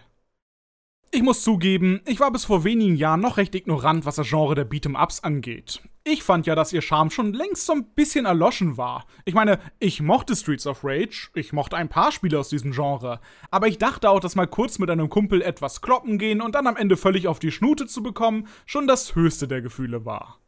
Was für ein gottverdammter Idiot ich doch war, zeigte mir dann Streets of Rage 4 im Jahr 2020. Als erstes mal so ein bisschen das Allgemeine. Streets of Rage 4 ist genau das, woran man bei diesem Titel auch denken muss. Es ist halt ein Brawler. Man kämpft mal am oberen Bildschirmrand, mal am unteren Bildschirmrand gegen allerhand Gegner und Bossgegner allein oder im Koop.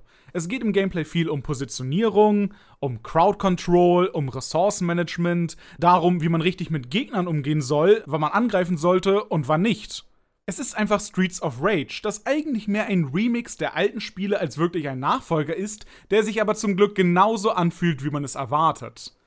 Das klingt jetzt nach nichts Besonderem, ist bei solchen Projekten aber schon häufiger schiefgelaufen. Aber nein, ich kann sagen, Streets of Rage 4 fühlt sich wirklich genauso an, wie man es erwartet und vermutlich noch mal ein ganzes Stück besser. Denn neben einer neuen Aufmachung, neuen Charakteren, neuen Gegnern und neuen Leveln hat sich natürlich auch einiges am Gameplay getan, besonders im Detail. Und das bemerkt man schon, sobald man den ersten Gegner mal in die Luft schlägt und dort juggelt. Oder ihn mit voller Wucht aus dem Bild kickt, er aber gar nicht aus dem Bild fliegt, sondern zurückgehüpft kommt und man ihn erneut juggelt. Oder wenn man ein Rohr vom Boden aufhebt, es den Gegner ins Gesicht wirft und wieder fangen kann, um es dann wieder erneut zu werfen. Eine weitere Neuerung sind die Special Moves. In Teil 1 hatte man damals noch, und ihr erinnert euch sicher an das Parappa-Video, wo das mal erwähnt hatte, ein Polizeiauto, das pro Leben einmal alle Gegner vom Bildschirm bereinigte. Teil 2 änderte das und ging zu verschiedenen Spezialattacken, die besonders stark waren, aber auch Schaden an dir anrichteten. Das machen einige Spiele in diesem Genre so und ich habe bis heute keine Ahnung, wieso. Wann soll ich die nutzen? Wann soll ich die nicht nutzen? Nutzen gute Spieler die überhaupt oder verlassen sie sich nur auf die ganz normalen Attacken? Wann soll ich einen Gegner angreifen und mir selbst Schaden machen, nur um ihn etwas mehr Schaden zu machen? Ich weiß es bis heute nicht. Und alle Spiele machen das so. Teil 4 macht nun aber folgendes. Du hast immer noch jede Menge Spezialattacken, die sehr stark sind, und sie machen auch immer noch Schaden an dir. Wenn du Gegner danach aber mit normalen Attacken verletzt, bekommst du deine Lebensenergie wieder zurück. Allerdings auch nur, wenn du nicht getroffen wirst dabei. Solange du danach nur genug Schaden austeilen kannst, ohne selbst getroffen zu werden. Und das ist genial. Aus einer Taste, die halt auch da ist, wird dadurch plötzlich eine super motivierende Risk vs. Reward Mechanik, die ich überall sonst schmerzlich vermisst habe. Und allein diese paar Änderungen an der Formel ergeben ein Spiel, das sich zwar so ähnlich anfühlt, aber so viel mehr draus macht als die vergleichsweise simple Klopperei aus der 16-Bit-Ära. Es war dieses Spiel, was mir gezeigt hat, wie viel Tiefgang dieses Genre überhaupt haben kann und es mir schmackhaft machte zu lernen, was die Gegner können und wie ich das kontern soll, zu lernen, wie die verschiedenen Charaktere funktionieren, statt einfach nur so drauf loszukloppen. Und besonders das Kombosystem hat es mir angetan.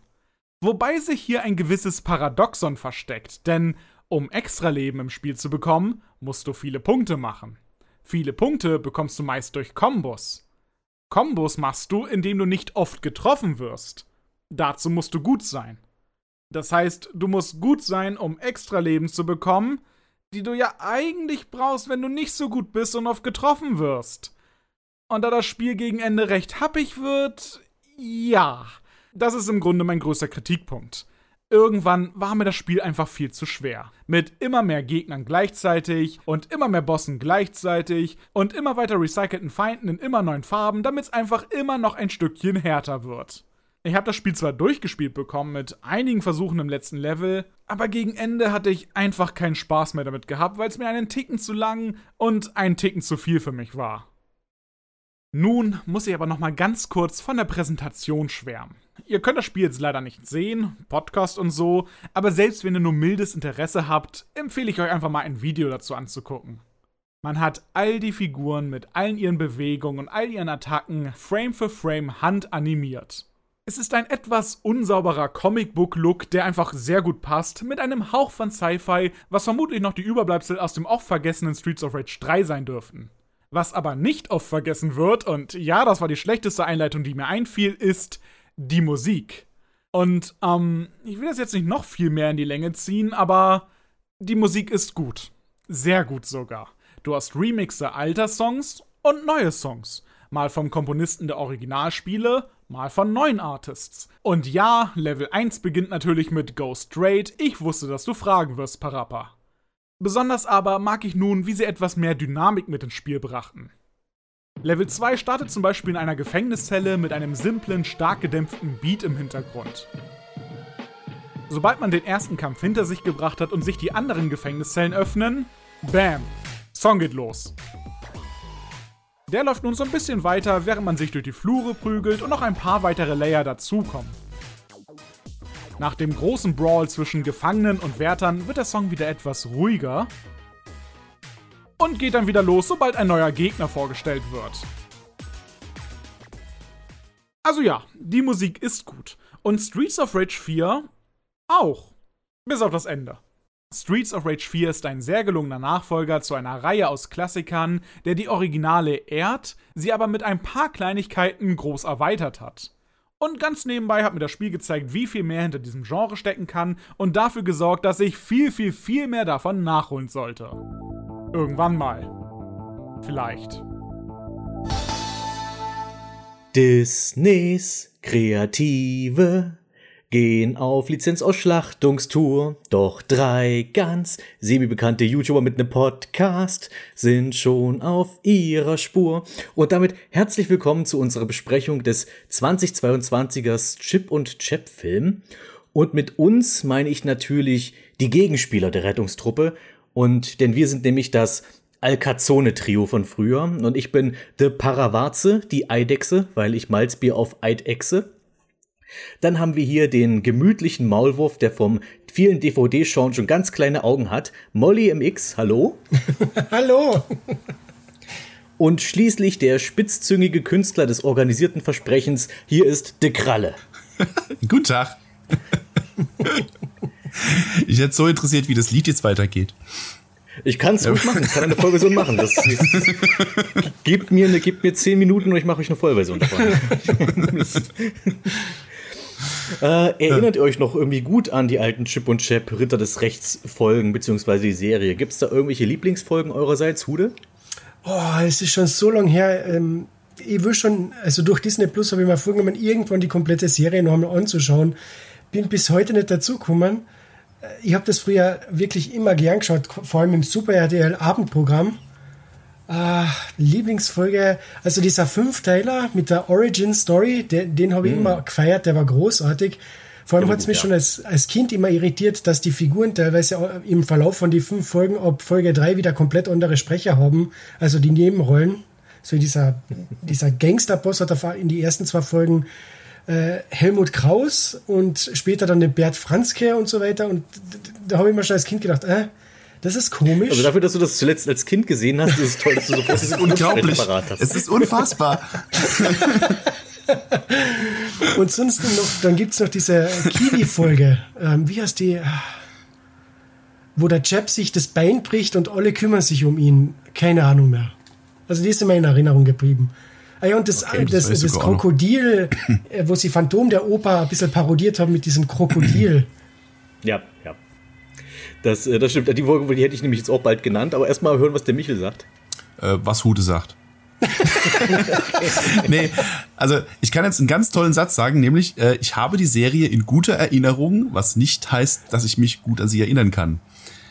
Weil ich habe die tatsächlich auch als Kind geguckt, als sie damals im Disney Club gelaufen ist. Ja. Ähm, hab die aber, anders als zum Beispiel Darkwing Duck, nicht irgendwann nochmal noch mal so retro gerewatcht, sondern ich habe die halt wirklich damals geguckt und dann nie wieder.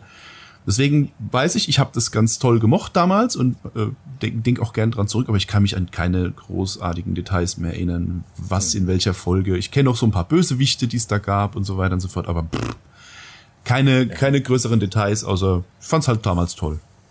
Bei mir ist ganz ähnlich. Ich habe die auch hauptsächlich als Kind geguckt und dann halt mal eher aus Neugier bei Disney Plus dann mal irgendwie in ein oder zwei Folgen wieder reingezappt. Ähm, ich habe halt auch auf Disney Plus hauptsächlich Darkwing Duck nochmal komplett durchgeguckt und die Serie ist auch tatsächlich gut gealtert. Die kann man auch heute noch wirklich gut sehen. Das stimmt, ja. Bei den, bei den anderen, also ich habe versucht, mal das alte DuckTales nochmal zu gucken. Das ist schon ein bisschen härter, da durchzuhalten. Ähm, das Tempo, das ist immer noch alles wunderschön gezeichnet, aber das Tempo, das Erzähltempo, der Humor, die sind nicht so gut gealtert. Und deswegen die Serien, die ich dann, die bei mir sowieso immer hinter Darkwing Duck und DuckTales kamen, wie Chip und Chap, Captain Baloo und äh, Gummibärenbande und sowas, da habe ich dann immer ein, zwei Folgen mal reingeguckt und festgestellt, das könnte man heute wahrscheinlich einem kleinen Kind nochmal zeigen und es würde es gut finden, aber als Erwachsener ist das schwer auszuhalten, finde ich. Aber nichtsdestotrotz, ähm, an ein paar Folgen kann ich mich auf jeden Fall sehr gut erinnern bei Chip und Chap. Ich glaube, meine beste ist die, die auch Hude schon nannte, das ist das mit dem Krokodil, mit, mit diesen Handpuppen, dieses komische, mit diesem unterirdischen Theater, die, das war auch so ein bisschen gruselig so, so zum Teil. Ähm, die war sehr gut und natürlich die Gaga-Cola-Sekte. Ah, genau, stimmt. Das ist so für mich Stimmt. die ikonischste Folge, glaube ich, weil die, auch dieses Lied werde ich mein Lebtag nicht mehr aus dem Kopf kriegen. Komm vorbei, schnall dich ein für den Tipp von Coca-Cola. Fühlst dich unbesiegbar. das ist halt wirklich, wäre wirklich ein richtiger Werbejingle, weil das einfach sofort im Kopf ist und hängen bleibt. Jedenfalls ähm, kam jetzt irgendwie scheinbar aus dem Nichts ein Chip und Chap-Film raus. Äh, direkt zum Streamen. Ich weiß gar nicht, ob der irgendwo im Kino lief. Ich würde mal vermuten, nein. Irgendwo bei ausgewählten Kinos vielleicht. Ich, nee, ich würde sagen, nee, ich glaube, den haben sie direkt auf Disney Plus rausgeballert. Was halt echt ein komisches Geschäftsmodell ist. Also, äh, weil früher wurde ja das große Geld wirklich mit Kinos gemacht und irgendwie dir direkt zu DVD oder direkt auf VHS oder sowas galt ja immer so ein bisschen, wurde ja eher so belächelt und inzwischen scheint das ja eher so der Standard zu sein. Also viele. Animationsfilme auch für Erwachsene, und nicht nur da, auch wird auch viele Animationsfilme für Erwachsene. Diese ganzen DC-Geschichten, die da rauskommen, diese zig Batman-Filme, diese neueren, die man jetzt kaufen kann diese Animationsfilme, die sich wirklich eher an ein erwachsenes Publikum richten, ist ja auch alles direkt auf Blu-ray. Das kommt ja auch nicht im Kino erst. Gut, ich wüsste zwar auch nicht, ob jemals ein Batman-Zeichentrickfilm im Kino lief. Oh, ich glaube. Maske des Phantoms war im Kino. Ja? Okay. Ja, umso besser. Aber Ja, das meine ich halt nur, das ist halt, äh, das ist halt sich so ein bisschen gewandelt da, dass halt das irgendwie direkt, dass irgendwas direkt auf eine Streaming-Plattform kommt, trotzdem irgendwie Wellen schlagen kann und nicht nur, okay, was ist das? Du, früher wäre das, ist das, weißt du, früher waren solche Sachen eher so Ariel 2. Das sind die so einfach direkt auf. Und Cinderella 3. Das sind so die Sachen, die früher Ja. auf Videokassette erschienen. Ja, ich finde es ein bisschen traurig, ehrlich gesagt, weil, also ich bin zwar dafür, dass man das Kino, nee, wie sagt man, das, das, das Fenster zwischen Kino ähm, aus, aus, also zwischen Kinoaufführung und DVD-Release oder Streaming-Release, dass man das vielleicht ein bisschen verkürzt, diesen Zeitraum. Aber ich finde schon, dass Filme ein bisschen so dies, die Bühne auch verdient haben, dass man halt das sagt, komm, wir zeigen das in einem großen Lichtspielhaus, damit die Leute das auf großer Leinwand gucken können, einfach um das ein bisschen zu, zu zelebrieren auch. Ich finde das ein bisschen schade, wenn man das immer alles gleich so fürs Heimkino raus ver, verheizt. Das finde ich so ein bisschen schade. Es tut mir immer leid um die Leute, die da mitspielen oder dran gearbeitet haben und ja, ich fände es schöner, wenn sie es lieber von mir aus kürzer im Kino zeigen und dann auf im Stream zeigen, mhm. aber so ein bisschen, so ein kurzes Kinofenster wäre schon schön ja. eigentlich. Ja, vor allem, weil sich ja auch alle Leute immer nur scheinbar für das, also gerade bei den Verkaufszahlen ja immer nur für das Eröffnungswochenende interessieren. Ja. Und dann kannst du ja quasi dann nach einer Woche könntest du es ja direkt auf Streaming-Plattform hauen. Ist ja nicht so wie früher, wo dann, da musst du erst mal ein Jahr warten, bis es auf Premiere kommt, der Film. Ja. Und dann scheint es mal irgendwann in der Videothek und dann kommt es mal irgendwann im Free TV nach drei, nach drei Jahren. Ja, also es ist mir dann auch zu lang, weil ich will zum Beispiel, wenn ich einen Film nicht im Kino sehen konnte, aus welchem Grund auch immer, dann möchte ich den dann auch möglichst zeitnah dann nachholen können mhm. und nicht ein Jahr warten oder sowas. Also so ein halbes Jahr maximal fände ich da angemessen, aber ja. Genau, genau. Naja. Jedenfalls kam jetzt ein Chip und Chap-Film raus und äh, es war erstmal sehr überraschend. Also von allen Franchises, die man wiederbeleben kann, auch als Film. Jetzt ist ja nicht mal ein Reboot der Serie, sondern wir machen einen Film und dann nehmen wir Chip und Chap. Und und da dachte man, na gut, dann machen die jetzt, ich weiß nicht, was ihr erwartet habt davon. Ich dachte, okay, dann machen die jetzt irgendwie, ziehen die einen großen Plot, also halt, dann machen die einfach wie, wie, eine lange, wie eine lange Chip- und Chap-Folge, einfach nur als Film. Weißt du, wie, wie wie es früher so war, wenn es irgendwie Filme zu TV-Serien erschienen, dann waren die ja meistens einfach nur wie äh, eine lange Folge im Grunde genommen. Mit ein bisschen mehr Tamtam -Tam und ein bisschen höherer Animationsqualität. Das hier ist ja nun doch irgendwie was ganz anderes geworden. wie war denn eure Erwartungshaltung? Puh. Anfangs große Erwartungen. Also es hat ja, ich glaube, zwei Trailer gegeben, die waren ja recht populär. Der erste war ganz okay, da hat man nicht so richtig gewusst, um was geht es jetzt in dem Film. Man hat nur immer gesehen, der Chip, äh, der Chip war so halbwegs CGI Zeichentrickmäßig gerendert und der andere, der Chap, war eben so wie, also wirklich modernes Reboot, so wie die Chipmunks in dieser Live-Action-Filme. Und man hat nicht wirklich gewusst, ist das jetzt eine Fortsetzung, ist das ein Reboot oder was ist das jetzt genau? Und beim zweiten waren halt immer mehr diese Gags drinnen, diese Meta-Gags, wo du gedacht hast, ah, das passt irgendwie nicht zu Chip und Chap. Aber dann der fertige Film, zu meiner Überraschung, zu meiner sehr positiven Überraschung, war komplettes Gegenteil. Also es war nicht dieses, wir sind mal jetzt hip und cool und jung und wir rappen, weil Zeichentrickfiguren müssen jetzt rappen und so weiter. Und finde ich großartig, dass das auf die Schippe genommen worden ist. Und da dieser, dieser Nebenschnitt mit diesen Bootlegs, das heißt, das ist irgendwie von nirgendwo herkommen. Ah, großartig, schöne Überraschung. Also wirklich, ich war von Anfang bis Ende begeistert von dem Film. Auch diese, dieser Anfang mit den jungen Chip und Chaps, also ja. toll. also meine Erwartungshaltung war gleich null, weil ich habe das erste, was ich von dem Film gehört habe, dass es den geben wird, war schon der zweite Trailer. Das heißt, ich konnte mir jetzt gar kein falsches Bild davon machen, was da vielleicht auf uns zukommt, sondern es wurde halt direkt schon enthüllt, dass das so eine Art Meta Metafilm wird irgendwie. Insofern ähm, ja, war da keine große äh, Überraschung, was das angeht. Aber da habe ich noch gedacht, so was zum Geier haben die sich denn dabei bitte gedacht? Also, ich hätte auch gedacht, wenn man so eine Serie verfilmt, dass man als allererstes mal dran, über, äh, dran denkt, wie du es gerade beschrieben hast, von wegen, ja, äh, wir machen einfach eine Folge in Spielfilmformat. Ne? Eine lange Folge, am besten alle Bösewichte tauchen drin auf, so das Best-of von der Serie irgendwie in Filmform.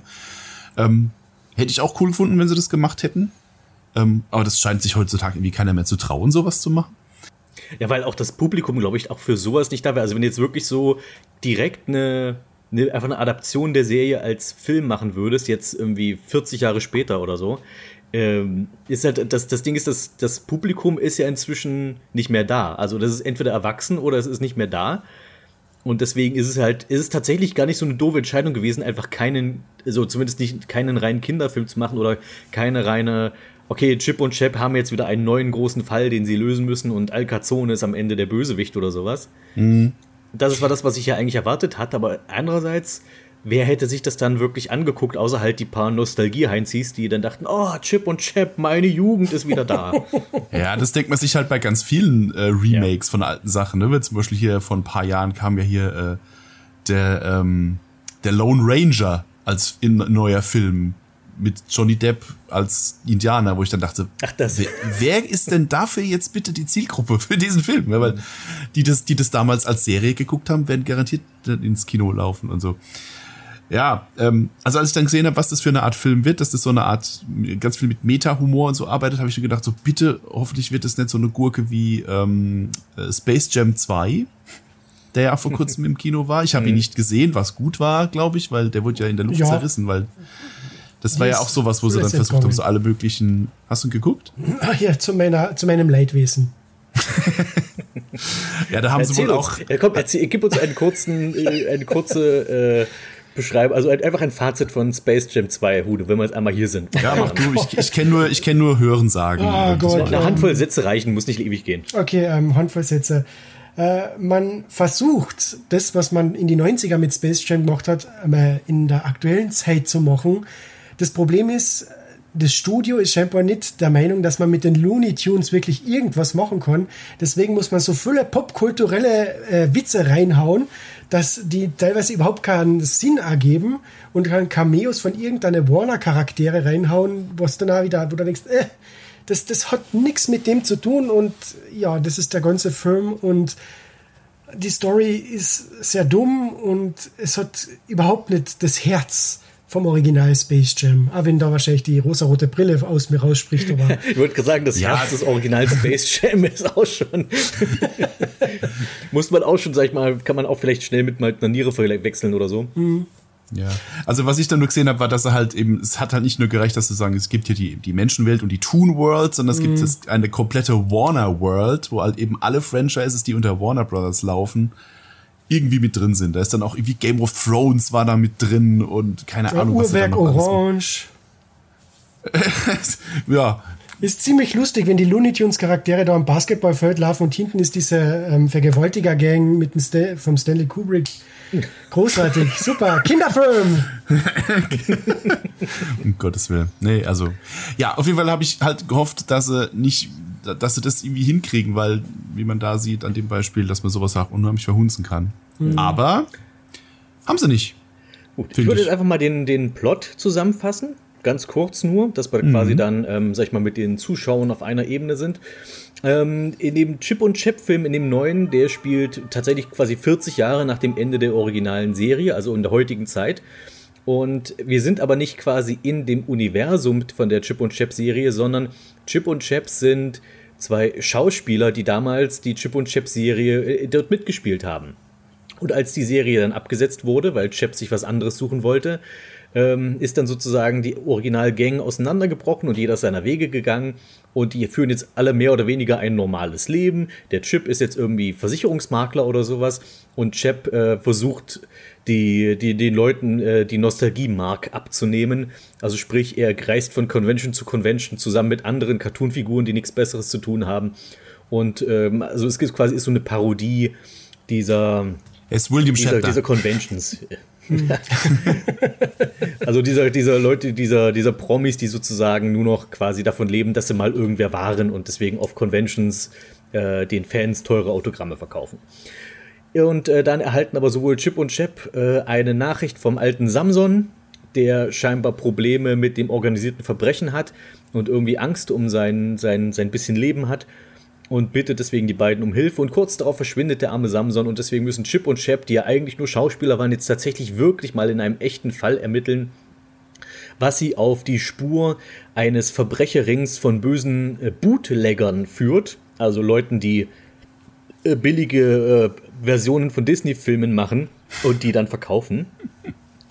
Und äh, dass die, dass die Cartoon-Figuren entführen und quasi umwandeln zu äh, etwas abge eben zu abgewandelten äh, Versionen ihrer echten, ihrer, ihrer Waren selbst und damit Geld zu verdienen. Und äh, das soll nun auch dem Samson passieren und deswegen äh, kommen die beiden mit diesem Verbrecherring in Konflikt, ähm, treffen unterwegs noch eine Polizistin, eine, eine, einen echten Menschen in dem Fall, die früher großes Chip und Chap Fangirl war und deswegen den beiden hilft und die müssen jetzt also zu dritt versuchen, Samson zu retten und diesen Verbrecherring zu besiegen. So ganz allgemein als Handlung. Und das Ganze spielt in Anführungszeichen in der echten Welt, wo es aber ähm, wo aber Cartoon-Figuren und normale und Menschen normal zusammenleben, quasi eine Roger Rabbit-Welt, könnte man sagen. Äh, das ist schon sehr, sehr deutlich daran angelegt. Und von dem, was ich gelesen habe, wollten die Macher auch tatsächlich den geistigen Nachfolger von Roger Rabbit machen damit. Das war das erklärte Ziel. Und dabei aber die Entwicklung von Animationsfilmen der letzten 40 Jahre seit Roger Rabbit mit aufgreifen. Weswegen wir ganz viele unterschiedliche Animationsstile sehen, von klassischen Cartoons bis zu CGI-Monstrositäten. Stockholm-Puppen. Die, Knete. da, genau, genau. Claymation ist dabei. Und ähm, ja, und das ist im Grunde genommen der ganze Plot. Und das Ganze wird zusammengehalten durch, ich meine, das ist allgemein schon sehr meta, dass man jetzt quasi wieder diese ganzen Cartoon-Figuren außerhalb ihrer eigenen Filme und ihrer eigenen Serien in unserer Welt sehen. Aber auch der ganze Humor ist halt sehr meta und zielt schon eher auf ein erwachsenes Publikum ab, denke ich. Ja, vor allem auf ein erwachsenes Publikum, das sich so zumindest mal einen Tick mit der Filmindustrie auskennt. Weil, also welcher, welcher, ähm, welcher Autonormal, ich gehe mal alle paar Monate mal ins Kino, Kinogänger, weiß denn zum Beispiel über solche gebootleckten äh, Cartoon-Videos, äh, Cartoon-Filme Bescheid oder diese, diese Asylum-Produktionen, ne? so, so, wenn die Leute dann einfach den gleichen Film nochmal drehen, nur den Namen leicht abändern und alles halt ohne Budget und so. Das kennt der normale Kinozuschauer halt vermutlich gar nicht. Und es sind ganz viele solche Gags drin, die man wahrscheinlich wirklich nur versteht, wenn man sich so einen Hauch mit, mit Kino und der Filmindustrie beschäftigt. Also auch an der Stelle mutig, dass sie das auf so eine Zielgruppe dazu schneiden. Mhm. Allgemein auch, dass das von Disney kommt, weil die finden, für die ist ja das Thema Bootleg, das ist ja, finden die ja so normalerweise gar nicht zum Lachen. Also die haben ja schon oft versucht, dagegen vorzugehen und mhm. die Bootlegger sind halt immer so gut, dass sie quasi gerade so vorbeischrammen am, also an, an der echten, an der Wiedererkennung der Figuren, und da hat sich ja. natürlich Disney auch immer so ein bisschen selbst ins Bein geschossen, dass die halt so viele Märchen verfilmt haben, weil den Stoff an sich kannst du ja nicht urheberrechtlich schützen, sondern nur die Designs quasi. Und äh, das wissen wir von jedem Rummelplatz, dass diese Designs sehr gerne wiederverwendet werden von Leuten, die das eigentlich nicht dürfen. Um Himmels Willen. Ja. Ich frage mich immer, sind die Leute wirklich unbegabt beim Malen oder äh, versuchen sie es absichtlich so schlecht, dass da kein, kein Disney-Anwalt äh, guten Gewissens dagegen klagen kann? Was mir halt aufgefallen ist, ist einfach eine seltsame Wahl des Franchises dafür auch. Also, wenn du, du hast diese, du willst einen Roger Rabbit Nachfolger machen, okay, und wir nehmen einen von diesen Disney Afternoon Sachen von, die ja, die ja diese ganze Bandbreite der späten 80er bis Mitte der 90er etwa umschließt von, ich glaube, es angefangen von Gummibärenbande bis zu, ich glaube, Quackpack oder Mighty Ducks waren so die letzten Serien aus diesem, aus diesem Serienangebot. Und von all diesen Serien nimmst du Chip und Chap also ich hätte tatsächlich gedacht, am ehesten würde doch wahrscheinlich Darkwing Duck passen, weil das ja auch schon zum Teil viel Meta-Humor hatte. Mhm. Ähm, aber nö, wir nehmen die Serie, die sich wirklich ja selbst sehr viel ernster genommen hat. Ja. Gut, ich meine, Darkwing Duck ist ja schon, ja, was hast du ja gerade gemeint, ist ja schon eine Parodie quasi auf Batman und auf andere Superhelden-Sachen. Äh, und ich glaube, das wäre zu viel gewesen, wenn du sagst, du hast einen Typen, der quasi nur so tut, als wäre er ein Superheld und der ist dann aber in dem Film nur ein Schauspieler, der wiederum nur so getan hat, als wäre er ein Typ, der so tut, als wäre er ein Super. Also ich glaube, das wäre dann ein Tick zu Meta gewesen, wenn man Duck mhm. Duck dafür verheizt hätte. Das haben sie außerdem ja schon bei der DuckTales-Serie gemacht, bei der neuen. Genau. Äh, da ist der Darkwing Duck ja auch quasi nur, äh, was heißt nur, kein echter Superheld, sondern nur eine Serie in dem DuckTales-Universum und dann wird aber der echte Darkwing Duck erst noch erschaffen, ohne jetzt zu viel zu spoilern. Mhm. Außerdem wünsche ich mir tatsächlich, dass sie vielleicht bei Darkwing Duck tatsächlich den Weg gehen und da vielleicht mal wirklich einen richtigen Film draus machen. Also tatsächlich ja. In Anführungszeichen einen richtigen Film, also ein, ein Darkwing Duck Film. Ja, einfach, einfach das genau, einfach irgendwie einen großen, einfach die, die paar bekannte Bösewichte oder nimmst einfach Fisudak, der ist eh der beliebteste und machst daraus einfach so einen, einfach quasi einen großen Darkwing Duck Film. Also ohne jetzt, ohne Schnörkel, einfach nur eine Geschichte und halt als Kinofilm. Aber jetzt mal abgesehen davon, also wir haben jetzt, wir, wir reden so um heißen Brei rum. Ich finde wirklich tatsächlich, ähm, wenn man mal darüber hinweggekommen ist, dass die diese Art von Film gemacht haben, dass sie jetzt ausgerechnet Chip und Chap genommen haben und ausgerechnet dann dieses Genre des Meta-Kommentars auf Hollywood und die Filmindustrie und so. Wenn man das mal so geschluckt hat, dann war das ein geiler Film. Ich hatte da wirklich Spaß mit. Ich, hab, ich hätte nicht mit gerechnet, weil ich gedacht habe, so Gott, wie kommt man denn auf so eine Scheißidee? Aber ähm, dann habe ich ihn halt geguckt und ich fand viele der Gags wirklich brillant.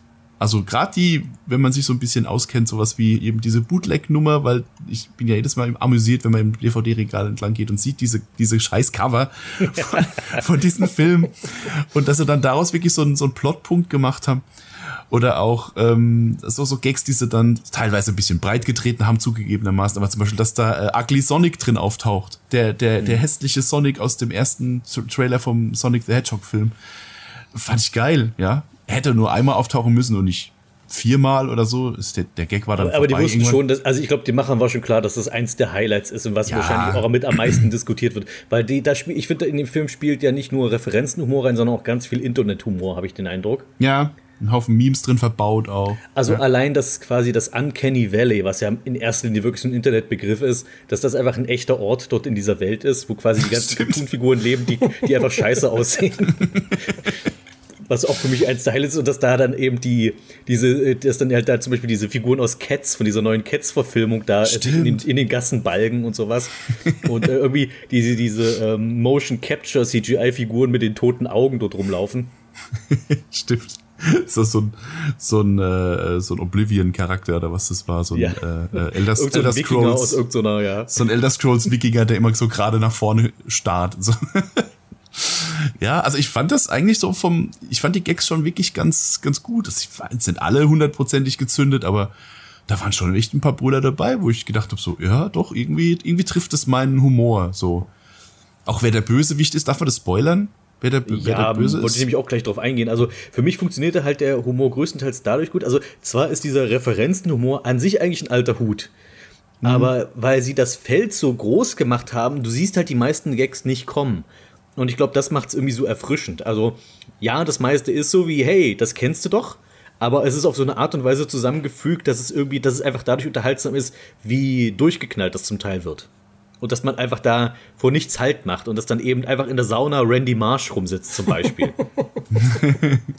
Von allen South Park-Charakteren, äh, übrigens für mich auch der lebende Beweis dafür, dass äh, Randy Marsh die South Park-Serie Homer Simpson hat. Also, also früher bei Simpsons ging es noch in erster Linie um Bart und dann hat, wurde immer mehr Homer der Hauptcharakter und bei South Park, finde ich, ist man inzwischen ja auch so weit, dass irgendwie, man kann inzwischen ja sagen, dass Randy Marsh der Hauptcharakter geworden ist.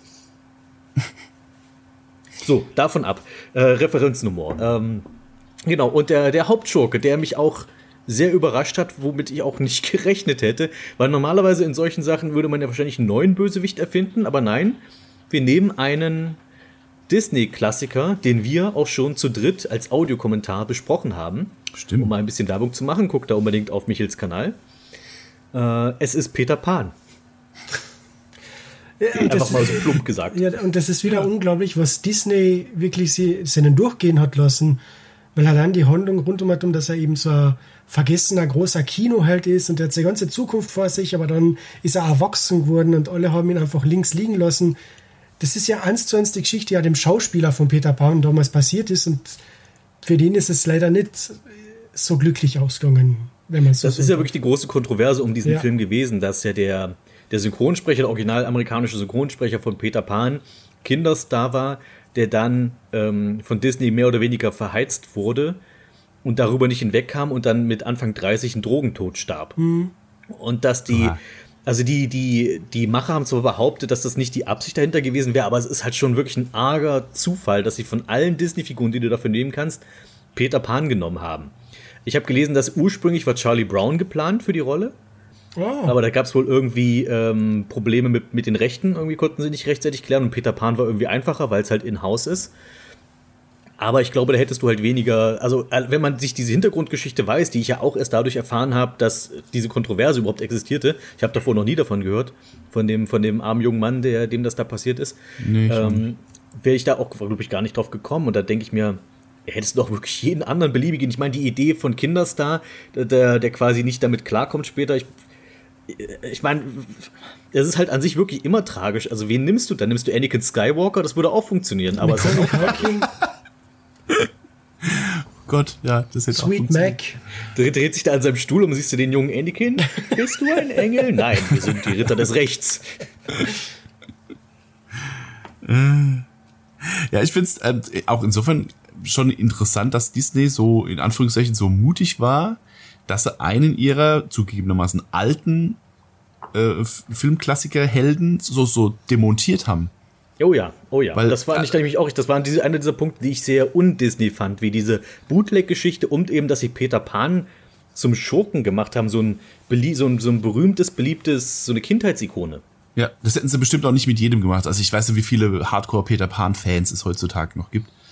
Ähm, ich glaube nicht, dass sie das zum Beispiel mit einer Elsa gemacht hätten aus, aus Frozen oder, oder keine Ahnung, oder mit einem, eine, eine der jüngeren Disney-Figuren. So, ich glaube, da hätten sie einfach sich nicht getraut, die zu demontieren, weil ihnen dann die, die Kids äh, oder die Teenies aufs Dach gestiegen werden, weil ihre, ihre Helden da irgendwie verhohnepiebelt werden. Nee, einfach oder die, die damals mit denen, also selbst wenn du jetzt so Ariel genommen hättest, dann wären die, die damals Kinder sind und den Film verehrt haben, die heute als Erwachsene aufs Dach gestiegen.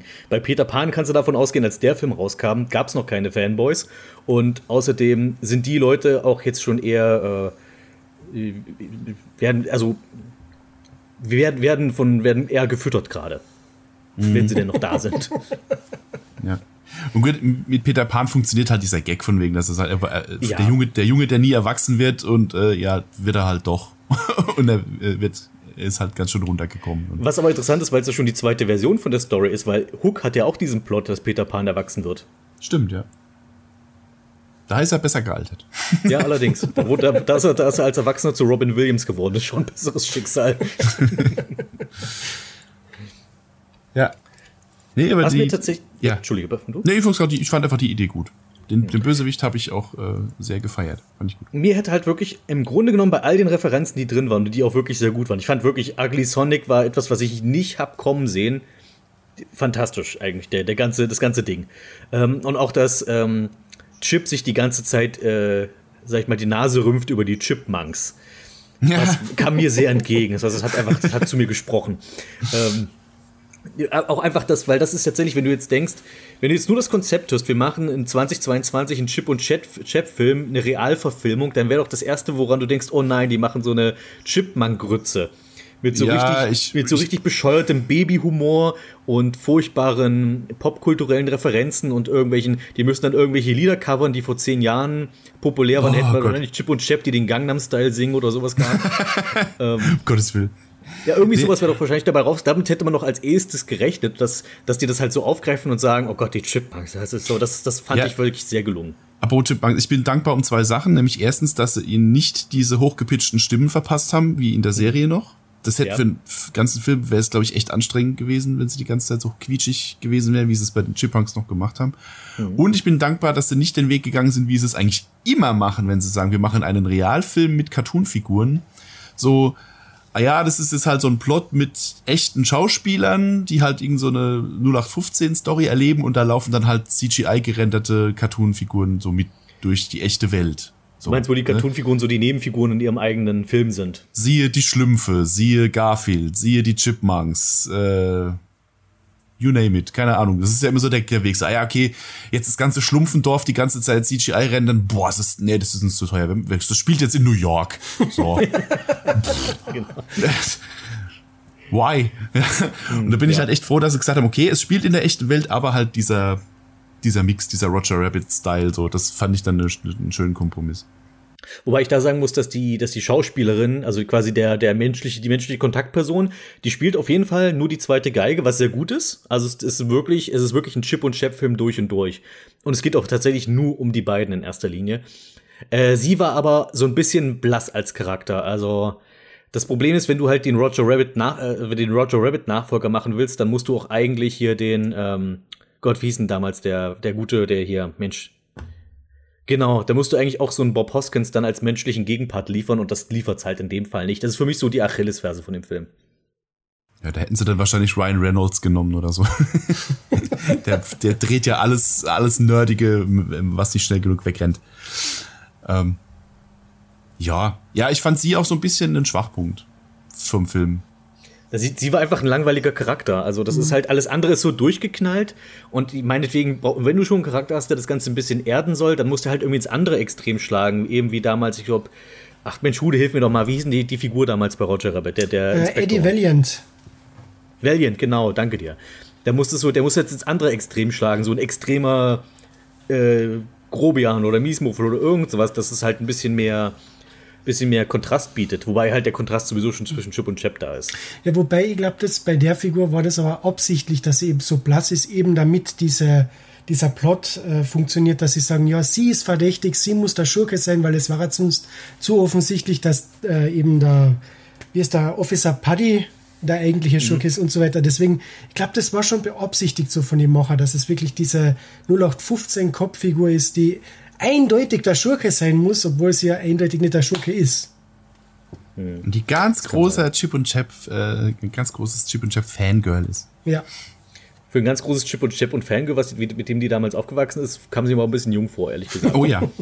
Ja, die hatte alte äh, VHS-Kassetten noch von ihrem großen Bruder oder so. Stimmt, die hat doch irgendwie gesagt, die hat doch bei der Oma immer das geguckt oder so. Die hatte bestimmt immer noch alte, genau, Videokassetten von, vom, vom, vom, ihrem, vom Sohn sozusagen. Genau. Ja, das war schon okay. Das, das nehme ich so hin. Was ich sagen wollte, die einzige Referenz, die ich irgendwie vermisst habe, weil ich dachte, wenn es um Chip und Chap geht, mir fehlte irgendwie Donald Duck in dem Film. Weil wenn ich an Chip und Chap, dann, weil mir, es gab irgendwie so gar keine Referenzen, also jedenfalls nicht, dass mir aufgefallen ist, zu dieser A-Hörnchen-B-Hörnchen-Zeit. Die ich ja eigentlich fast noch viel lustiger finde als Chip und Chap Ritter des Rechts. Und das fand ich so ein bisschen schade. Hätten sie irgendwie Gags draus machen können, dass sie früher irgendwie immer noch nackt auftreten mussten oder sowas. ähm, und da hätte irgendwie Donald irgendwie noch reinge reingefehlt. Also Das finde ich, weil das war, ist, finde ich, so ein großer Teil von der Chip und Chap Geschichte an sich, bevor die ja quasi, das war ja mehr oder weniger auch ein Reboot damals in den 80ern mit der Chip, mit der Ritter des Rechts Serie. Da hatten sie, okay, wir haben diese alte Lizenz mit A-Hörnchen und B-Hörnchen, was können wir damit machen? Okay, wir machen jetzt daraus so Crime-Drama. Law and Also Order, überhaupt, Chipmunk überhaupt haben die sich so, was, die, was hier da teilweise kam, aus, Chip und, aus A-Hörnchen, B-Hörnchen machen sie ein, ein Verbrecherbekämpfungsduo und aus dem Bären aus, aus dem Dschungelbuch machen sie einen, einen, einen Frachterpiloten. Ja, diese, die, auch diese ganze Flugnummer mit, mit Shere. Khan als bösen Geschäftsboss und sowas. Also da waren ein paar Kreativlinge am Werk damals. Naja. Na, oder wir machen aus einer Süßigkeit irgendwie so eine Mittelalter-Fantasy-Geschichte und das ist dann eine Gummibärenbande. Was die da geraucht haben, das würde ich mir oder wie, wie pitchst du das? Also wie, da, da ist jemand zu den Disney-Leuten gesagt, gegangen und gesagt, wir brauchen Geld für eine neue Serie, wir haben eine Idee, wir machen die Gummibärenbande. Wir nehmen eine Süßigkeit, eine beliebte und setzen die ins Mittelalter und die gibt's Zaubertränke und Prinzessinnen und eine ganz große Hintergrundgeschichte mit Ur, mit, mit den Urgummibären, die jetzt in einem fremden Land leben und die müssen wir kontaktieren und so. Und das ist. Und, die, und bei Disney hat dann jemand gesagt, jo, das finanziere ich euch. Danke, wir melden uns. ja. hm. Aber gut, ich meine, die Serie haben wir damals äh, gefeiert. Insofern ähm, war ja, was dran naja, an der wobei- Idee. Ja, also Diese- die haben ja in die ganzen Serien ja immer genug, sag ich mal, reingesteckt, dass du es als Kind immer wieder sehen willst. Das, die sind ja erst dann am gegen Ende mit, mit Quackpack und so ins Straucheln gekommen, als sie dann so ein bisschen den Zeitgeist äh, äh, gejagt haben, aber nicht mehr eingefangen gekriegt haben. ja. Wobei dieses Problem, so wie du sagst, mit A-Hörnchen und B-Hörnchen und Donald Duck Cameo, das sehe ich nicht so, weil für, für viele Menschen gibt es diese A-Hörnchen und B-Hörnchen-Geschichte von Chip und Chap eigentlich gar nicht. Die wissen gar nicht, dass die schon in diese Ur-Cartoons aufgetaucht sind, weil so wie vor einem Jahr hat es bei Disney Plus eine neue Chip und Chap Serie gegeben, wie heißt die Leben im Park oder so ähnlich. Das ist eine Sketch-Comedy, eine Fra französische, erinnert wirklich an diese alten A-Hörnchen und B-Hörnchen-Cartoons. Und da haben die Leute sich aufgeregt, was das soll. Das sind nicht die Rescue Rangers. Was soll, was soll der Trick?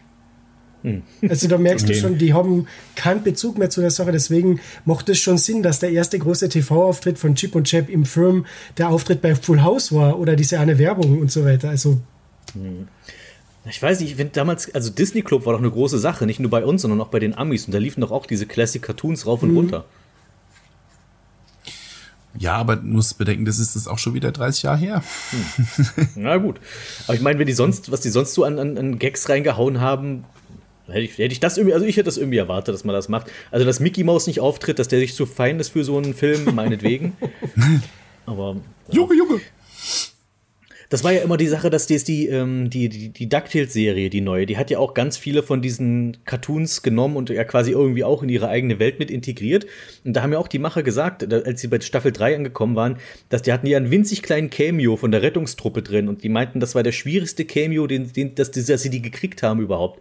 Und aus irgendeinem Grund muss es wohl bei Disney in-house also am schwierigsten, dass du für die schwierigste Figur, die du verwenden kannst für irgendwas, ist Mickey Mouse. Da musst du irgendwie durch zigtausend Ringe und Zulassungen hüpfen dort in Haus, bis du den verwenden darfst. Und an Nummer zwei sind irgendwie Chip und Chip Ritter des Rechts und keiner weiß so richtig warum. Und deswegen ist das nur so ein Mini-Cameo-Auftritt, weil mehr konnten die gar nicht machen. Und das haben die auf einmal sagen die ja hier, nehmt doch die Lizenz und macht damit diesen Metafilm. Hm. Ja, Apropos ähm, Chip und Chap, ich finde es übrigens nett, dass sie zumindest in der deutschen Version die Sache mit Dale auch Oh, wenigstens am das Anfang war kurz angesprochen Ja, haben. Sonst hätte ja auch der, der, der, der Chippendale-Witz gar nicht funktioniert. Stimmt, ich erinnere mich gerade an so ein, irgend- irgendjemand hat äh, äh, kommentiert irgendwie auf auf Twitter oder keine Ahnung, so, äh, jetzt hier in so einem Kinderfilm jetzt so ein, so ein, so ein Schmuddelwitz da mit den Chippendales und so. Ich denke so, mhm, ja, das ist ja, sie haben es ja Gott sei Dank im Film sogar referenziert. Ja, die haben sie Ähm. erklärt, den, den Joke und so. Es ist, Ja, gut. und mal abgesehen davon, dass es halt auch kein Kinderfilm ist. Es ist Ja. also kein, also ich glaube, Kinder können die zwar in Ruhe mitgucken und haben vielleicht Spaß an dieser, dieser Detektivgeschichte, die dabei aufgezogen wird, aber das Zielpublikum sind ganz eindeutig Leute wie wir.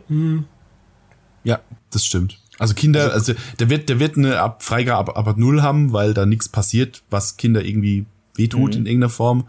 Ja. Aber vom Humor her zielt er halt eindeutig ein bisschen höher.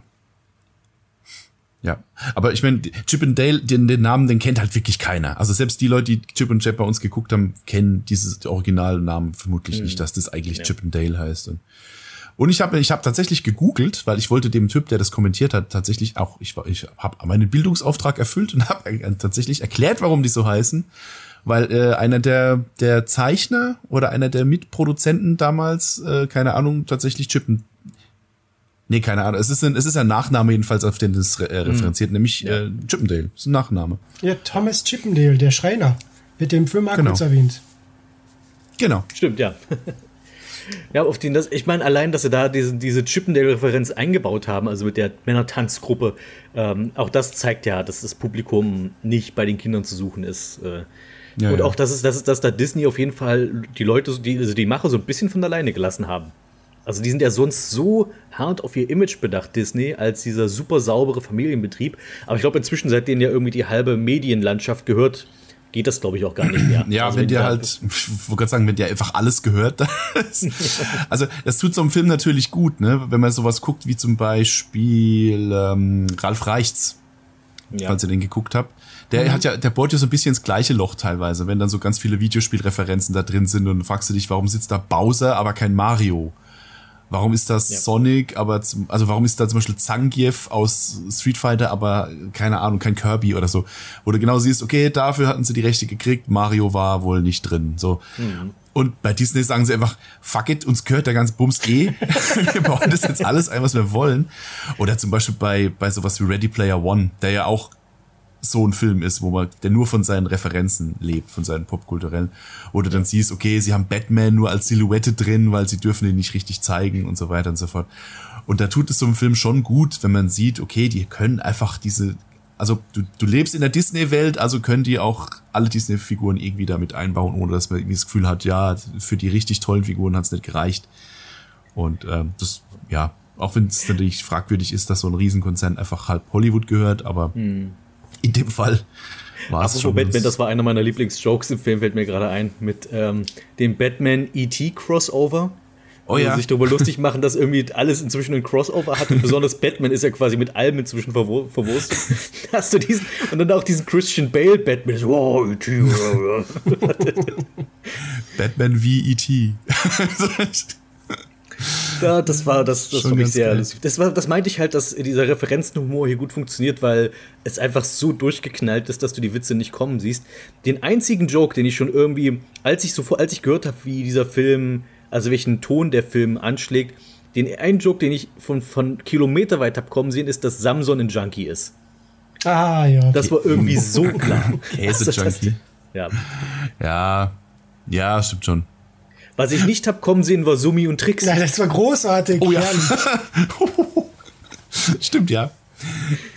Da gab es ein bisschen also- Kopfkino, das ich besser nicht, nicht haben wollte. Das war, das war das erste Mal, wo ich wirklich viel von dem Film gehört habe, weil sich Leute auf Twitter so plötzlich aufregten, dass halt ihre große Kindheitsliebe Trixie ähm, jetzt nicht mehr verfügbar ist, quasi. Oh ja, alle, Fur alle Furries dieser Welt haben einen sch- schwarzen Tag erlebt. Ähm, ich fand Und halt, dann, dann, diese, dann diese Kinder.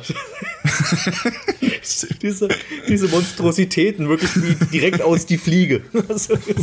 Sieh mal, sie hat seine Augen. Und ihre Flügel. Herrlich. Für die, die den Film nicht gesehen haben, äh, Trixie und Sumi sind nach der Serie ein Pärchen geworden und haben äh, einige Kinder in die Welt gesetzt. Ähm, Ja. da, wir wollen es dabei belassen. Aber wo ich auch sehr gelacht habe, war, dass, dass Sumi jetzt sprechen kann.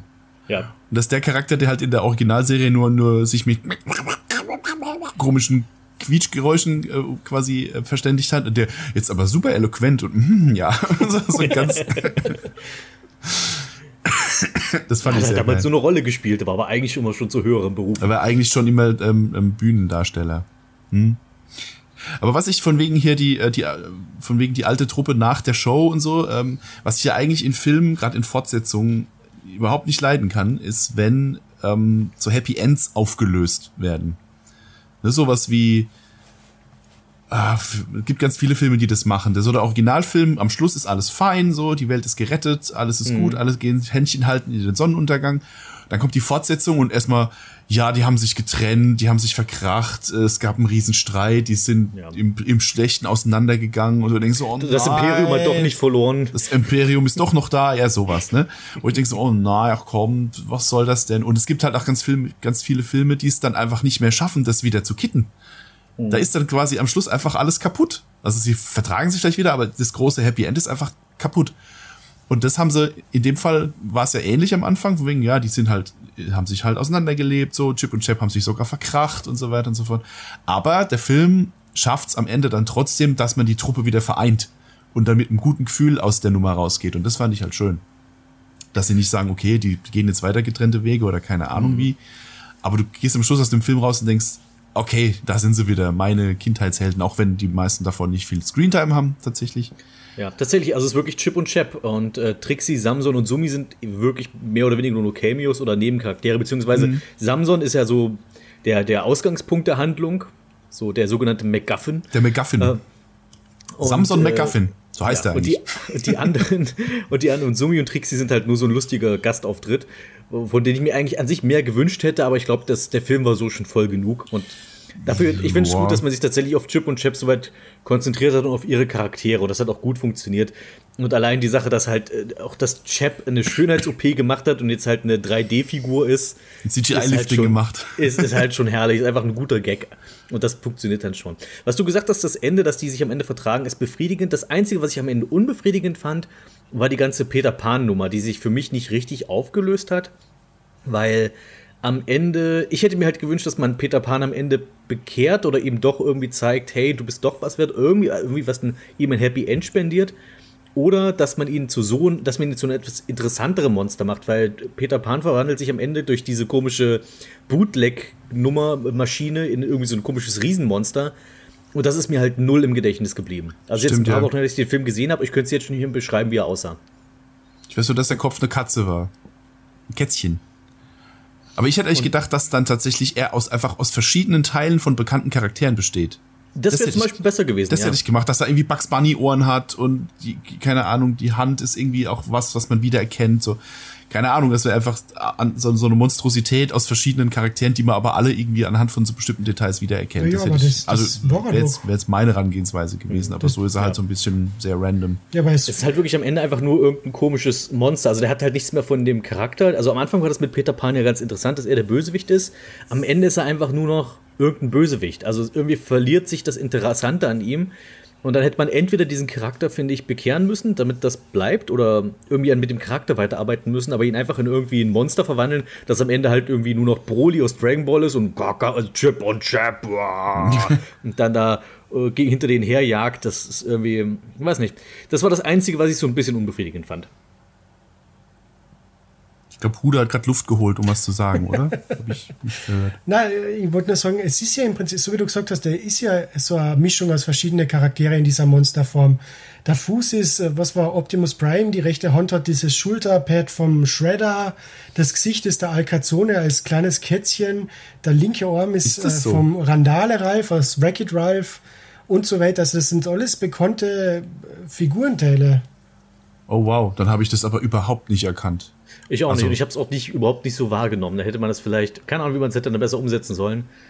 Ich glaube, ja, den, den, ich glaube, den Transformer Klumpfuß habe ich erkannt, aber weiß nicht. ja. Okay, da muss ich, wenn wir, wenn wir hier fertig sind, muss ich mal ein Bild. Naja, ihr habt ja nur Augen dafür, dass einer von seinen Handlanger der Bär aus der Coca-Cola-Werbung ist. Das fand ich auch interessant. Eine interessante Wahl der Handlanger auf jeden Fall. Dass du halt diesen CGI-Wikinger und diesen Bär aus der Cola-Werbung hast, die, die halt in diesem, diesem Bootleg-Mafia mitarbeiten. Man hat so ein bisschen das Gefühl, als hätten sie gesagt, so, okay, Le Leute, wir machen es ein bisschen spannender. Wir brauchen, eine, wir brauchen, äh, wir brauchen Bösewichte. Äh, wir haben hier eine Liste mit Charakteren, würfelt mal. Übrigens, laut Wikipedia war als weiteres Mitglied der Gang, ich weiß nicht, warum sie ihn leider nicht eingebaut haben, Jar Jar Binks geplant gewesen. Den, Das wäre auch noch ein weiteres Highlight gewesen. Ich glaube, nee, der, der, der hätte, ähm, der war ursprünglich da, wo Ugly Sonic war. Das war eigentlich Jar Jar Binks Rolle und dann haben sie es irgendwie durch Ugly Sonic ersetzt. So rum war's. Ja, ähm, Jar Jar Binks hat ja auch so eine kontroverse Vergangenheit. Leider habe ich jetzt gerade vor kurzem Deswegen, der, gelernt. der hätte ganz gut, glaube ich, in den Film gepasst. Und ich Ja. meine, Disney gehört doch Star Wars, warum nicht? Das stimmt, ja. Es gab, ich, äh, also ich weiß so die Hälfte schon gar nicht mehr von dem Film, aber ich glaube, so Star Wars-Referenzen haben sie sich ein bisschen zurückgehalten. Na, Nee, war- ist mir jetzt auch nichts eingefallen nix, weiter. ne? Das ist schon schade irgendwie. Da hätten sie ruhig noch ein bisschen, also zumindest eine Sache oder sowas. Ach, da war bestimmt irgendwas von Star Wars, aber wie gesagt, ich habe den jetzt einmal geguckt und äh, das, ist so, das ist eh so ein Film, wo man bei ganz vielen Szenen so mal Standbild machen muss, um mal zu gucken, was da alles im Hintergrund rumsteht und Ja. rumwuselt und Plakate, die da an der Wand hängen, die man teilweise völlig übersieht und so. Ich glaube, da gibt's echt viel, ähm, viel Details zu entdecken. Ja, ich habe mich gefreut, dass zum Beispiel die alten Bösewichte aus Chip und Chap einen kleinen Cameo hat. Die stehen irgendwo im Hintergrund rum, hier Kralle und Molly oder sowas. Äh, dass, die sind irgendwo im Hintergrund in einem Café oder so. Dr. Nip Null. Stimmt, der Den kommt leider gar nicht vor. gesehen. Ja, doch. Äh, Oder war drin? Der, der war am Anfang, glaube ich, drin, als sie irgendwie ge gezeigt haben, wie die Serie gedreht wurde.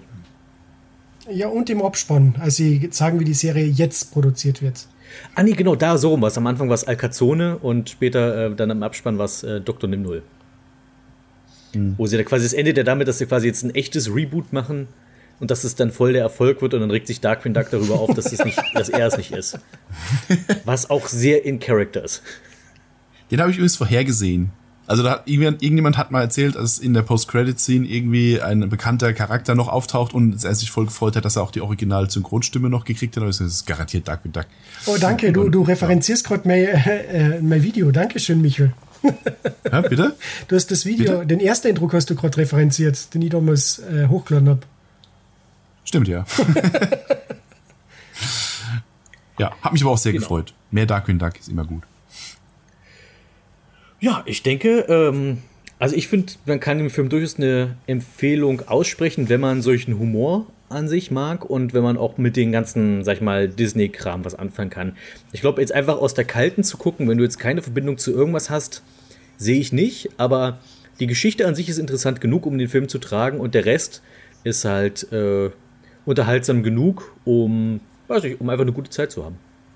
Genau. Man Ja. muss so ein bisschen Grundinteresse für, wie gesagt, für Hollywood und diese ganze Filmproduktion, was da so, was so vor sich geht, muss man so ein kleines bisschen Grundinteresse mitbringen, sonst geht einem das wahrscheinlich alles komplett am Poppes vorbei, was da passiert.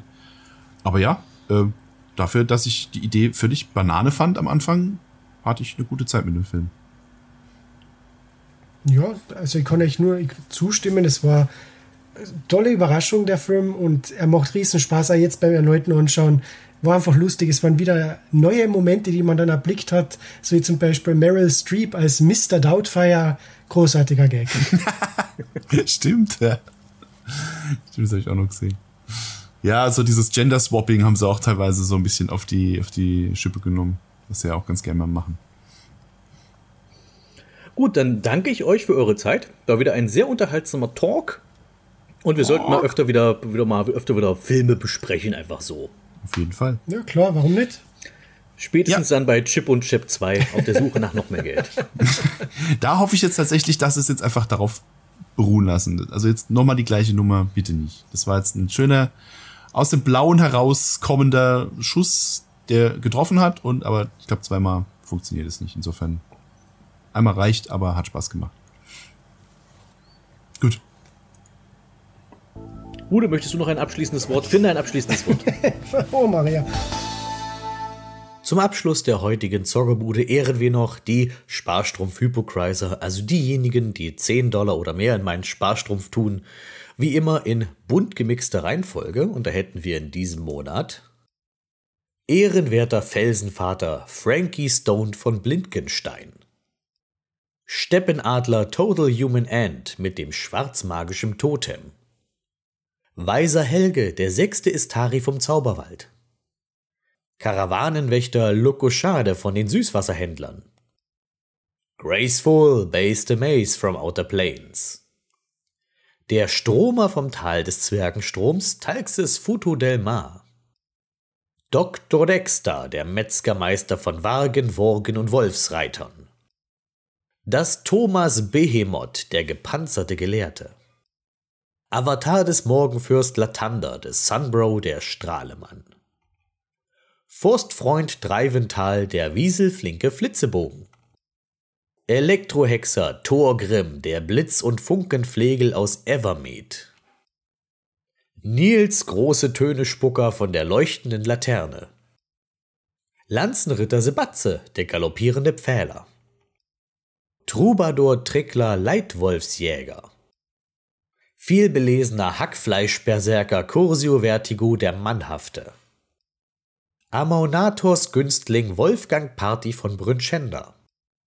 Ehrwürdige Schamanin Eska Baby Khan vom Stamm der Schreckensbären. Purpurblütiger Kopfgeldjäger Pikmin Haku, die Schlinge. Schwertmeister Luciano V3 mit den drei rubinbesetzten Degen. Questknacker Schorle Schwarzspeer Herzsucher. Nebelhexer Naito, der Schuldkambion. Kalikasan Kairis 90, der fremde Stadtdruide. Duke Silas Zan, der vielfarbige Magieweber.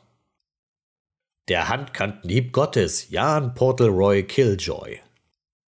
Felbars Feldherr André de Metal Francais Eisenherz. Whisky Sturmeswut von der Geisterharfe. Fiete Flammenflegel mit der Aura des strahlenden Ruhms. Madame Mitternacht Maschandrion, die gewiefte Halbvampirin mit der Schuhnfangklinge. Harpunier der Nordlandinseln Mike D. Mentor. Sönke, der schillernde Halbdrache aus dem Neste Bahamuts. Doppeldolch Xanaron, der Narbenschnitter Aglarons. Variabler Waffenkopierer 15-Bit-Gott, der Modron-malmende Rockman. Schrecken der Anauroch, Wolkenriese Aran Ruhmkünder. Großvisier, Priest of High Five, Heertürme der arkanen Künste. Die Veteranen mit der Welle, Zarir Regenmacher. Hörte als dein Adamant Golem, Keno Bunto Kuba, der Diamantene. Mannbrecher Sassori, der geheimnisvolle Schlüsselmeister. Anbeter Sebastian von Tiamats vielfarbigen Verderben. Der Hexenschmied Karsten von der ewigen Karawane. Bergkönig Güffel Valor der Hydrawürger. Lucky Odachi, Jelo unplugged die Adamantene. Prinz Potentos der Prächtige von Köhlerwald. Der robuste Ronin, Rick Oh mein Talos.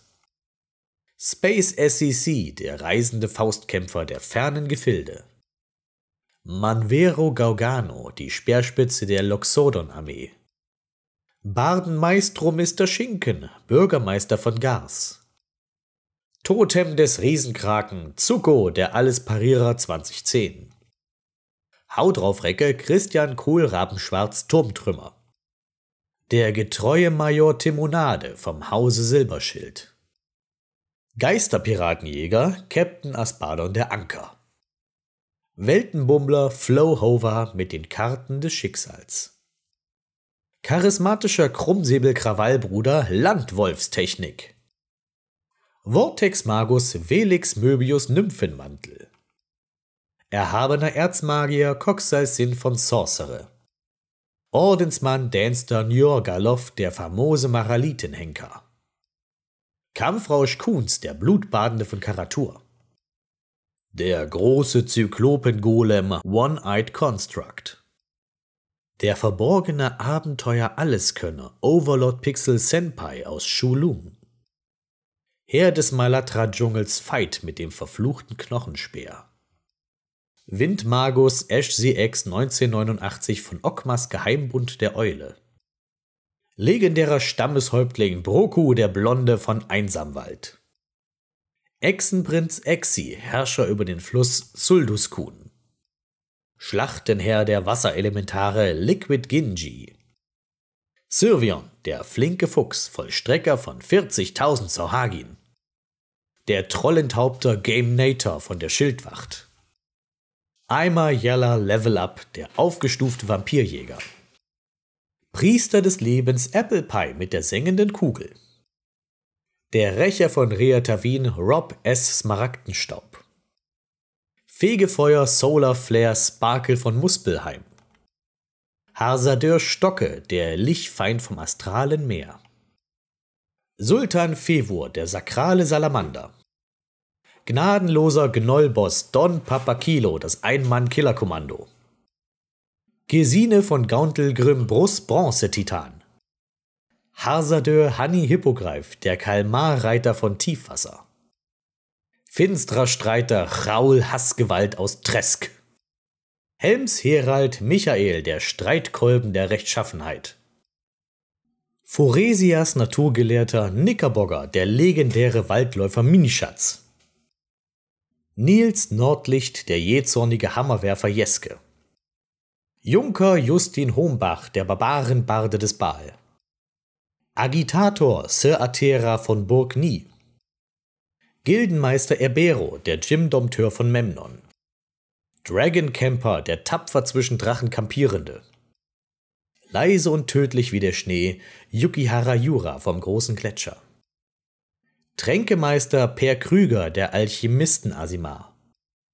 Der wachende Winterwolf Vanya Vestor Linke.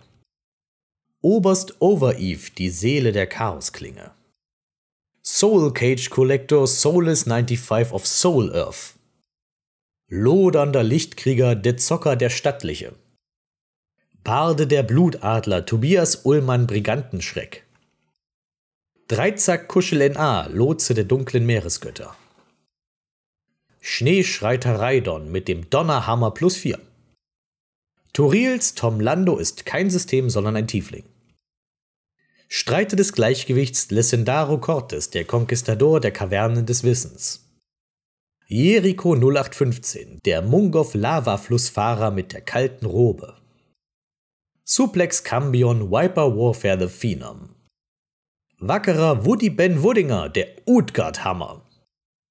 Der stygische Blutjäger ex-Nord Karachoberg. Lord Fabian Tongolia, der Glyphenmacher. Schlachtenwüter Tororen Felsenfaust.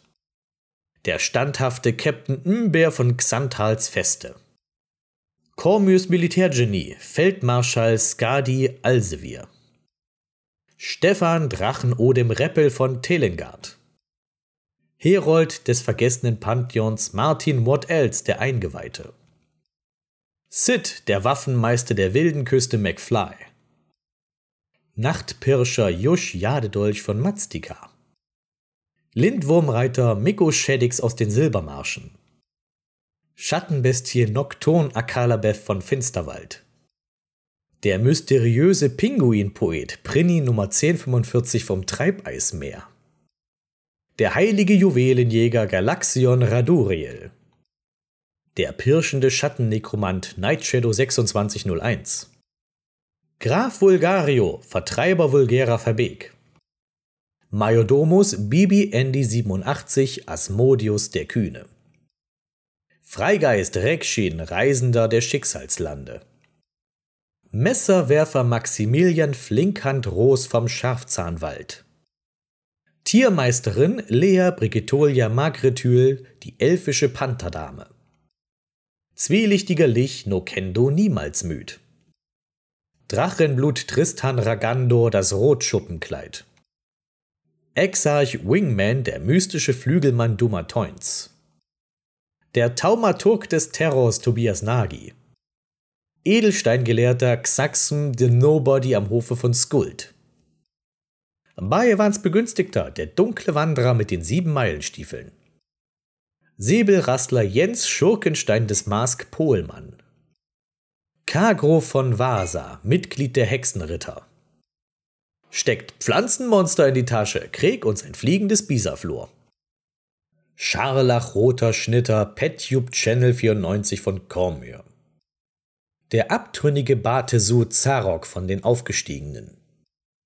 Silberschwertmeister Mr. Gnorri, der Gedankenschinder-Schänder. Angst vor kritischen Treffern? Denkste! Jandak Terragard, die Mondklinge des Underdark. Meister der Kristallschuriken Lars Garrett de Kilroy Mioska. Der verhüllte, dich zum Organspender machende von Gulliken. Bollwerk des Kriegshammer-Clans Reiki Sternsaphir. Wurpalschnitter Angel Zero XL der Deva-Fluch. Schars Messer Dranzer Nachtmar. Paladin Peter Ansorg die Plattenpanzerfaust. Nosferatu Irvana Chana Resusfreude. Medizinmann Dr. Kugelblitz vom Stamm der Schwarzen Löwen. Abolet des psionischen Himmels Flying Whale. Rutambro, der psionische Kistenaffe aus Onyx. Und schließlich der azurblaue Machthabende, der Lars Jedi von Alpuk. Puh, das ist eine lange Liste geworden. Ich bin froh, dass ich damit durchgekommen bin. Ich hoffe, wir hören uns irgendwann bald wieder beim Podcast. Bis dahin auf jeden Fall zum nächsten Video. Euer Baraba.